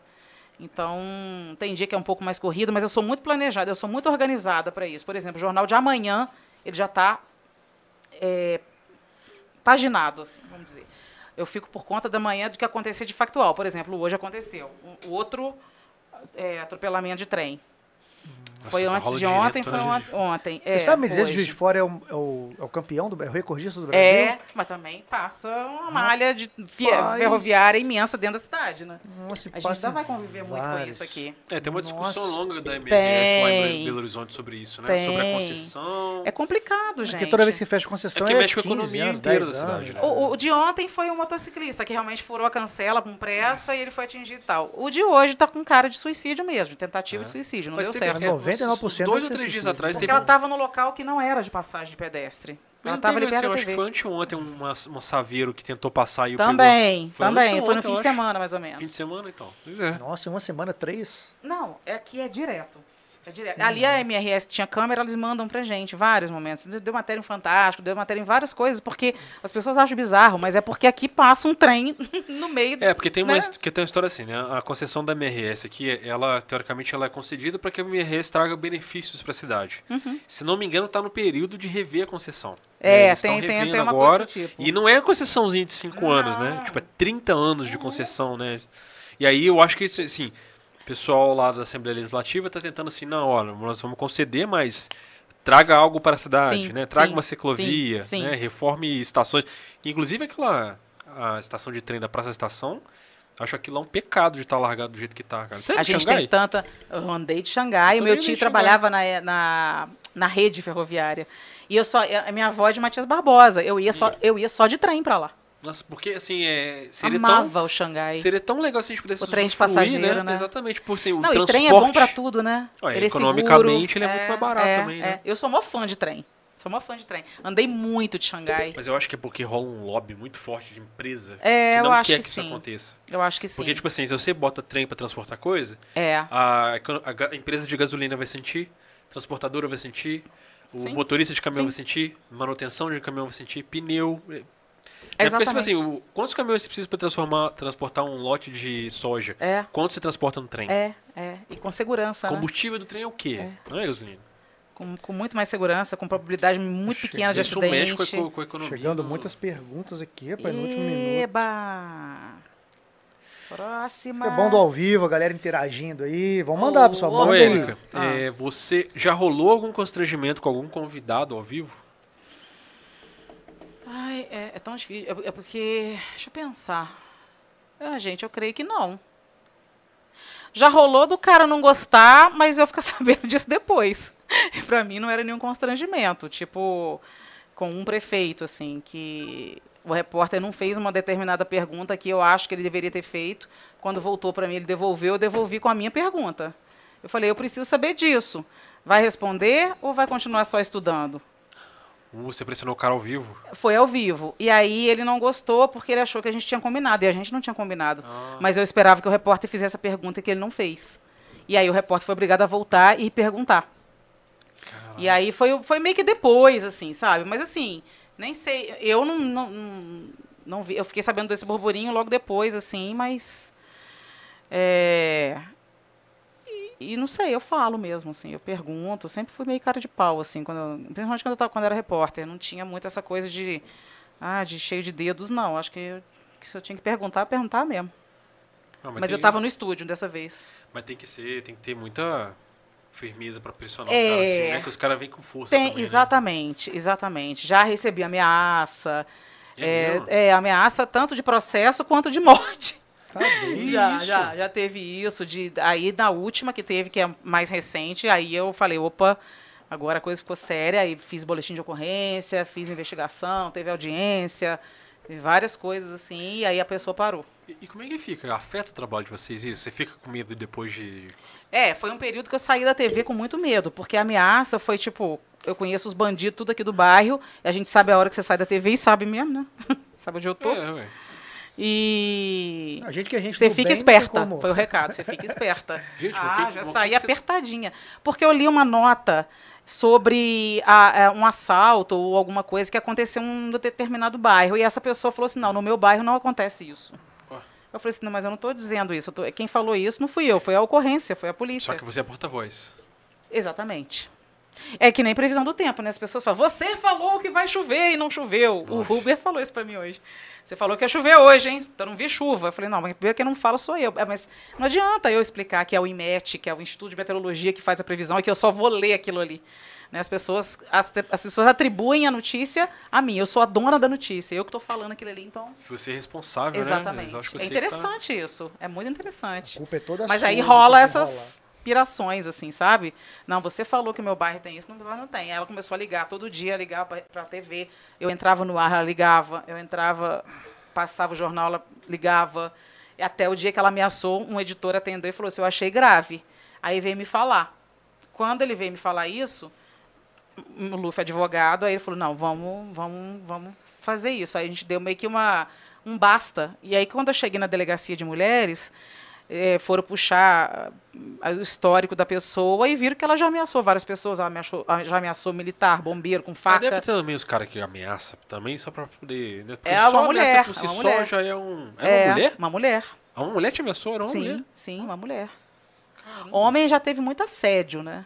É muito mesmo? assédio, muito assédio de mandar carta, assédio eh, sexual, assédio moral. Mas esses, assim, eu ficava com medo. Tinha um que, que falava assim: você passou pelo calçadão e não me cumprimentou. Eu não sabia quem era o cara. Ué.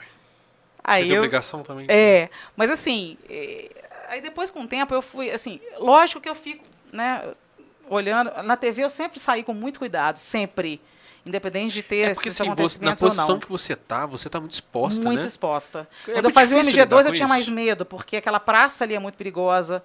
É, era muito escuro a Praça Gassis. a- Era muito escuro, agora está mais iluminada. Eu saía às sete e meia da noite, oito horas da noite, já estava com bem menos movimento.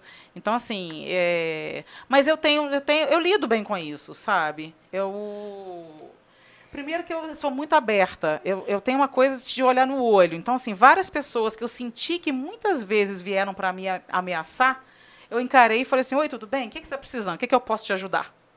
E esse cara foi um deles. No dia que ele, ele, ele, ele ia na TV e falava, quero falar com ela, deixava bilhete, às vezes nem descia, o porteiro nem deixava. É, mas teve uma vez que eu encontrei, eu falei, eu vou descer e vou falar com ele. Aí eu falei, oi, tudo bem? O que, que, que você está precisando? É sugestão de pauta? Ah, não, é isso aqui lá. Nossa, É pessoal, porque pessoal. Que sugestão de pauta, hein, porra? Pessoal, não. mas eu já, já, já meio que intimi, intim, Sim, intimidei. é, É lógico. sugestão de, porque se não for sugestão de pauta, eu não vou falar com você. Eu estou aqui trabalhando. Ah, mas é porque não tem Acabou. essa. A minha conversa com você é estritamente profissional. Você quer sugerir alguma pauta? É que eu mando e-mail e você não me responde. Eu falei, qual e-mail você está mandando? Aquela boa vontade, né? Aí ele me mandou. Aí ele escreveu integração, tipo, com- com dois S, não sei. Aí eu falei, você está mandando errado, é com C. Aí pode, pode. Aí parou. Eu acho que quando eu fazia teatro, eu fazia os papéis de- fortes. Ou era a debochada comediante, ou era a megera. Que eu acho que é por causa do meu timbre, por causa do meu tamanho. É. Então eu acho que o cara meio que. A televisão às vezes engana. Na hora que ele me viu ao vivo, Ele ele. viu, né? Potência, né? Eu, e aí, mas eu impostei um pouco, tipo, pra me posicionar.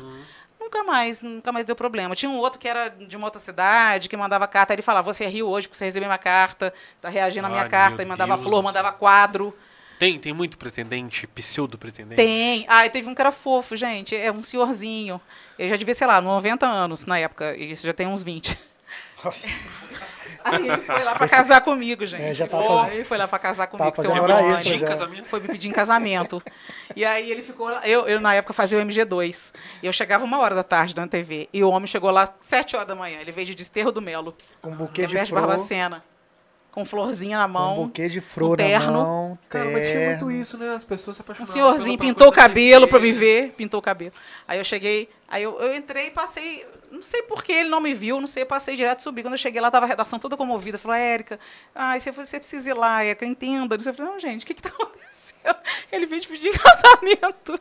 e aí eu cheguei, ele, aí ele ficou nervoso, aí ele, ele falou, você recebe minhas cartas? Aí eu descobri, olha que maldade do ser humano, ele escrevia carta, aí o pessoal falava assim, me dá aqui que eu vou postar no correio. E não postava, não, e, Oh, fa- e fazia bullying com o senhorzinho.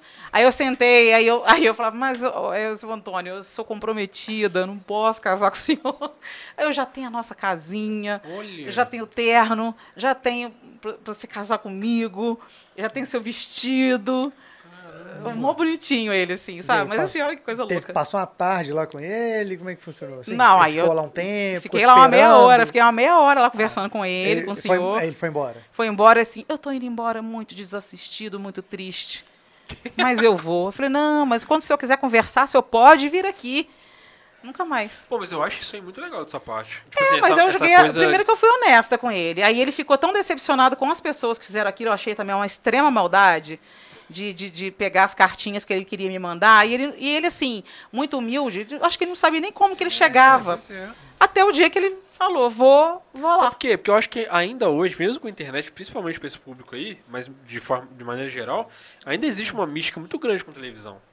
Sim, É, sim. tanto é que, tipo, As assim, quando a gente pessoas começou a criam conversar, que, que eu falei assim, pô, Erika, vamos fazer uma, uma live pra falar de- dessas coisas e tal, que você falou assim, vamos, eu falei, pô, Tem um monte de gente que faz assim, isso. eu, eu falei, mas achei que não ia rolar. Agora não, eu vou eu sou virar. muito assim, eu sou muito. O não é certo, né? Tinha que pedir. É, eu falei, vamos fazer. Assim, ela vai falar que não mesmo? Não, vou eu pedir. faço direto, eu faço direto. Eu- então, então, lógico, e você até falou comigo, não, eu já tenho uma live marcada aqui, não sei o que tem Isso. e tal.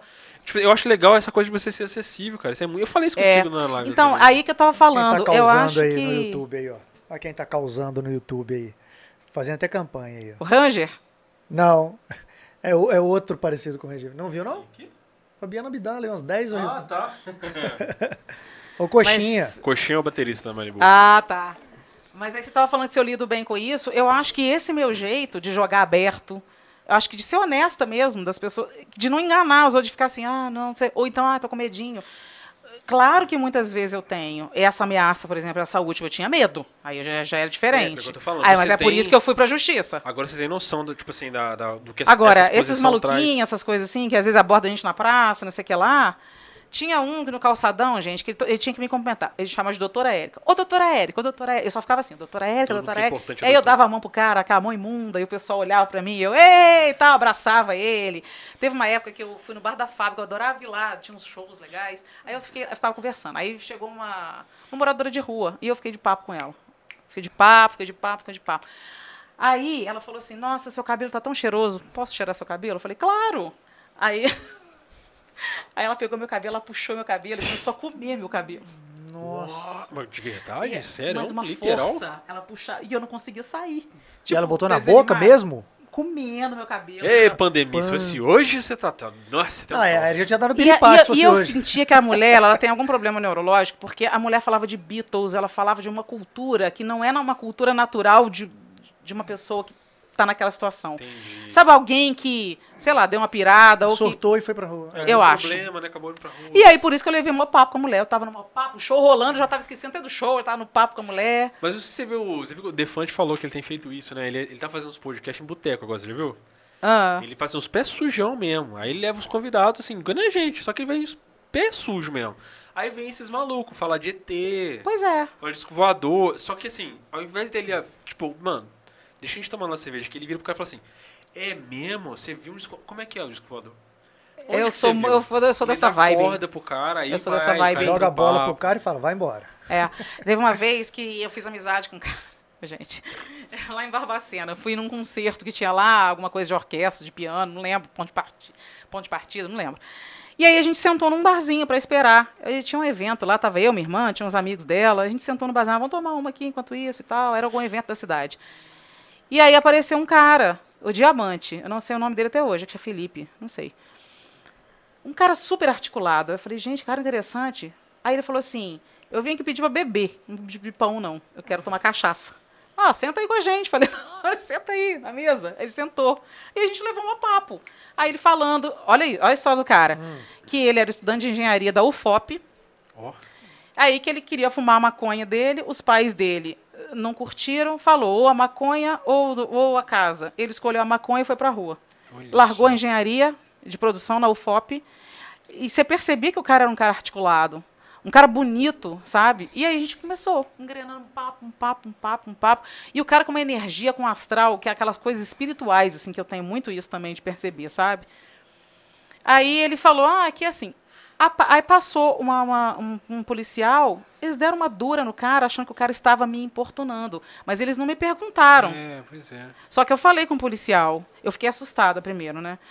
Aí eu falei, gente, será que eu não conheço o cara? Será que o cara é bandido? É. Ó, ó o preconceito. É, é, é.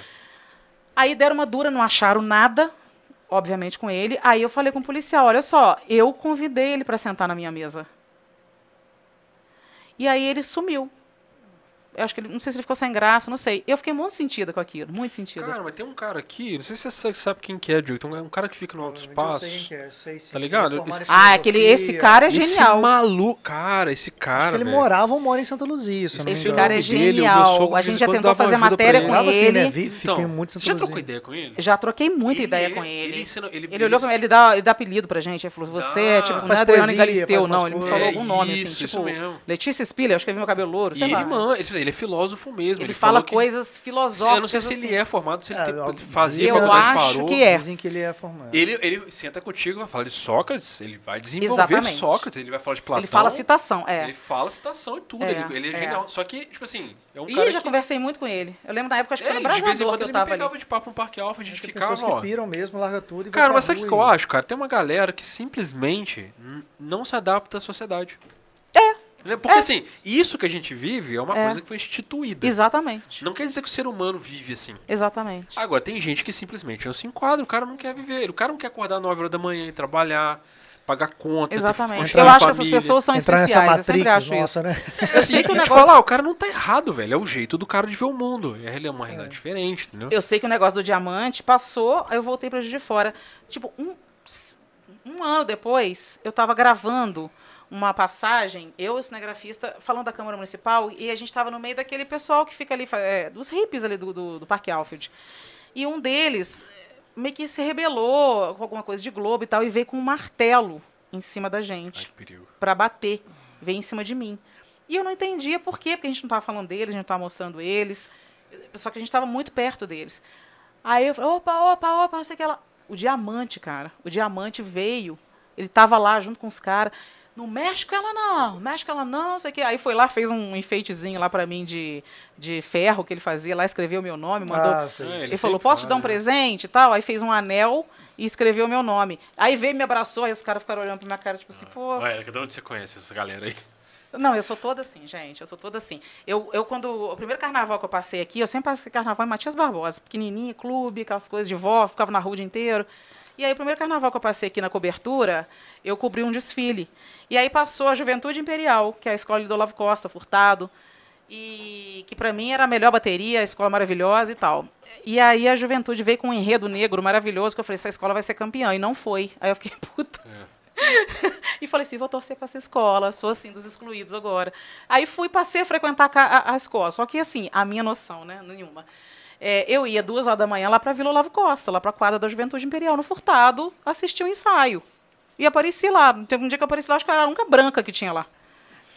E aí eu cheguei, ainda levei a minha irmã, minha irmã tinha um grupo de franceses, estava lá com ela, que ela é do CAED, faz uns frila lá. Os cara, caras piraram. experimento Foi- você foi pra causar, né? Piraram. Aí eu falei, ah, não, quer ver samba? Quer ver samba? É, mas pra esses caras, Cara. esse experimento Então vamos social, lá. né? Aí fomos lá pro Furtado, levei. Bateria. Aí beleza, estamos lá, a gente é suada, já sambando Arado. horrores. Aí para a bateria, aí vem o cara no Arado, microfone e fala não. assim: Arada é Santa Cândida. Era dessa época. Não, do é- São Benedito, né? Sei lá. o quê? Confusão. Arado. Eu confundi. É. Desculpa minha falha. Não, Furtado. O Lavo Costa ali. Ali que eu, não, eu achei que, ali que, era, que era o arado, Ah, não. que eles chamam de arado. Não, né? É do outro. Não. É lá no pé do São Benedito. É, aí o pessoal, eu queria aqui fazer uma homenagem. Aí eu olhei na quadra, eu acho que era um dia festivo, sei lá. Aí tinha lá deputado, tinha lá um empresário e tal, nos camarotes lá. Aí eu, e eu lá embaixo, com a, com a galera. E aí eles falaram assim, eu queria aqui agradecer a presença das pessoas que estão sempre aqui com a gente. Aí eu falei, ah, que, que, que gosta do carnaval, não sei o quê. Eu falei, ah, esse empresário deve estar agradecendo, deve estar botando grana na escola. Érica Salazar. Aí a bateria. Gente, a quadra fez assim pra mim. Aí eu. Sabe aquele slow assim no filme que vem aquele zoom assim na minha cara e eu. Aí a partir dali não adianta, né? Eu desfilei na escola, aí foi lindo. Aí, enfim. Aí teve um tiroteio Vixe. e eu fui cobrir, voltando de férias, com a bota dessa altura, eu correndo na Olavo Costa. É, você também é tipo meio super-herói também. Tiro Né? comendo, Então, E eu- aconteceu, você tem que ir. Aí eu falei assim, meu Deus. Aí a gente passou por uma viela e o policial vira e, e- eles eles atiraram e, e acertaram um policial no pulmão. Ele estava bem mal no hospital, acho que ele chegou até a morrer. Então a polícia chegou lá puta pra matar o cara. E aí o cara vira, eu atrás do do, do, do- detetive lá, do cara da polícia civil, ele fala assim, vira pra trás e fala assim, ó, se achar é pra matar, tá? E eu atrás. Eu, cinegrafista, e uma estagiária no primeiro dia de estágio. Isso tem quanto tempo? 2004, por aí. Cara, 2003, por aí. É, a gente é muito sem noção da mente. Não imagina que essas coisas acontecem aqui, mas. Aí eu falei, muito, né? fudeu, né? Pensei. Aí o... alienado, né? Não Aí o Bia só virou margem, pra mim e falou assim, se o tiro voltar a, a comer aqui, você corre pra dentro do carro, abaixa, sei lá. Aí eu falei, beleza. Aí parou, acabou que parou. Só que quando eu ia percorrendo, as, as, ali é umas, umas vielas, assim, né? O pessoal ia abrindo a janela e falava assim, e aí, Aca Salazar, Oh. vai desfilar com a gente esse ano? Alô, juventude! Aí a polícia, né? Assim, Aí eu sozinho. Nada a ver Aí eu com falei, o rolê gente, da a minha proteção é muito essa, desse meu jeito de... Na verdade, eu tô ali com todo mundo, sabe? De... eu- Você não é melhor nem pior do que eu, você é... é, mas É mais uma pessoa para eu conversar, mais uma história para eu. Eu procuro muito sair da minha bolha. É difícil, é muito difícil, porque eu sou de classe média, eu nunca precisei trabalhar para estudar, sabe? Então, assim, eu quando estava na externa, por exemplo, eu era dessas. Ah, o ônibus está sacolejando no buraco, então eu vou andar no ônibus. Não adianta eu É. chegar lá e falar assim: o que você está achando do ônibus? Está sacolejando? Não, eu vou sacolejar junto. Entra Meu texto era outro quando eu sacolejava junto com eles. O barro tá incomodando, eu arrancava o sapato e descia rolando junto com eles. Chegava na redação toda cagada. Então, assim, é... e- mas isso são coisas que são do meu jeito mesmo. Eu acho que isso aproxima muitas pessoas. Então as pessoas ficam muito à vontade quando elas quando elas estão comigo, assim, sabe? Não também que eu seja todo, ei, tá, mas quando é invasivo, eu também. É Opa, calma. É Não, lógico. não é por aí. Mas eu, sou- eu tenho muito esse jeito de. De ser eu mesma mesmo, de. Sabe? De, Não, e é muito da hora. Porra, de é procurar não ter preconceito pra nada mesmo, sabe? Porque Não a gente devia- tem, né, algumas coisas. A gente vive na nossa É, a bolha, gente não né? deveria, né? Não tem, deveria. né? A gente tem. Exatamente. Ó, tá cheio de Chegou pergunta mais aqui. Você falou do samba. Não, chegou, ué. Do samba. Chegou aqui, vamos dar até um salve pra ele, o DJ Vermin. Ai, gente! Vermin. O DJ Vermin, ó, sabe que a redação toda virou fã dele? Ele vem aqui. Não, É, ele, ele, apareceu no, no- jornal. Ele A gente de- mostrou o clipe dele semana passada. é, ele acabou Olha de perguntar aqui. E aí, Érica, como foi fazer a matéria escutando funk? Foi muito maneiro, foi muito maneiro. É, o que eu falo, o, o, o Já MG1 vi, acho que semana que principalmente. vem, né? É, né? Semana que vem. segunda Eu vi a chamada dele no, no, tá no- no perfil. É o que a gente falei. Eu, eu acho que sim, tem espaço para todo mundo. Não, e, e, por exemplo, tem estilos. Não é, não é o caso do funk dele e tal, mas tem estilos que eu não gosto, que eu não ouço, que eu não consumo, mas que eu preciso dar o espaço para eles. Porque tem penca de gente que, que, que- gosta e que consome. Então, quem sou eu para julgar se o tipo de música que eu vou botar no ar é só a música que eu gosto? Até porque todo mundo só eu ouvir Aí blues e samba. caso, o meu tá certo, o seu tá errado. Exatamente. Então, eu gosto, eu. E assim, o jornal eu faço que é para dar espaço para todo mundo. O jornal, gente, tem uma hora de jornal. Ele tem espaço à vontade para tudo quanto é voz, né? Vamos dizer assim. E aí o Vermin pintou lá, eu lembro que foi na reunião de pauta, ele não deve nem saber disso, né? Que alguém viu o perfil dele e falou assim, cara, tem um cara muito maneiro, tal, faz uns clipes jóia, não sei o que, a música dele é muito boa, os meninos ficaram tudo editando e cantando, já vieram cantando na redação. E aí ele conquistou a redação toda, e foi muito, muito, muito legal. E aí eu vi que vocês iam fazer com ele também aqui a, a live, eu achei muito Vai, legal. Vai. Não, pô, a gente tá achando da hora porque assim, tá surgindo. uma E ele é galera. muito parecido com o Landim. O Landim entra direto comigo na redação, o repórter, ele é produtor. Aí a gente falou assim, Landim e Vermin, pronto aí, ó, já formou a dupla. Aí, aqui, a gente tava falando, ó, o Ranger Verde mandou um recado pra você aqui, ó.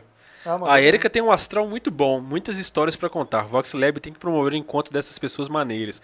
Colocar pra rolar várias teorias na mídia. Já tá se convidando. Ah, o, o Ranger, V, não sei se ele sabe, mas eu tenho a foto com ele, a gente tirou fã. Aí, Ranger Verde, ah, vamos fazer um crossover. Lá um dia num desse. dessas exposições aí, desses shows, tipo né, é, agropecuária, essas coisas, assim. Aí apareceu lá, a gente tirou uma foto no meio do expo- exposição, parque de exposições. Que isso, hein? O Moral, hein, Coxinha tá abrindo uma campanha aqui pra ele vir aqui. É, mano, eu- Adoro! Quero ir, me convidem. Aí, pessoal, Coxinha no podcast. Estou abrindo uma campanha pra cá. vai vir a banda Coxinha, toda, vai Coxinha. vir todo mundo, inclusive você. A gente vai, vai promover uma bagunça aqui. Aliás, como só tem quatro cadeiras, só você que não vai vir. Você é o único que não vem. tem mais aí, cara. Cadê? Manda. quem é a Denise? Minha irmã. Ah, essa que é sua irmã? É a Denise Salazar, que tá aí? É, minha irmã. É. Tá aqui, Denise Salazar. RG Verde. Cadê a pergunta, gente? Mandem. Olha, pi... ah, não. Acho que tem alguns no Instagram lá? É, eu tô olhando que tem vários Ih. canais de, de contato aqui e já vi. A gente tem que, vai ter que organizar isso, né? Aqui, vamos Passar achar pra aqui Twitch, agora. pra abrir as perguntas direitinho. A gente fica pipocando aqui, cada um põe. E travou. Achou aí? Peraí. Perguntinhas. Como é que é o processo para se construir ou as, as notícias que vão para a grade do jornal? Ah, legal essa pergunta. É, a gente tem várias fontes, né? A gente, quando faz essa reunião de pauta, é, a gente já faz as rondas diárias, que a ronda a gente faz de hora em hora em hora. Aí liga pra polícia, pra bombeiro, pra polícia rodoviária, polícia civil, tá, tá, tá. Eles ligam muitas vezes pra gente, que aí é o que a gente chama de factual mesmo, né? O que tá acontecendo. A gente tem essas fontes que a gente faz essa ronda toda hora lá na TV. Tem o telespectador, que sugere muito. Tem o nosso olhar, né, que, que acha de, de algo que possa prestar para alguém, né, possa servir, ser útil para alguém. E, e tem essa questão de WhatsApp, de redes sociais, que as pessoas me chamam muito, sugerem O muito. jornal hoje é bem mais interativo. né? Muito. A internet veio para. Ela trouxe a questão da fake news, que, que é o nosso desafio diário hoje, mas ela trouxe muita coisa boa. Ué, você- não acha que a fake news é uma questão de, de educação digital também? Acho, Sabe acho. por quê? Tipo assim, É, tem uma sei. galera no meu feed, cara. Tem um, tem, um, tem um cara em particular, obviamente não vou falar o nome. Não quero nome. Mas assim, só pra você saber, você tá no meu feed. Então, né, se a cara ver. O, Quero caraca, sangue, quero é, Mas sangue. assim, é uma máquina de compartilhar coisa nonsense. Assim, uma coisa É, eu acho que é muito do nonsense. comportamento também, né? Pô, é, não, e eu já cansei de corrigir, assim, sabe? De, ó. É. E o Facebook agora Parece tem uns compartilha, mecanismos. nem, nem vai ver Não, nada, é tipo né? assim, o Facebook tem uns mecanismos agora. Tipo, às vezes ele compartilha um negócio que já foi check, fact- fact-checking, já aparece lá embaixo, né? A notícia aparece com a tarde, já tem lá embaixo o link pra você recompartilhar pra pessoa, né? E aí, cara, de, de- eu já tô cansado de. Fulano, isso aí, mentira, o link tá aqui, tal, tal, tal, tal. Cara, teve um dia que ele compartilhou um negócio muito sem noção. Aí eu fui, pesquisei. A, a que mais roda é aquela do. Você já deve ter visto muito essa. Que é um chinês, um repórter chinês com a roupa toda encapuzada, antivírus, e o cinegrafista tá normal. Ah. Aí todo mundo compartilha essa raia dessa foto e fala assim: olha aí a mídia fazendo sensacionalismo pra te botar medo, não sei o quê.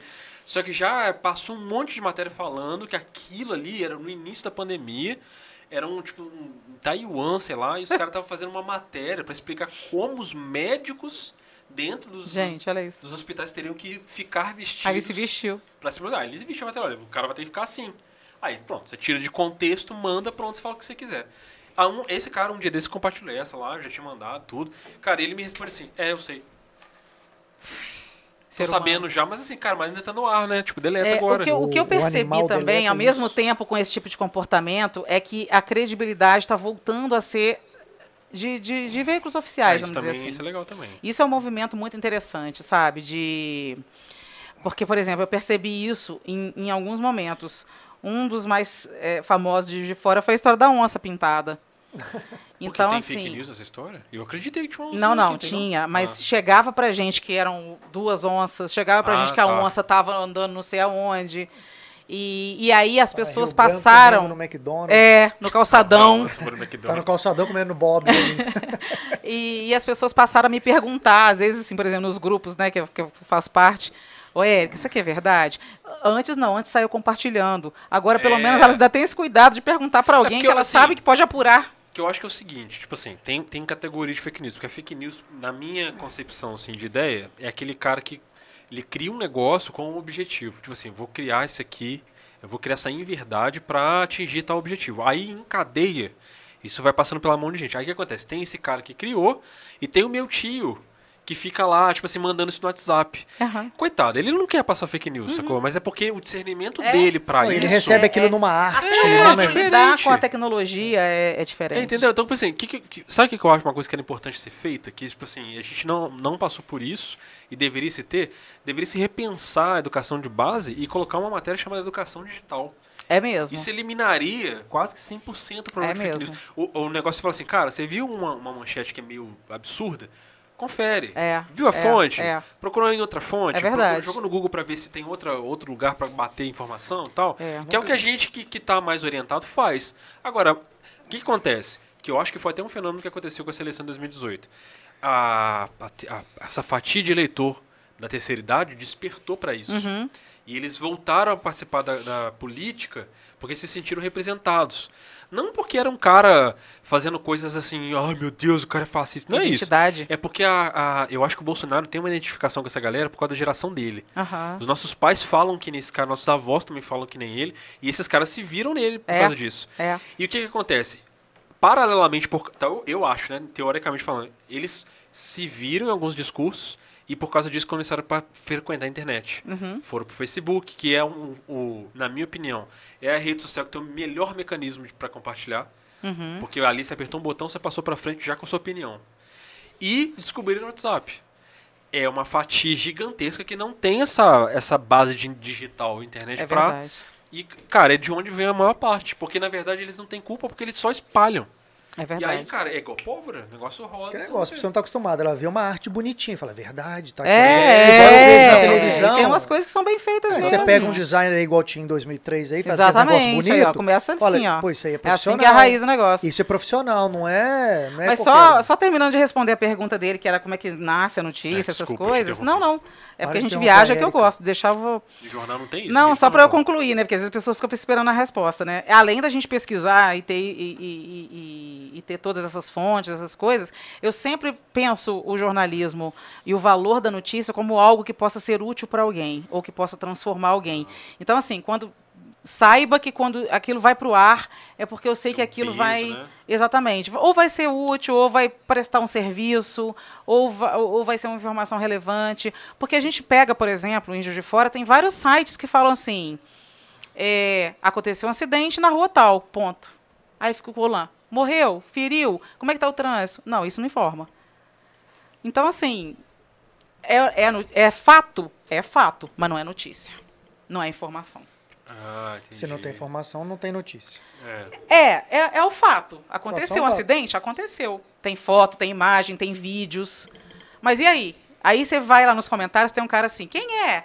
É, da onde que é? Morreu? Feriu? O que aconteceu? Eu acho que tava essa assim- informação não tem. Eu acho que tava bêbado. Cara, e tem um negócio nisso que você tá falando que é muito importante, que eu fico assim, aqui em, em Juiz de Fora a gente tem é, outros mecanismos de notificação, né? Tipo assim, páginas de, de Facebook, né? Que tão- Sim. Beleza. Só que tem uma diferença, né? Vocês pra jogar isso na, na, num canal aberto, tem todo um processo, né? Tipo É uma assim, responsabilidade tanto, as pessoas cobrando, as pessoas cobrando isso. Da onde você tirou É, isso então. o tempo inteiro. Porque eu acho que é, é um perigo esse negócio, tipo assim, chega lá e publica no Facebook. Cara, Mas é o que acontece nesses sites. Você pode incriminar uma pessoa. Mas é o que acontece nesses sites. Você não sabe quem quem está por trás do site. Não existe uma pessoa que vai responder caso ela, ela, ela realmente precise responder sobre aquilo. que, que assim, vamos supor, alguém manda pra ela e fala assim, ó, fulano de tal é estuprador. Aí bota a foto do cara lá. E o Exatamente, cara não é. exatamente. Qual é o critério que essas pessoas passam? Qual é o critério de formação humana que essas pessoas têm? Que a gente do curso, por exemplo, passa. É. né? A gente, tudo bem que a gente tem a obrigação de ter pela profissão, né? Mas o bom senso nem todo mundo tem. Tem- Todo mundo tem um celular e todo mundo vai gravar com o olhar dele para aquilo É. ali e vai postar. Agora eu não posso jogar aquilo no ar, É, então. entende? E a gente recebe muita coisa assim. A gente recebe coisas macabras que eu falo, meu Deus, não vou nunca colocar um trem desse no ar. Quem que recebe isso, Lano? Tem um cara no WhatsApp lá na MGTV agora com o telefone assim. Fica. "Ih, Chegou aqui. Não, a gente recebe de tudo quanto é coisa que você pode imaginar na vida. Cara, sério, tem um cara que fica com o WhatsApp da MGTV, tipo, recebendo coisa? Sério? Tem esse Tem, pessoal lá? tem, Nossa, tem. O Nossa, pessoal deve mandar nudes As pra lá na perguntas. pressão, né? Ah, Não, manda coisa assim, que, ah, por exemplo, tipo, nossa, esse acidente, falei, caraca, no BR-040, falei, é engraçado, não conheço esse trecho, Aí tudo vai- bem, vai porque eu não na conheço na, na, Vai na Rússia, acidente, é uma, na Rússia. Eu falei, cara, isso é uma mangueba. acidente espetacular. acidente espetacular, falei, nossa, mas eu não conheço esse trecho da BR-040 não, deixa eu ligar pra polícia rodoviária. Ô, Wallace, é, a gente recebeu essa imagem aqui. Também já recebi, Não, aqui, essa Isso daí foi lá semana- na Rússia. essa semana eu vi um post numa página. BR-040 em Juiz de Fora. O Juiz Forano é muito bairrista, É. cara. É, eu vi um post essa semana dessas páginas políticas, assim. Aí era esses posts patriota, motivacional, assim, super economia, não sei o quê. Aí tinha uma senhora é, vendendo doce, bolo e tal, sendo aqueles carrinhos, né? Igual Aham. tinha antigamente, com um bebê dentro do carrinho. Tipo assim, a mulher tava trabalhando, fazendo o sustento dela e ao mesmo tempo sendo mãe. Aí era uma mensagem patriótica do tipo assim. é, enquanto houver uma mulher brasileira forte que luta pelo seu dinheiro, o brasileiro vai. Cara, eu passei o olho na foto 10 segundos. Eu vi assim, cara, esse bebê tá com o olho muito puxado. Aí eu olhei pro cara, tipo assim, tinha as pessoas, né? Aí eu olhei pra um carinha passando lá atrás assim, esse cara também tá com o olho muito puxado. Aí eu olhei pro outro lá e falei, aquele lá atrás também tá com o olho muito puxado. Aí eu catei a foto e joguei no Google pra comparar, assim, fotos semelhantes, né? Cara, foto das Filipinas. Eu fiz isso, sabe quando? Naquele com a explosão da Imbel. Vocês lembram? Lembro, Quando explodiu a. Imbel Ah, aqui? sim. Foi de madrugada. Aí eu- foi 11 horas da noite, 10 horas. E aí as pessoas começaram a postar no Facebook essas imagens de carro pegando fogo, de gente Nossa, mutilada. E aí a gente mandou uma equipe pra lá e a equipe não via nada disso. Porque eu falei, gente, na hora que eu vi aqui no Facebook, eu falei assim, corre pra lá agora! Tá o caos, né? Vai pra. Não, tô chegando em casa. O novo trote da era digital, E né? vai. Aí eu vi, até que eu vi um carro com uma estrela, tipo de xerife. Ué, Aí fiz o que você fez. Estados Mandei lá no Unidos. Google. O negócio foi no México. me- Era um uma, explosão que teve lá no México, há, tipo, há 15 anos. E vi vários veículos desses, que a gente tem falado aqui, sites, sites não, né, nem falo, perfis, que se dizem perfis de notícias de Juiz de Fora, postando essas, compartilhando essas fotos. Aí no dia seguinte deu a, a explosão da Embel, a gente tinha uma imagem de um cara que realmente fez uma explosão muito grande, mas não tinha nem ninguém lá dentro Nossa, mano. muito não teve, teve só aquela bum, aquele cogumelo mesmo, É. né? E acabou. Não, mas o jeito que eles estavam postando, parecia assim que a zona norte estava indo Caiu um meteoro lá, né? pelo fogo. É, não, lembro quando chegou em mim, eu achei que esse é o Eu, apocalipse. tinha umas mesmo. casas, uns negócios tudo pegando ao redor, É, pegando fogo. Falei, fogo, "Cara, carro incendiado. Falei, gente, Imagina a E você pessoa. acha que esses, esses, esses perfis são legítimos como democracia de notícia? eu respeito. Eu acho que é o espaço deles. Eu acho que é o que eu tô falando. Fato, eles noticiam.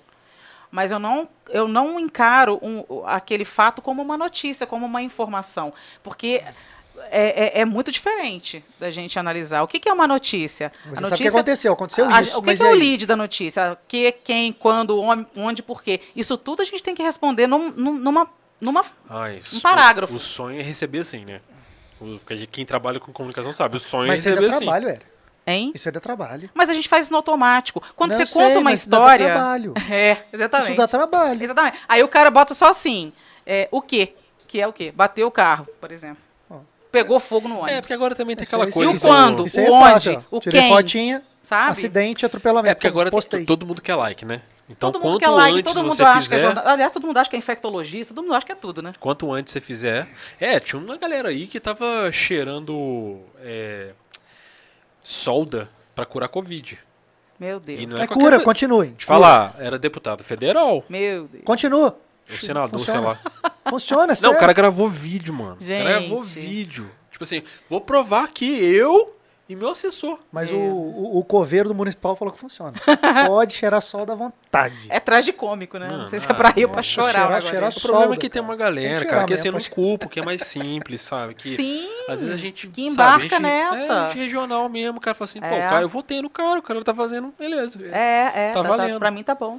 E eles não têm noção desse Não, impacto, ele é doutor, cara. virou político, virou doutor também. Pessoal mais simples É. é, complicado. É. Virou, virou polícia e virou doutor do dia pra noite. Mas aí é isso que eu, que eu te falei, sabe? De, de- eu, eu acho que cada um tem o seu espaço, a internet está aberta, então não tem como. Agora, cabe às pessoas também saberem onde é que elas vão buscar as notícias, né? Então, mas aí eu, A é o informação. negócio da educação digital. Que aí é onde Mas a- eu mas é- acho, nossa, muito legal isso daí, é verdade. Mas é um período de transição, né? Porque a gente caiu nesse mundo Muito, digital, tá essa bagunça. muito, isso é novo, isso é recente. Aí tá se Não, arrumando, e tem isso que eu tô daqui a falando, pouquinho. essa galera chocou, assim, é, é, a terceira idade redescobriu. É, entendeu? exatamente. A minha mãe, a sua avó, a galera É. aprendeu que assim, ó, eu também tenho voz, eu também posso A minha falar. mãe ficava, minha mãe, ela tinha, ela tinha um Facebook dela, mas ela ficava só observando as coisas que estavam acontecendo, né?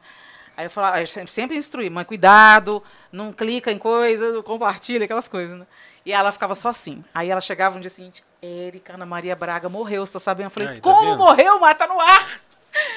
Mas é aquela coisa do idoso mesmo, das É, pessoas é. da terceira idade. É, é o que eu tô falando, eles são usados como ferramenta, cara. É, É, aí eu doideira. sempre falava com ela, essa questão de golpe por telefone, daquele negócio de sequestro, falta de sequestro. minha Cara, você quer ver um negócio? Tem um tio meu, é professor de química.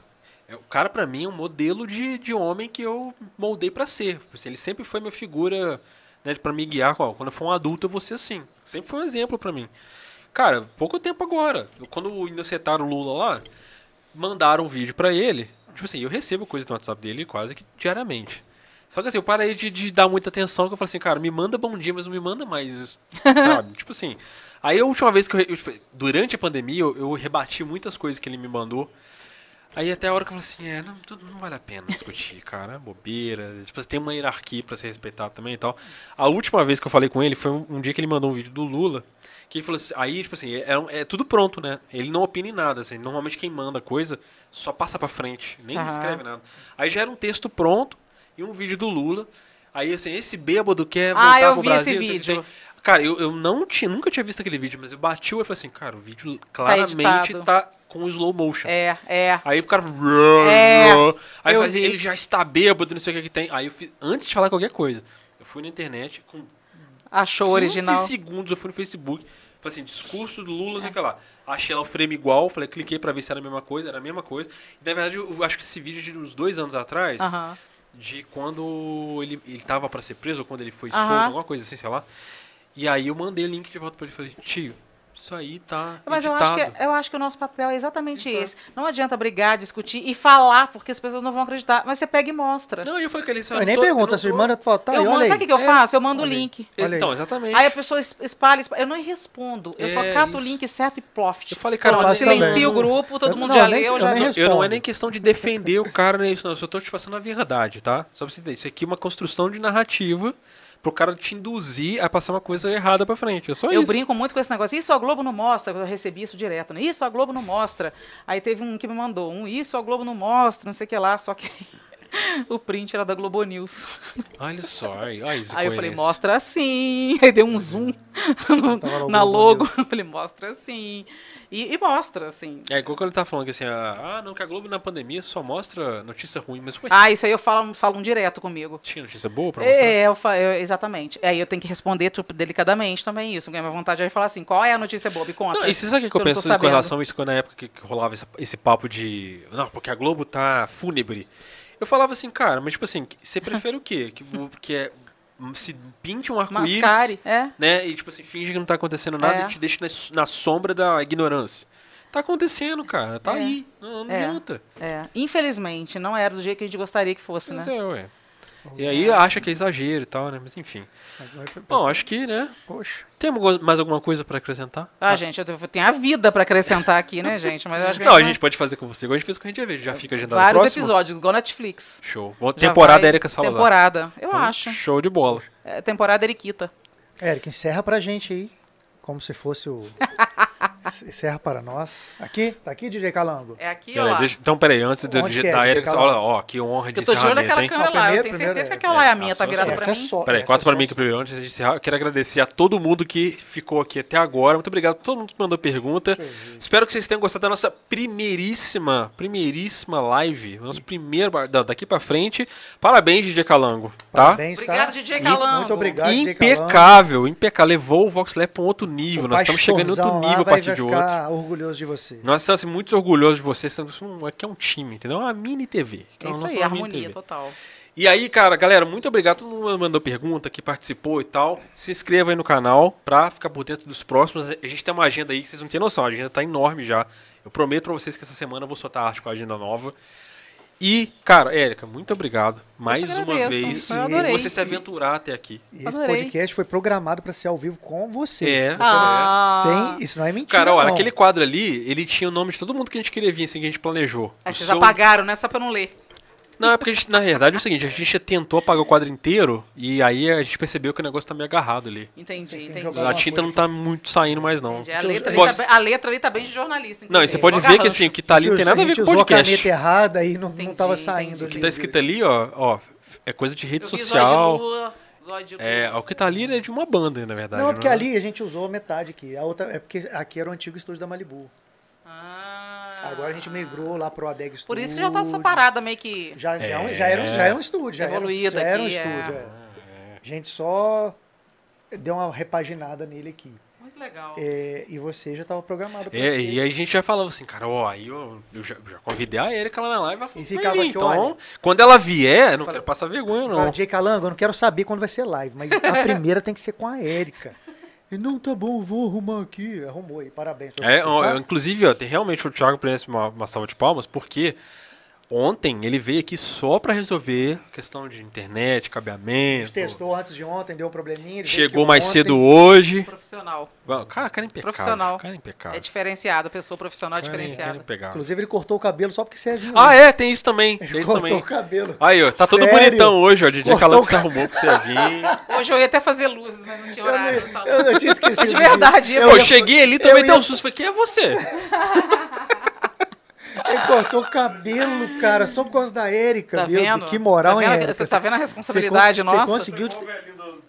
Esse rapaz... É, exatamente. Tá pagando Ele fez igual o seu. Antônio, foi me pedir casamento. Pintou o cabelo. Pega só uma florzinha, pega uma margarida ali fora, ali, ó. foi Antônio. triste que o dia que, que aqui o pessoal veio aqui fazer matéria, ele não pôde vir, ele não tava aqui. Aí eu tive que filmar Ah. ele em off em outro dia pra, tá- Fazer uma montagem. pra mandar, as ma- mandar a imagem lá pra redação, entendeu?